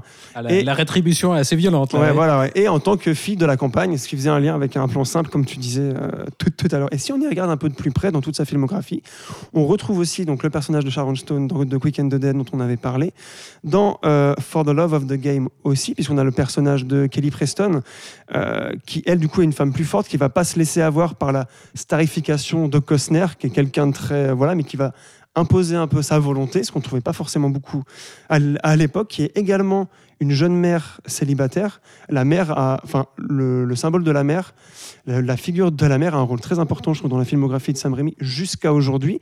On en parlera dans, euh, dans Doctor Strange 2, parce que vraiment là, c'est au cœur de tout. Dans The Gift, j'en parle même pas, puisqu'on a une héroïne principale, on a du la mère de féminicide, tout le monde. on a quoi. de l'emprise, on a de la violence faite aux femmes, tout ce que vous voulez. Celui-là, je crois que c'est un, de ses plus, euh, engagés à ce niveau-là. Euh, dans la trilogie Spider-Man, on a le 3 dont tu parlais, Thibaut. Le rôle de Mary Jane dans le volume 3 est très intéressant parce qu'il a pris, malgré tout le bordel, la peine de traiter ce personnage euh, qui a des problèmes au niveau de sa carrière, qui est mal, qui est presque en dépression, mais qui ne veut pas en parler puisque la personne qui vient en premier, c'est son copain et pas elle. Donc là, on a encore une thématique super importante, la manque de reconnaissance, etc. etc. Et dans Oz, dont on parlera peut-être après, mais la Wicked Witch, donc la sorcière verte qui devient méchante parce qu'elle s'est fait draguer et embobiner par le beau euh, sorcier. Et encore dans le Doctor Strange, dont on parlera dans l'émission suivante. Voilà, je trouvais que c'était important d'en parler parce que, mine de rien, on parle souvent de Cameron comme de quelqu'un qui met des personnages féminins très très forts, mais presque masculinisés. Et Rémi, euh, assez subtilement, je ne sais pas si consciemment ou inconsciemment, mais il y a toujours une place intéressante faite aux femmes, à part peut-être des fois dans le rôle de Mary Jane dans, dans, certains, dans les Spider-Man où elle se retrouve la princesse à aller sauver. Enfin, le- le- l'exclus scénaristique pour que... euh, La demoiselle en détresse Voilà. ouais, qui, qui ça, crie fois- beaucoup. Voilà. Bon, mais Ouais. ça qui est propre aux comics, quoi. Voilà, peut-être aussi. Mais voilà, je trouvais important d'en parler, d'autant plus que dans ce film, c'est assez, euh, assez important, toutes les épreuves par lesquelles elle passe pour essayer de se débarrasser de cette putain de malédiction. Et, euh, et quand on connaît la fin, c'est d'autant plus prenant. Ouais, Qu'en pensez-vous C'est intéressant. Non, mais euh, absolument, je laisse la parole peut-être à Thibaut. La nourriture. Oui, la bouffe. non, mais, mais ce que je trouve hyper intéressant, c'est qu'effectivement, on, on revient à, à de l'horreur euh, cracra, où c'est littéralement un film qui nous dégueule euh, aux, À la aux gueule. yeux euh, pendant, pendant une heure et demie. Euh, mais mais c'est cohérent avec au niveau thématique et au niveau du, du parcours de l'héroïne, euh, parce que on nous présente d'emblée une, une jeune femme qui, effectivement, comme tu le dis, vient de la campagne et s'est installée en ville. Euh, on nous fait comprendre que c'est une ancienne grosse aussi. On nous montre des photos où euh, voilà, elle avait un, un sacré embonpoint. Et Elle était Miss Cochon euh, de, Voilà, de, et- de, de, de- de sa- ville, quoi. elle est en couple avec euh, un beau gosse de bonne famille, etc. Donc on, c'est un personnage qui est pas à sa place en fait. Et c'est pour accéder à, à cette place-là qu'elle va justement aller contre sa nature et se dire, ben, pour avoir cette promotion, je, pour me faire intégrer voilà, dans, dans ce milieu-là, il faut que je passe par là. Et ça va lui revenir à la gueule euh, avec cette malédiction euh, à travers laquelle Rémi va justement, euh, comme dans Evil Dead, va s'amuser à la torturer, mais à la torturer pas par n'importe quel moyen, mais en lui insérant toutes sortes de trucs dans la bouche, justement. Les cafards. La, la- la mouche au début, la, Madame Ganouche, donc cette vieille qui lui vomit littéralement dans la bouche à un moment, elle lui met son poing dans la gorge. Les cafards, effectivement, tu as cette scène du repas avec les parents où elle déguste un cake et il y a un œil qui sort du Oui, Enfin, oui. Il y a tout un rapport à la nourriture où c'est vraiment, on joue sur euh, Il visiblement a ce pas un qui habite. qui lui finit dans la bouche aussi à un moment? Quand elle se prend l'enclume. Oui, ouais, ouais, aussi, oui, exactement. Le, ça, le ouais. globe oculaire qui lui, qui lui Ouais, arrive dans la gorge. Donc, ouais, il y, a- il y a tout un rapport à, à la nourriture qui, a- qui est assez intéressant. Et euh, du coup, dans ce que ça raconte, il y, a- il y a vraiment quelque chose. Il y a un scénario et euh, on retrouve, euh, bah là, de- comme tu le dis, Rémi renoue avec l'époque Evil Dead, avec une, une mise en scène qui mélange les effets hyper outranciers. On est aussi un peu dans du slapstick. Il y a cette scène où elle fait un malaise et où elle pisse le sang du nez et où elle arrose son patron Ah ouais, comme pas ouais. possible. Euh, tout- toute cette scène avec le cadavre de Madame Ganouche, parce qu'entre temps la, la vieille femme meurt et qui lui tombe dessus, puis justement elle lui vomit du liquide verdâtre dessus. Enfin, c'est, c'est voilà, il y a vraiment toutes sortes de de scènes dans ce genre-là. Et du coup ouais, on a on a enfin comme les Evil, Evil Dead je trouve euh, une, une vraie expérience où ça n'arrête pas quoi. C'est, idée sur idée. On enchaîne les vrai, y a un morceaux bon rythme. ouais. les morceaux de bravoure, la scène du dîner avec les parents que je trouve génial, où c'est un peu l'épreuve, où elle doit se faire accepter par les parents, et tout d'un coup le dialogue évolue euh, dans une bonne direction, on se dit ah c'est bon, elle a réussi à, à passer l'épreuve, et on nous rappelle qu'en fait l'enjeu principal c'est pas les parents, mais c'est la malédiction qui va, qui va la tuer dans, dans trois jours, et, et tout d'un coup le vrai danger revient, et puis cette scène de, de spiritisme euh, où là on vire dans le grand guignol avec euh, le, le démon qui va dans la chèvre et, qui commence à insulter l'héroïne. euh, Ouais, ça c'est bien. et, vraiment, voilà, il- on sent qu'il se fait plaisir jusqu'à ce, ce twist final Mhm. génialement cruel que je trouve assez incroyable. C'est vrai que vous, vous... c'est intéressant ce que vous dites tous les deux. Je pense que vous me faites un peu réévaluer le film. Parce, Parce que toi, il a été dévalué, hein, c'est ça? Mais non, mais j'aime. Franchement, j'aime Reviens pas j'aime bien. pro- pro- propos. Non, mais j'aime vraiment bien le film, euh, honnêtement. Mais euh, j'avais un meilleur souvenir. euh, je l'avais vu, je pense, que c'était avec toi d'ailleurs, Flo, euh, il y a quelques années. Et là, je l'ai revu pour l'émission. Je l'ai un tout petit peu dé- dévalué. Peut-être euh, le fait de m'être refait la, la saga Evil Dead juste avant. C'est vrai que je trouve ça un peu. Je trouve que ça en a pas mal sous le pied, en fait, par rapport à Evil Dead. Et j'ai trouvé ça. Voilà, réjouissant par moment dans tout ce que tu disais Thibaut, notamment sur les effets visuels. Et au final, bah, tu me fais un peu le réévaluer par toute l'analyse plus, comment dire, euh, sur le fond que tu as fait, et thématique, euh, Flo. Hum, Malgré tout ça, euh, j'ai de la peine à trouver que ça aille au-delà en fait qu'une très bonne série B. euh, efficace et qui euh, permet la cour de récré voilà, à Sam Raimi de refaire un peu ce qu'il aime et tout. Mais j'ai du mal à, voilà, à trouver le film euh, plus que ça. Euh, et je pense que ce qui me retient beaucoup, c'est tout bête. C'est un peu le casting, quoi, que je trouve un peu mauvais. Et j'ai vraiment Alison Loman, non? Ouais, pas terrible, quoi. Je trouve qu'elle, elle joue pas si bien. Je trouve que son mec, euh, c'est un peu une cata, quoi. Justin Long. Ouais. Très bien. Mais Bof, bof, bof. Et du coup, voilà, c'est c'est un peu ça qui me retient, mais malgré tout, je, je partage tout à fait ce que vous venez de dire tous les deux. Enfin, j'aime bien le film, quoi. Patrick. Moi, en fait, bon, j'aime déjà bien que ça soit un film qui est clairement en train de questionner le système capitaliste et puis le problème de la crise financière des subprimes, comme tu le disais. Et je trouve que moi, j'ai une autre approche par rapport au personnage principal. J'ai l'impression que Rémi met en, en scène un personnage qu'il n'aime pas tellement en fait, et qui est dès le départ un peu condamné, quoi. C'est-à-dire que quelque part, euh, on va assister ben, à la descente aux enfers, euh, comme le titre peut faire euh, entendre, de ce personnage qui a fait des mauvais choix, qui est un exemple de, ce que voilà, de, ce qu'on peut faire quand on est carriériste, qu'on entre dans le moule et qu'on est prêt à tout, etc. Et tout. Même si en même temps, quand la vieille femme vient à la banque. Bon, elle n'est pas super avenante non plus. Hein Euh, c'est pas quelqu'un qui on donnerait un prêt comme ça sans se poser de questions. Elle est un petit peu dégueu Ah, bah, aussi. Baganouche, Mais bref, hein. c'est peut-être justement tout d'un coup quand il y a quelqu'un de vraiment dans une situation autre et différent que peut-être c'est là que peut-être l'empathie devrait agir le plus. En tout cas, c'est là qu'elle est mise le plus à l'épreuve. Donc il y a cette chose-là. Et, et- et le personnage principal féminin ne démord pas de sa ligne, quoi. C'est-à-dire que quelque part, alors elle est emmerdée par rapport à tout ce qui se passe, etc. dans sa vie, mais elle n'a pas grand-chose pour la sauver. C'est-à-dire que je trouve que c'est un personnage finalement assez antipathique.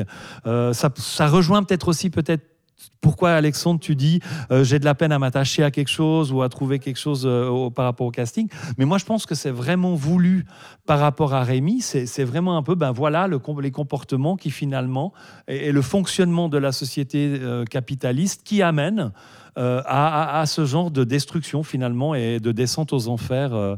Et puis après, alors un- une chose par rapport au, film et à la réalisation, je trouve que les effets d'horreur, le, le choix, de, les idées de mise en scène de choses horrifiques comme euh, nous donnait les exemples Thibaut, et puis les jumpscares fonctionnent super bien, les images sont assez chocs, hein. chaque fois on, on se les prend bien, et je trouve que c'est un, des films de Rémi où, où justement tous les effets horrifiques et de jumpscares fonctionnent très très bien. Et puis même des, des trucs plus subtils. Moi, je sais que les doigts qui tapent sur la table, Ah à ouais, Madame ouais, ouais, Galouche, ouais. moi, je trouve ça Ouais, terrifiant. ouais. Avec le son, exactement, avec le son qui est amplifié, comme tu le travail sur le son aussi. Et le, le Euh, truc le voilà. plus dégueu, moi je crois que c'est ce qui me fout le plus mal, c'est le cadavre qui tombe sur elle Ah et ouais. qui lui bouffe le menton là. Ouais, ouais, ouais, ouais. Dégueulasse quoi. ouais, ouais, Et ouais. qui lui met vraiment de la bave. euh, Non, c'est vrai que le film est Un des crado de bravoure aussi au niveau du montage, c'est la scène de la voiture dans le parking. Je sais pas Oui, si vous vous oui, rappelez. oui, oui, oui, Avec oui, le voile Alors qui flotte. celle-là, Super bien réalisé, ouais. Ouais. Voilà. C'est pour ça que Mais- je suis très impressionné par ce film. Je trouve que la, la mise en scène est vraiment. Mais toi, t'as vraiment un rapport particulier avec ce film. Je, c'est- Je c'est l'aime beaucoup. En fait, je crois que c'est- ou-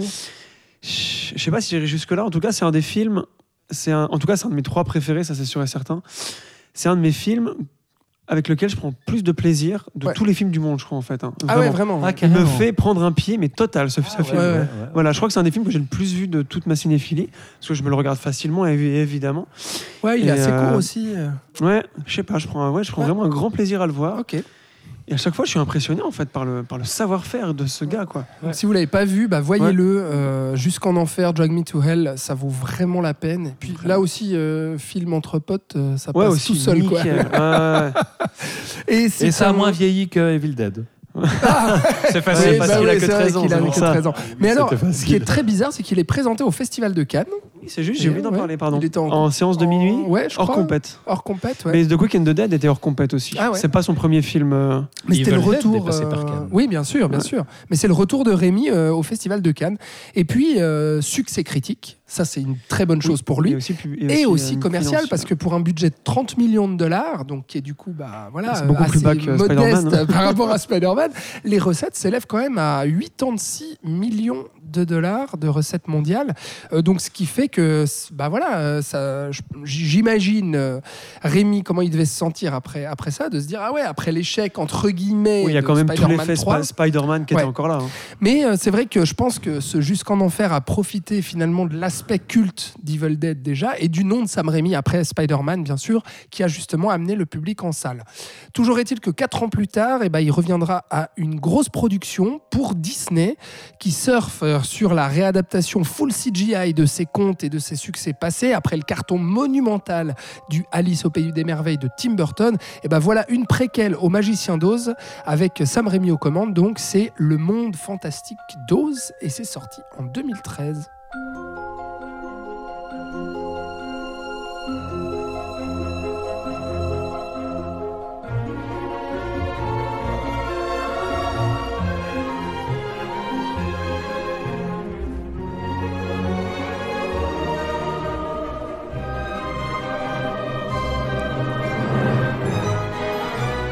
Bon mon Titi, c'est toi qui veux t'attaquer à ce film-là. Enfin, je crois que tu l'aimes bien, c'est un peu bizarre. Oui, je, je l'aime bien. Non, mais parce que je, je sais, voilà, je, on est d'accord, c'est un film très imparfait et je vous laisserai vous charger de, de tous les points De le négatifs. fusiller, ouais. Voilà, moi, c'est un film que j'ai plutôt envie de défendre.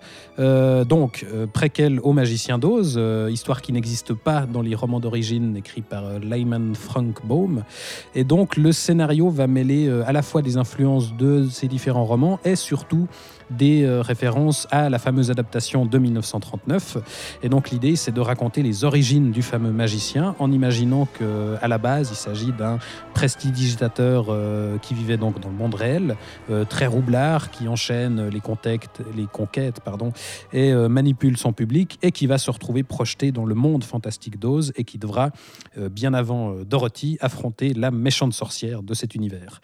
Et donc, on reprend l'idée du, du film de 1939, déjà, à savoir qu'on croise dans la réalité, euh, dans la séquence d'introduction, des personnages qui auront leur équivalent euh, dans Oz. Donc c'était le cas euh, pour le lion, l'épouvantail et l'homme de fer blanc. Là, dans ce film-là, le magicien a un assistant dans le monde réel, incarné par Zach Braff, qui se retrouvera dans Oz sous la forme d'un singe ailé qui va devenir son serviteur.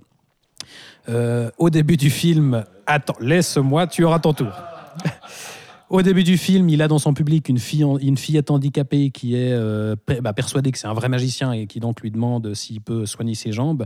On, retrouvera, euh, on la retrouvera sous la forme euh, de la petite fille en porcelaine qui a les jambes brisées. Donc là, là aussi, c'est assez intéressant et je trouve que c'est un film au départ déjà très intéressant dans ce qu'il raconte puisqu'on a un, héros qui est un imposteur dans le vrai monde et, qui utilise ses, ses dons pour ses intérêts personnels au départ et qui va, devoir, qui va devoir faire face aux conséquences de ses mensonges euh, donc dans le, dans le monde d'Oz et assumer réellement son rôle de magicien dans un monde imaginaire et s'accomplir finalement pour, euh, pour faire le bien et plus uniquement penser à lui-même. Donc d'une certaine manière, euh, si, on, si on rapproche ça d'un film qui est sorti récemment, on a une espèce de version lumineuse de Nightmare Alley parce qu'on a là aussi un parallèle euh, magie-cinéma qui est fait dès le départ, puisque euh, le personnage de Oz, il dit euh, assez rapidement vouloir être un mélange entre Harry Houdini, donc la magie, et Thomas Edison.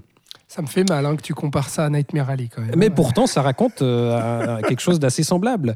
Euh, L'idée du cinéma qui est une illusion, une, manipula- une manipulation, un mensonge, c'était déjà le cas dans, dans l'original, puisque le magicien d'Oz est un imposteur euh, dans l'histoire d'origine. Euh, là, on explore encore plus loin tout ça, puisqu'on montre les, les bienfaits de l'illusion, c'est-à-dire la capacité de réenchanter le réel, voilà, faire croire à, à- à une fillette handicapée qu'elle va pouvoir récupérer ses jambes, mais aussi, du coup, on- on- comme dans Nightmare Alley, on, on rappelle la responsabilité qu'ont euh, les créateurs d'illusions envers euh, leur public. Et finalement, on a ce final où euh, le magicien triomphe grâce à un tour de magie qui crée grâce à ses connaissances du monde réel, donc à la science. Final qui rappelle aussi sur ce point-là un peu celui de Army of Darkness. Donc on a bel et bien affaire à, un film de, de Sam Raimi. Et puis au-delà de ce que ça raconte, je trouve que formellement, même s'il y a des choses à redire, et vous allez y redire, je trouve que c'est hyper intéressant. Oui, c'est pas toujours hyper beau, les, effets spéciaux sont, sont pas tous aboutis, no- notamment les, incrustes, les, décors. Voilà, il y a une artificialité qu'on voit. Alors, à, quel point elle est assumée, ça, je, n'en sais rien. Mais malgré tout, je trouve qu'il y, a a toujours des vraies idées à la Sam Raimi. Il expérimente de nouvelles choses déjà dans son utilisation de la 3D. C'était la, grosse époque de la 3D post-Avatar où voilà, tous les films étaient euh, convertis au 3D. Là, le film a été vraiment pensé pour leur, lie- pour leur relief. Et je me souviens, moi, ma première vision en salle, j'avais été un petit peu déçu. Mais ce qui m'avait vraiment convaincu dès le départ, c'était justement son utilisation du relief et notamment l'hommage qu'il faisait euh, au film de 1939 avec cette ouverture qui là aussi était euh, l'intro dans, le monde réel euh, en quatre tiers, en noir et blanc, sans relief au départ. Et à l'arrivée dans le pays d'Oz, bah, tout d'un coup le format s'agrandit, le cadre s'élargit, les couleurs reviennent petit à petit dans, un même plan et le relief s'active pour de bon. Donc je me souviens que c'était une expérience en salle assez dingue. Alors oui, après, il y a évidemment des, problèmes d'écriture. L'histoire avec euh, la méchante sorcière qui n'est pas celle qu'on croit, euh, autant c'est cohérent avec le propos euh, sur les apparences, le mensonge, etc. Autant, je suis d'accord, c'est assez laborieux dans l'exécution. Les vraies méchantes, au final, sont pas hyper convaincantes. Mais il contrebalance ça, là aussi, par une exécution qui est... à, d'autres endroits assez, assez impressionnante. Je trouve que la, scène de la transformation de la méchante sorcière en, véritable méchante sorcière telle qu'on l'a dans l'original, là on reconnaît vraiment le Sam Raimi avec euh, juste cette main qui sort du sol et qui s'abat sur la table. On, pense à Madame Ganouche justement avec ses ongles qui griffent la table, euh, où elle se relève, on voit juste son ombre sur le mur et, le chapeau qui se transforme en, un mouvement en chapeau de sorcière. Enfin, il y a des vraies idées. Il le fait aussi. euh, on sait que ce méchant est vulnérable à l'eau, donc euh, quand elle pleure, ses larmes lui brûlent le visage. Ça, je trouve que c'est une super idée euh, visuelle.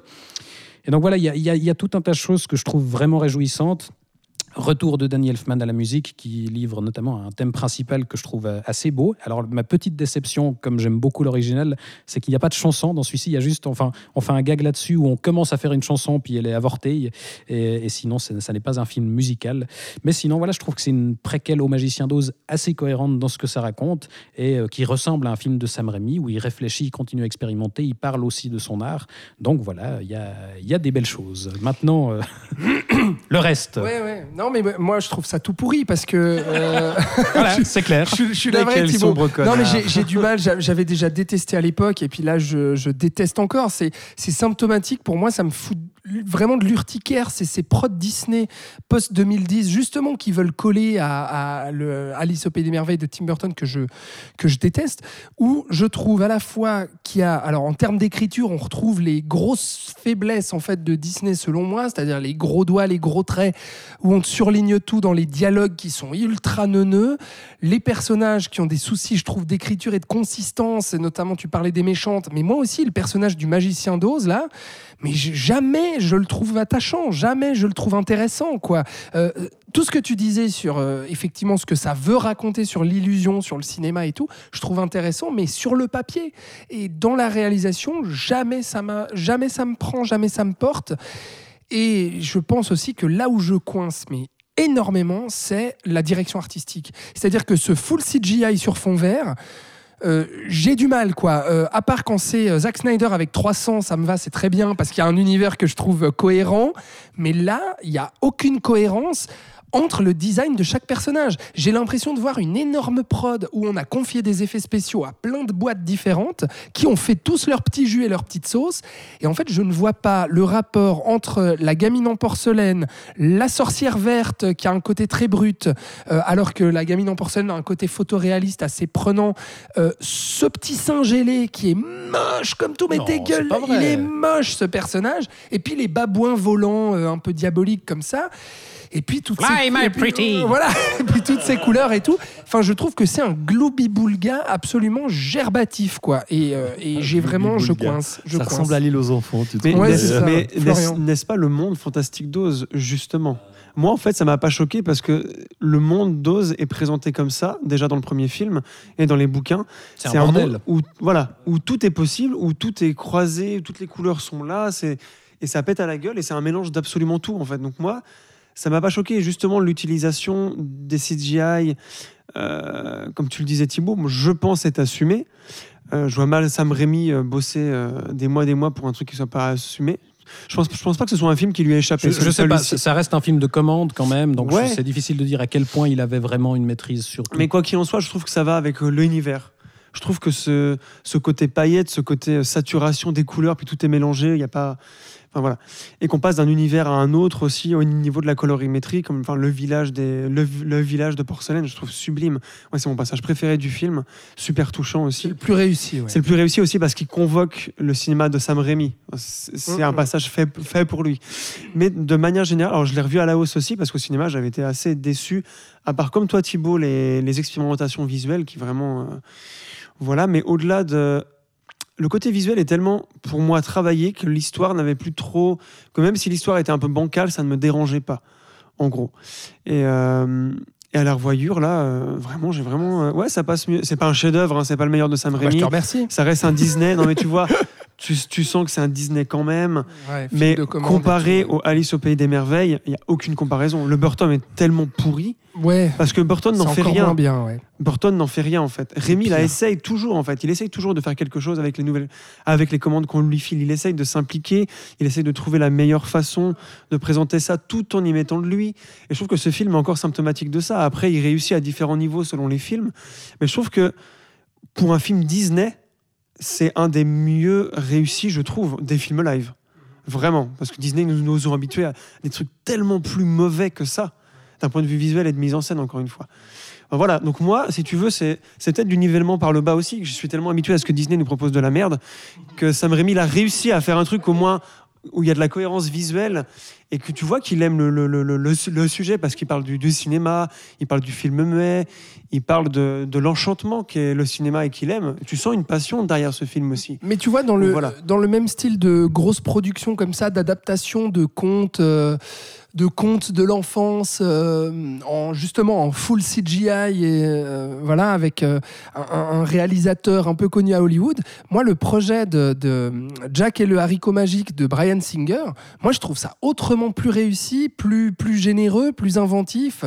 Et, et ouais, moi, ça, ça me plaît, ça me plaît davantage. Quoi. Enfin, on- je, compare un peu pour ça, même bête si c'est pas parle une- pas mais- de ce film, mais Ouais. Mais en, en- en même temps, tu vois, je euh, compare. Jack et le Ouais. haricot géant, c'est un autre univers, quoi. Ouais. C'est-à-dire que là, moi, je trouve que le film, il est assez, et dans son développement du, de l'univers d'Oz, je trouve que le film est assez cohérent par rapport au film d'origine, quoi. Après, peut-être au niveau des effets et de ce que ça peut provoquer chez le spectateur, je trouve que c'est un film qui va manquer assez souvent de créer vraiment cette idée du merveilleux. Nous émerveiller comme clair. un film comme Avatar peut le faire parfois Bah, visuellement. ouais. Je trouve que l'aspect merveilleux dans le visuel manque un peu, même si je trouve qu'il y a des choses comme moi ça m'a pas non plus choqué parce que je trouvais effectivement ça cohérent par rapport à l'univers d'Oz. Je trouvais effectivement aussi que la poupée en porcelaine est un personnage très beau, très bien réalisé, la séquence très touchante et, très euh, drôle aussi. Et, et- et Parce qu'elle se révèle aussi, être, euh, un peu- ouais, ouais. Ah oui, ça c'est cool. Pas du tout en porcelaine. oui, hein. ça, c'est Ouais, cool. ouais, Avec un exactement. caractère trempé. Et puis euh, voilà, après je vous rejoins aussi sur. euh, je trouve qu'il y a un, un bel, euh, un bel hommage au cinéma, à la magie que ça peut provoquer, euh, au bien que ça peut faire dans le monde finalement aussi. Parce que du coup aussi, il y, a le, il y a un parcours du personnage principal qui est écrit depuis le gars qui est vraiment un magouilleur-coureur, qui finalement va essayer de faire le bien avec les autres et va peut-être se réaliser. Euh, il, va, il y a un parcours psychologique du personnage qui est quand même écrit aussi. Et puis euh, voilà. Maintenant, c'est vrai que c'est assez kitsch. Je trouve que les, le jeu des acteurs. Assez. Le, le, Ouais. le, le- jeu, oui, mais c'est un univers, voilà, on l'accepte ou pas, quoi, j'ai envie de dire Mais ça comme que je ça. trouve quand même qu'il y a certains effets spéciaux, alors que le film a 10 ans seulement, qui ont déjà vieilli, quoi. Ah ouais, moi, ça Non, pas- ça vous a pas. Peut-être les fleurs à un moment donné Oh, où ils sont dans un bateau, ah bah ouais. les fleurs sont un petit peu, ouais, voilà quoi. Ouh. Mais autrement, voilà. Euh, mais dans cet univers-là, à la limite, je trouve qu'on arrive encore à l'accepter, même si, encore une fois, je trouve que ça n'émerveille pas autant que ça pourrait. Ah, moi, Euh, au niveau de la finition que- des images de synthèse, ça m'a un peu rappelé euh, l'imaginarium du docteur Parnassus de, de Terry Gilliam, Ouais, ouais, ouais. où là aussi on pouvait se demander à quel point c'était assumé l'aspect artificiel. Maintenant, moi, il y a un truc qui me dérange un peu, c'est les interprétations, parce que je les trouve pas tout le temps très très bonnes, surtout dans les faits, quoi. Enfin, dans les, dans les, les sorcières. Ah bah, Je trouve que Michelle Williams, elle déborde de gentillesse et de douceur, mais ça devient. Ah, c'est terrible, quoi. Tellement c'est sucré. euh, Bon, ce qui est déjà le personnage dans, dans Ouais, l'original. Ouais, ouais, puis c'est un petit peu le syndrome dans Mary Jane, un petit peu dans Spider-Man pour Puis moi. Mila bon, bref. Kunis, elle a jamais Et bien puis, joué, donc bon, Oh. mais non, mais, mais je trouve que Mila Kunis, ça va encore parce qu'après, il y a le développement du personnage. Elle et est puis voilà, ça va encore. Mais Rachel Weisz, par contre, elle, elle en fait un peu. Autant Ouais. Michelle Elle en fait Williams en fait caisses, beaucoup ouais. dans la douceur et la gentillesse, autant Rachel Weisz en fait des tonnes dans la cruauté et la méchanceté et James. Franco, je le trouve pas. Mais je trouve que c'est un bon choix en Ah, fait, si, parce que, que je pense c'est un qu'il bon choix. roublard il, correspond très bien, je trouve, Oui, à cette ouais. image de douchebag euh, un Et peu dans la vraie vie, je pense euh, ouais. tout ça. exactement. Et je- il le vend bien pour moi. Ok. Ouais, voilà. Bon, ben voilà, euh, sur le monde fantastique d'Oz, alors avec un gros budget à nouveau pour euh, Rémi, 215 millions de dollars. Alors, les recettes s'élèvent à 493 millions. Vous allez me dire, bah, c'est un fort succès. Mais en fait, pas vraiment. C'est-à-dire que le. Disney. Ouais, oui, Disney, il visait plus parce que souvenez-vous, Alice au Pays des Merveilles en, Un milliard, en 2010, c'était un milliard de recettes. Donc, avec le monde fantastique d'Oz, bah, il, visait un peu la même chose. Et donc, il avait été euh, notion de suite à un moment donné, comme ça a pu être le cas pour Alice au Pays des Merveilles. Donc, de continuer à exploiter le monde fantastique d'Oz. D'ailleurs, euh, euh, je crois que Sam Raimi, il était partant pour y aller, etc. Enfin, c'était dans les tuyaux, quoi. Et puis, je crois que la prod avait même annoncé en disant, mais oui, oui, oui, il y aura une suite, c'est super, c'est génial et tout ça. Et puis, en fait, après, je crois que c'est, dis-moi Thibaut si je me trompe, hein, mais je crois que c'est Rémi, petit à petit, qui s'est un peu désintéressé du truc.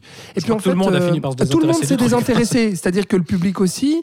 Euh, euh, et puis Disney, je crois, n'a pas euh, bataillé, quoi. C'est-à-dire Rémi a dit bon, pff, ouais, peu, en fait, euh, laissez-moi miroiter le truc. Et en fait, ils l'ont pas relancé, puis ils sont pas allés chercher quelqu'un d'autre. Puis en fait, euh, le projet a coulé petit à petit. et puis ils ont rien fait, quoi, tout simplement. Et, et du coup, bah, Sam Raimi n'a rien fait depuis euh, 2013. Enfin, Mhm. oui, Doctor Strange maintenant, mais il n'avait rien fait en tant Mais que réalisateur. Mais, mais c'est vrai, Il a fait c'est des vrai quand on voit le, le monde fantastique d'Oz, c'est c'est pas un projet où on se dit ah oui on attendait quoi. Enfin j'ai Bah ouais, l'impression bah qu'il n'y ouais. a pas, il y avait pas forcément un, grand ouais. intérêt à, à redévelopper le monde d'Oz, qui est quand même un film qui date quand même de pas mal de temps en arrière, euh, où il y a peut-être le public maintenant, ou à l'époque même en 2013, n'avait pas forcément une attente par rapport à ça. J'ai l'impression que c'est un film qui était euh, pas vraiment attendu, ni espéré, ni quoi que ce soit, puis qui au final, même si voilà, on peut apprécier certaines choses dedans, n'était pas un film où on s'est dit waouh, c'était super, ils ont bien fait de le faire. Donc euh, il y a un truc qui s'est un peu dégonflé à mon avis assez naturellement. Ouais. Thibaut, du coup, donc euh, Sam Raimi n'a pas, n'a pas, comment dire, euh, eu de nouveaux projets derrière la caméra en tant que réalisateur, avant d'être euh, engagé par, euh, Marvel et Disney pour, euh, pour euh, Doctor Strange. Mais par contre, il a été actif en tant que producteur. Ouais, il a continué à produire euh, des choses à travers sa boîte. Ben, notamment, euh, assez récemment, euh, il était à la production sur le film d'Alexandre Aja, euh, Crawl, avec Mhm. le, le crocodile, l'alligator, je ne sais plus. Le crocodile, ouais. Voilà. Très bien et ça. puis, bah, il a aussi participé à lancer la, la série dérivée Ash versus Evil Dead, dont il que a notre cher Florian a vu un peu. Oui, et qui est très bien. T'as Enfin, vu qui la qui première saison? La première saison qui est pas aussi bien évidemment que le, que le 1 ou le 2, mais qui, qui- au moins on a plaisir à voir Bruce Campbell quoi, en fait. Mm, mm. Et le premier épisode réalisé par Sam Raimi est vraiment excellent, comme avaient pu l'être euh, les films d'Evil Dead. Et puis après, bah, on sent que voilà, c'est filé à d'autres réalisateurs. Mais tu arrêtes toi là-bas? Non mais je dis, ah là là. J'aurais peut-être envie de voir, mais ça m'inquiète aussi un peu. Voilà. c'est Mais tout. attends, les autres c'est- épisodes, c'est- c'est pas, c'est pas Sam Raimi. C'est non mais je veux dire non mais Marshall c'est- c'est dommage gars. si Ah c'est ouais. pas Sam Raimi mais est-ce que c'est du développement d'Evil Dead euh, en gros délire dans tous les sens euh, pendant une série télé ou? Oui, mais non, il y a quand même un cadre et ça se passe, euh, ça se passe plus aujourd'hui en fait. C'est avec H aujourd'hui, enfin aujourd'hui. À l'époque où la série, c'était il y a quoi 4-5 ans Ouais, Ouais, 2015, ouais, je crois, la Euh, première saison. ouais. Et voilà, en gros, le Evil Dead revient, enfin le, le démon revient, Le et puis bah, mon Dieu, qui machin, machin. Ah, mais on a entendu parler d'un gars qui sait comment gérer le démon. Et puis voilà, Ah, ils vont chercher H, H. qui est un peu dans son trailer. euh, Qu'est-ce qu'il y a Tu vois un peu le voilà. Ok. Tu, tu maîtrises bien le lever de sourcil, je trouve. T'as vu Ouais. C'est- Ça, c'est DiCaprio dommage, il qui n'y a, me pas... appris. y a pas la vidéo avec le Non, podcast, bah c'est dommage. hein. Euh, bon, bah voilà ce qu'on pouvait dire. Et on arrive gentiment à la fin. Et Euh, alors oh, mais alors, non, mais c'est fou, quoi. Euh, donc voilà, donc Sam Raimi, bah, qu'on se réjouissait de retrouver derrière la caméra pour Doctor Strange. Est-ce qu'on a eu raison de se réjouir ou bien au contraire d'avoir quelques, quelques attentes un peu, un peu effrayées? Euh, on verra ça donc dans l'épisode consacré à, à Doctor Strange que vous trouverez bien sûr en ligne euh, bah, sur euh, nos- toutes les plateformes de, de podcast parce qu'on est un peu partout avec le Saloon. Voilà comment conclure cet épisode à part vous remercier. C'était super. Ouais, c'était super C'était bien. super, très cool. Ouais, enfin en tout cas nous on a trouvé super. On espère Ouais, que ouais. vous chez vous aussi. vrai, du style, nous on adore, hein. Ouais. on adore ce qu'on fait. Alors hein. franchement on a causé Non. pendant C'est- 3h20. c'est- on, a- est ravis On trouve super parce qu'on a du plaisir à le faire. C'est Bah, ça qui est important. surtout. Oh, et C'est puis. On espère qu'il est plaisir. communicatif. Oh, Voilà, exactement. Toujours un plaisir d'être avec toi Patrick. Merci, ben moi Ouais. pareil. Bah, à Mais très moi, bientôt, hein, de Bah toute oui. façon. Et puis on rappelle tous les mois, Nyon Région Télévision, vous pouvez taper l'émission cinéma sur YouTube et vous nous retrouvez. euh, Thibaut, Patrick et moi. Et puis Florian, bah, Florian dans le saloon, très vite. Dans le saloon. On espère. Oui. Bah, pour Doctor Strange déjà. Oui. Et puis on espère pour d'autres films aussi. Bah, on verra ce qui Voilà, sort. on verra cet été. Et puis on verra les prochains euh, longs formats, longs formats aussi, Oui. pardon, auxquels tu participeras bien Oui. entendu. Tu es toujours euh, le bienvenu. Merci. Titi, Oui. bah, je sais pas, un mot de la fin, quelque chose, fais-moi un truc quoi. Groovy. Ah, oh Voilà, bah, je, faut arrêter Oh là. non. Faut arrêter là, c'est terminé. Je vous remercie beaucoup euh, à vous qui êtes chez vous de nous avoir euh, écoutés pendant ces trois heures, euh, presque trois heures et demie d'ailleurs, pour parler euh, donc en long et en large de la euh, filmographie de Sam Raimi. Euh, D'ailleurs, bah là, on a vraiment mais tout traité. Quoi. On a parlé de tous les films, on a tout fait. On vous rappelle bien sûr. euh, non, pourquoi j'avais parlé des timecodes maintenant alors que les gens ils ont écouté jusqu'au bout s'ils m'entendent Ah bah oui, c'est un peu. Voilà, à moins qu'il C'est un peu commence nul. par la fin. Oui. Ce qui serait pas très cohérent. Non, je voulais juste vous remercier de nous avoir été fidèles. Si vous avez aimé cet épisode sur Sam Raimi, bah bien entendu, mais partagez-le sur vos réseaux, dites-le à vos frères, sœurs, cousins et puis euh, vos amis surtout, et même vos parents. Et, euh, et puis bah, on se retrouve pour un prochain euh, épisode. Vous savez que le Saloon, vous pouvez le suivre euh, bah, sur les réseaux sociaux, Facebook, Instagram, Twitter, et nous dire pourquoi pas et bah, euh, votre Sam Raimi préféré. On aimerait bien le savoir. Et puis sur toutes les plateformes de podcast, bien sûr, SoundCloud, YouTube, Apple Podcast, Google Podcast, Spotify, SoundCloud, enfin bref, partout. Voilà. On vous fait des gros bisous. C'était l'émission spéciale Sam Raimi dans le Saloon et on vous dit à la prochaine. Ciao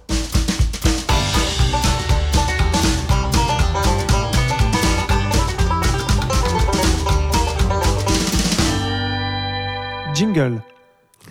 T'avais oublié de lire ce mot, je crois. Jingle. Hein voilà. Heureusement que je suis là. hein, c'est hein, vrai, c'est vrai, tu as raison. Non, ah, pas cette fois. Non, je suis, je suis navré. Ah. tu veux que je le fasse moi, je repars, moi, je vais refaire un enfant et je reviendrai d'ici un an ou deux. hein, parce que là, ça va pas.